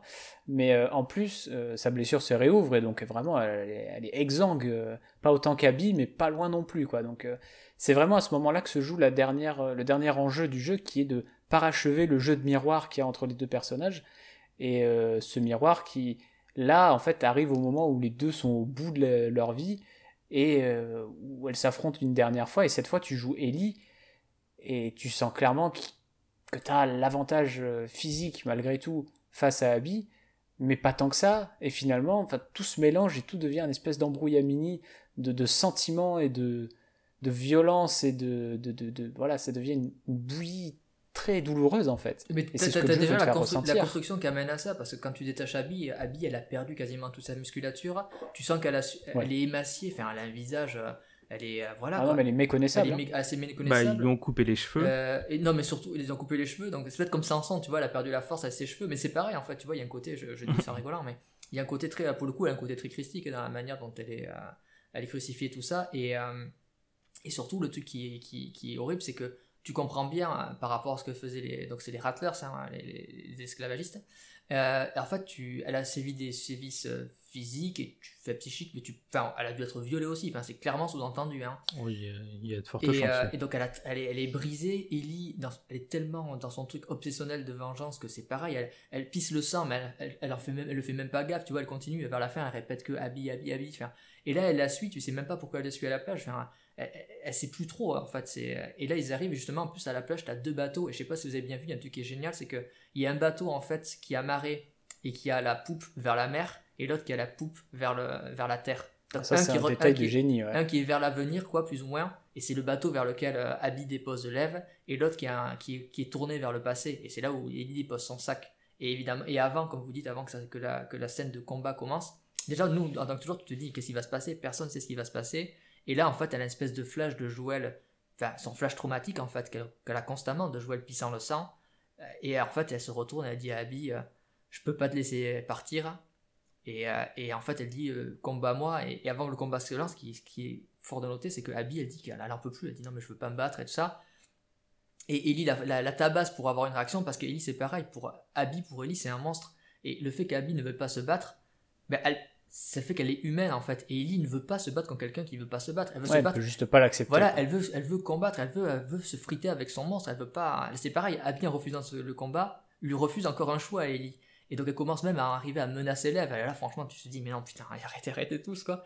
Et finalement, Abby accepte de se battre, pas pour elle, pour sauver l'Ève, tout simplement. Et là, c'est sincèrement, plus que le combat dans le théâtre, c'est le, j'avais vraiment pas envie de faire l'équité. Mais vraiment, franchement, là, j'en Ah, pouvais plus. là, là, là, c'était douloureux. C'était mal, très très mal, moi, Mais personnellement. c'est, ça a été le, le- le même trauma que. Enfin, voire plus, mais ça a été le même trauma parce qu'on veut pas voir. Enfin, moi j'étais vraiment encore dans ce, ce cas-là, je veux pas voir les deux mourir, même si là je ne comprenais toujours pas le choix d'Ellie. Je me disais, mais putain, stop quoi. Ouais, parce Arrête. qu'on a- on est, on est passé au-dessus de toute rationalité, quoi. C'est ça. Et on retournait encore sur le côté où le personnage n'évolue pas et, et veut faire ce qu'elle a envie de faire et une quête de vengeance qui, qui Bah, peut l'amener à tout perdre quoi. Tout ça pour arriver au moment où, euh, peut-être un peu trop tard, mais pas trop non plus. Eh ben, ça y est, là, elle a, elle a Un une révélation, quoi. Cet éclair de lucidité, justement, où elle décide enfin d'épargner euh, euh, Abby. Alors, Abby qui était à. Allez, encore 10 secondes. Elle J'allais dire qu'elle était à deux doigts de mourir, mais faut peut-être pas faire des blagues sur les doigts. Ah bah là, ouais, pour le coup. Oh euh, putain, ouais, j'avais pas. Oh putain, c'est bien. Ah, bien. oh, ouais, c'est bien joué. Ah, c'est c'est joli. ceux, ceux- ceux qui- ont joué com- comprendront. Et, et voilà, c'est ça. C'est on, on en vient au, au moment où euh, Abby euh, donc euh, reprend son souffle et euh, ne se retourne même plus face à à Ellie, qui Ellie est en limite, elle aurait pu être en PLS que c'est que c'est euh, c'est ça quoi. Mais comme elle est dans Elle- l'eau, euh, elle peut pas parce que sinon. Ah, on va euh, éviter. On va dire qu'elle est plus en position fœtus. Ouais. Où euh, justement elle, elle, elle craque totalement. Ah, mais parce elle, que, est, elle est plus perdue que ça, tu peux pas, quoi. C'est ça. Et Abby s'en s'en va. Et pour le coup, euh, c'est au tour de Ellie de dire à Abby qu'il faut pas qu'elle se recroise. Parce que euh, elle l'épargnera pas cette fois-ci. Non, mais d'où t'as inventé cette scène-là? Mais elle, elle lui dit de, qu'il faut pas qu'elle revoie. Non, non, non, elle lui dit pas ça du tout. Alors, je sais pas comment ça a été traduit à, à les sous-titres, mais euh, non, non, en fait, justement, euh, c'est, euh, elle, elle lui dit pas justement ça. En fait, elle, elle- elle passe à autre chose. Elle lui dit juste, elle lui dit go, elle lui dit va-t'en, enfin, elle lui dit vas-y, quoi. Et elle lui dit, en fait, euh, just take him, en fait, prends-le. Et, et- et c'est ça que j'ai vachement aimé dans cette dernière phrase de, de, de Ellie. C'est qu'en fait, quand elle dit just take him, en fait, c'est quelque part, tu dis, bon, prends-le et partez ensemble. Mais en fait, c'est aussi prends Joël. C'est prends ce que tu as fait à Joël et prends. Mm. Et, et en fait, c'est pour moi, l'avis, c'est c'est sur les deux. Parce que juste avant qu'elle libère Abby, et moi, je pensais qu'elle allait, la, la noyer et j'en pouvais plus. Et en fait, elle a, elle a un flash de Joël. Et pour la première fois, en fait, c'est pas Joël en sang et les yeux fermés. Et c'est un flash, en fait, on va s'en rendre compte juste après, qui est lié en fait à son dernière conversation avec Joël, où justement elle parlait de, de, de pardonner, de lui donner une chance de, lui pardonner. et donc je pense qu'en fait c'est tout simplement qu'à ce moment-là ça se débloque. En fait c'est pareil, il y a un côté, euh, bah, c'est une thérapie de choc pour le coup qui s'active là à ce moment-là où en fait justement elle se rend compte que de choses qu'elle avait déjà en elle probablement mais qu'elle ne voulait pas voir, qu'elle ne pouvait pas voir à ce moment-là et qui fait qu'elle laisse partir Abby parce que ça n'a jamais été en fait au sujet d'Abby. En fait sa, colère et tout ce qui tout ce qui la trouble en fait, son, son- le trauma oui mais tout ce qu'il y a au plus profond c'est jamais été par rapport à Abby, c'était par rapport à elle qui pensait que sa vie ne servait plus à rien depuis que l'histoire des Firefly était partie. Et parce que justement, avec Joël, il y avait eu cette fameuse scène où finalement elle lui dit, euh, qu'on verra, qu'on verra plus tard, qui est une scène fantastique, où elle lui dit euh, je, je, sais, je pense pas pouvoir te pardonner, mais j'aimerais essayer en fait. Et, et donc voilà, et ça n'a jamais été au sujet d'Abby. Abby, finalement, c'est ce qu'elle s'est mis en tête. Et qui, voilà, c'était les œillères qu'elle avait. Et quelque part, elle les a plus, mais donc elle lui dit pas Abby, je sais pas que je te revois ou pas, c'est juste que c'est comme Abby est partie euh, sans se retourner, et comme elle veut plus combattre Ellie, Ellie elle a plus à, à se combattre ni elle-même ni rien quoi mais comme tu dis à quel coup puisque on la trouve toute seule euh, dans l'eau euh, et, euh, et après il y aura enfin le véritable épilogue La véritable fin. Qui, qui est particulièrement amère pour le coup. Et, Bah, comme euh, mais comme qui la à fin la du fin- premier jeu. En fait, elle n'est pas amère comme la fin du premier jeu, parce que disons que c'est une fin beaucoup plus ouverte quand même. C'est Ah, tu trouves là, c'est vraiment Ellie. Bah, là, elle a tout perdu clairement sur l'autel de la vengeance, donc elle se remet en... elle se remet sur la route quoi, à la recherche d'autre chose, parce qu'elle va, elle continue à vivre. ce qui est, ce qui est de, de- de super fou, je trouve, c'est que c'est encore euh, montré qu'elle a- qu'elle laisse Joël derrière elle, parce que finalement, euh, justement, euh, on parlait de deux doigts, mais elle se fait, euh, elle se fait li- littéralement arracher deux doigts par, par euh, Abby. Abby, ouais. Abby qui a, qui a un doctorat en arrachage de trucs. hein. On n'a Ah pas ouais, trop, clair. hein. on n'a pas trop parlé, mais pendant tout le jeu, elle arrache des trucs. à la fin de viande. Mais euh, non, blague à part, euh, là-dessus, euh, à cause de ces deux doigts manquants, Ellie ne peut plus jouer de guitare. Et c'est vrai que le, la guitare, parce qu'on le voit dans tout le jeu, et comme tu le disais, Denis, la musique est extrêmement importante dans le jeu. La guitare, c'est ce qui aussi l'a, l'a raccroché à, À Joël. Joël. Ouais. Parce que chaque, chaque scène où Ellie va jouer de la guitare, on a une scène de flashback juste après. Il me semble en tout cas, quasiment. oui c'est c'est Et puis, sans compter le la- fait qu'elle rejoue les, les chansons de Joël aussi parfois. hein. C'est ça. Oui, il y a la fameuse, la fameuse chanson de Joël où- qui, qui lui chante au début, qui est en fait euh, euh, euh, si, euh, si je te perdais, alors je- moi je l'ai fait en anglais, mais grosso modo traduit, c'est si je te perdais, je me perdrais moi-même en fait. Et, et ça, c'est le morceau qu'elle ne peut plus jouer, qu'elle essaye de jouer à la fin. Et qu'elle a... Et Mm, d'ailleurs, progressivement, elle le joue un petit peu au début, elle le chante. Après, elle ne fait que jouer la mélodie. Et à la fin, elle le joue plus du tout. Donc, elle le perd progressivement durant le jeu, durant les scènes de, de musique. Et comme tu dis, effectivement, la, guitare, c'est la personnification de Joël. Et, euh, et ouais, et donc effectivement, elle ne peut plus en jouer et elle la laisse, puisque quand elle revient donc à la ferme, eh ben, Dina est partie en fait. hein. Euh, Et c'est cette scène-là, moi, m'a arraché, m'a définitivement arraché, en fait. C'est le fait. euh, alors, c'était évident que la maison allait être vide, mais je m'attendais tellement à avoir cette fameuse pièce remplie de toutes les affaires de euh, d'Ellie. Ça ça m'a littéralement arraché. J'ai à ce moment-là, j'en pouvais plus, clairement. Ah, C'est vrai que c'est un effet très très fort la, la maison vide. hein. Ouais, c'est clair. Et oui, parce que c'est un peu le. Et puis il y a que Ellie qui est là, et puis Dina, en plus, en, en remettant toutes tes affaires que dans une pièce là, c'est une manière de, te di- de lui dire, ben voilà, il y a tout ton truc, et je, je prends rien pour moi en fait. Je te le laisse. Ça. donc, euh, même les dessins, même les dessins de JJ Ouais. et tout, tout est là. Mais par contre, pour le coup, quand on voit le, le fameux journal d'Ellie, si on le lit, on voit qu'elle a réussi enfin à, à dessiner Joël avec, euh, avec ses yeux. Donc ça veut dire qu'elle est passée, qu'elle est passée outre. Et, euh, et c'est vrai qu'elle laisse la guitare. Et, et la fin, après, elle est tellement ouverte que chacun pourra y projeter ce qu'il veut, en fait. Et, euh, et pour le coup, je rejoins Clément. tu vois, sur la toute fin, Ah. on se rejoint. C'est extraordinaire. en Putain, fait. c'est beau, putain. C'est que, en fait, pour moi, la fin du premier semblait plus, on va dire, agréable qu'elle ne l'était en réalité, puisque finalement, tu te dis, Ellie, Joël sont sauf, ils seront ensemble, mais sauf qu'en fait, les graines de la discorde sont Oh. déjà plantées. Et À quelque part, je moment, trouve- je me suis senti bien dans la fin du 1. et, et- et- et alors qu'en fait, je trouve que la fin du 2, elle semble de prime abord hyper sombre, et je la trouve beaucoup plus optimiste. Enfin, pas beaucoup plus, ça, mais- beaucoup d'espoir dans, dans cette Et- fin. C'est quand même Ellie qui repart de zéro ouais, après avoir un petit peu surmonté tous ses problèmes. Quoi. Exa- exactement, moi je l'ai un peu vécu comme ça, c'est en tout cas mais chacun Ouais. c'est qu'en fait effectivement elle ne peut plus jouer le morceau de Joël, mais quelque part c'est une manière de dire ben voilà, euh, je, je- tu seras toujours avec moi, mais je, elle, elle, elle se débarrasse aussi du fardeau que pouvait représenter le, certains souvenirs de Joël, et d'ailleurs c'est pas anodin, elle peut plus jouer une chanson qui, commence par si je te perdais, je me perdrais moi-même, sauf que non, elle a perdu et elle s'est retrouvée finalement, elle peut partir. Et, euh, et d'ailleurs en plus t'as une espèce de, t'as le symbole qui revient souvent de, du papillon de nuit sur le manche de la guitare, et le papillon de nuit, en fait, il symbolise Le. Firefly. hein. Et non, c'est pas, c'est pas un firefly, en fait, c'est un papillon de nuit, c'est deux, c'est deux insectes différents. Euh, mais c'est ça qui est amusant, c'est que Abby est représentée par les fireflies, puisque à la fin du jeu, d'ailleurs, quand elle, elle appelle les fireflies, elle dit je suis, elle, elle dit qu'elle est les fireflies, donc elle retrouve son identité là, et l'espoir qu'elle avait là-dedans. Et donc elle est attirée par la lumière, hein, parce que les lucioles s'attirent par ça, procure de la lumière. Et Ellie, en fait, c'est le papillon de nuit, mais qui est attiré aussi par la lumière. Et un euh, le papillon de nuit, peu importe si tu le fous dans le noir, tôt ou tard, il ira vers la lumière.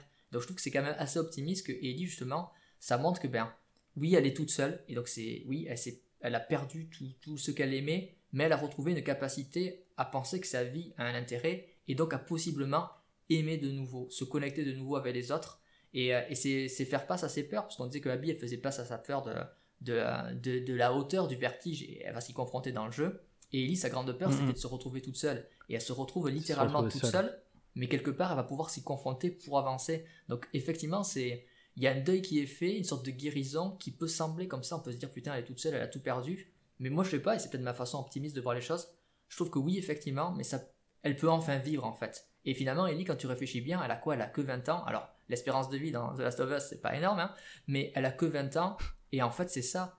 Elle peut vivre, et c'est ce qu'apprend aussi le jeu, c'est qu'à un moment en fait la plupart des personnages ils vivent pas parce qu'ils sont trop occupés à survivre. Et à un moment il faut peut-être vivre aussi. Et c'est ce que les, des deux côtés, que ce soit Abby d'un côté, même s'ils sont un peu mal en point quand ils partent, mais il y a un écran de fin de jeu qui te- t'explique que ils sont probablement arrivés à bon port, et Ellie, les deux arrivent peut-être à se lancer vers la vie, et je trouve ça super, euh, assez positif, malgré euh, le côté plombant de cette fin. Eh ben, je, je crois qu'on n'a pas grand-chose à ajouter suite à ces, ces très jolis mots de fin. Ça, clairement, ouais, non, là on est sur une, une conclusion qui, euh, en plus d'être euh, la conclusion du jeu, peut, peut conclure euh, euh, notre façon de- de- d'avoir digéré la fin du jeu. Et je crois que même notre façon d'avoir digéré tout le jeu, puisque euh, pendant plus de trois heures, nous avons débattu et nous avons échangé, nous avons euh, expliqué ce qu'on voulait, nous avons euh, entendu ce qu'on- parfois ce qu'on voulait pas pensait. entendre. Oui, tout à fait. Je me, je me pointe du doigt là. Et, et surtout, Mais il faut non, le dire, aucun cheval ni chien est mort pendant l'enregistrement de ce podcast. Et oui. Et ça, c'est important. Parce que dans The Last of Us Part 2. Mais donc, et. Mais euh, blague à part, non, non, je pense qu'on a, ça nous a permis de, faire un, large état des lieux euh, qui a été euh, The Last of Us Part 2 et surtout permettre peut-être d'exorciser certaines choses rien que par le fait de pouvoir échanger et d'en parler avec des, personnes qui ont fait le jeu, qui ont ressenti ou pas les, mêmes émotions et les mêmes difficultés à traverser le jeu. Euh, en tout cas, j'espère que cet épisode hors série vous aura plu. Nous, en tout cas, on a pris énormément de plaisir euh, à l'enregistrer. Euh, là, je pense que si vous êtes arrivé au bout de ces trois heures de, de papotage autour de ce jeu, c'est que déjà vous êtes intéressé par ce qu'on dit et surtout vous avez aimé vous aussi le jeu ou pas, mais c'est ce qui permet aussi les, les avis divergents. C'est ça, en tout cas, vous aviez envie d'en savoir plus et d'échanger autour de ce jeu. Quoi. Et n'hésitez pas à échanger avec nous, aussi bien sur les réseaux sociaux que dans les commentaires. Tout à fait. Pour, euh, pour avoir euh, votre vision des choses euh, à propos de ce jeu. En attendant, maintenant on va se retrouver à la rentrée pour une nouvelle émission de, de Pod Culture avec des choses qui vont changer, euh, comme vous pouvez le voir, on a notre premier invité qui a été donné Jeep euh, lors de, cet épisode et merci à toi d'avoir répondu à l'appel. Eh ben écoute, c'était, c'était un grand plaisir de, discuter avec euh, vous deux et puis surtout de confronter, comme tu dis, nos points de vue qui peuvent être divergents, mais au moins voilà, on s'est quand même, on a été entre gentlemen et c'est, plus important. Hein. Aussi, on, s'est compris. Comprendre la perspective des autres, c'est un petit peu le message aussi du jeu et donc je pense qu'on a réussi à l'appliquer plus ou moins, j'espère, avec succès durant ce podcast. Oui, oui, oui. Moi, je, moi, j'en suis sûr. En, tout cas, c'est tout, tout l'intérêt de Pas Culture, c'est de pouvoir aussi échanger sur des, des sujets de fond et des, des choses importantes euh, en termes de, de, culture et d'œuvres qui nous entourent. Et c'est la preuve que tout peut très bien se passer, même s'il y a des désaccords, avec des personnes qui ne faisaient à la base pas partie du crew. Voilà, c'est sur ces belles paroles qu'on va pouvoir se laisser et donc euh, se donner rendez-vous pour le mois de septembre normalement pour la saison 2 de Pod Culture avec beaucoup de surprises qui vous attendent. Sur ce, je vous dis ciao. Ciao. Bisous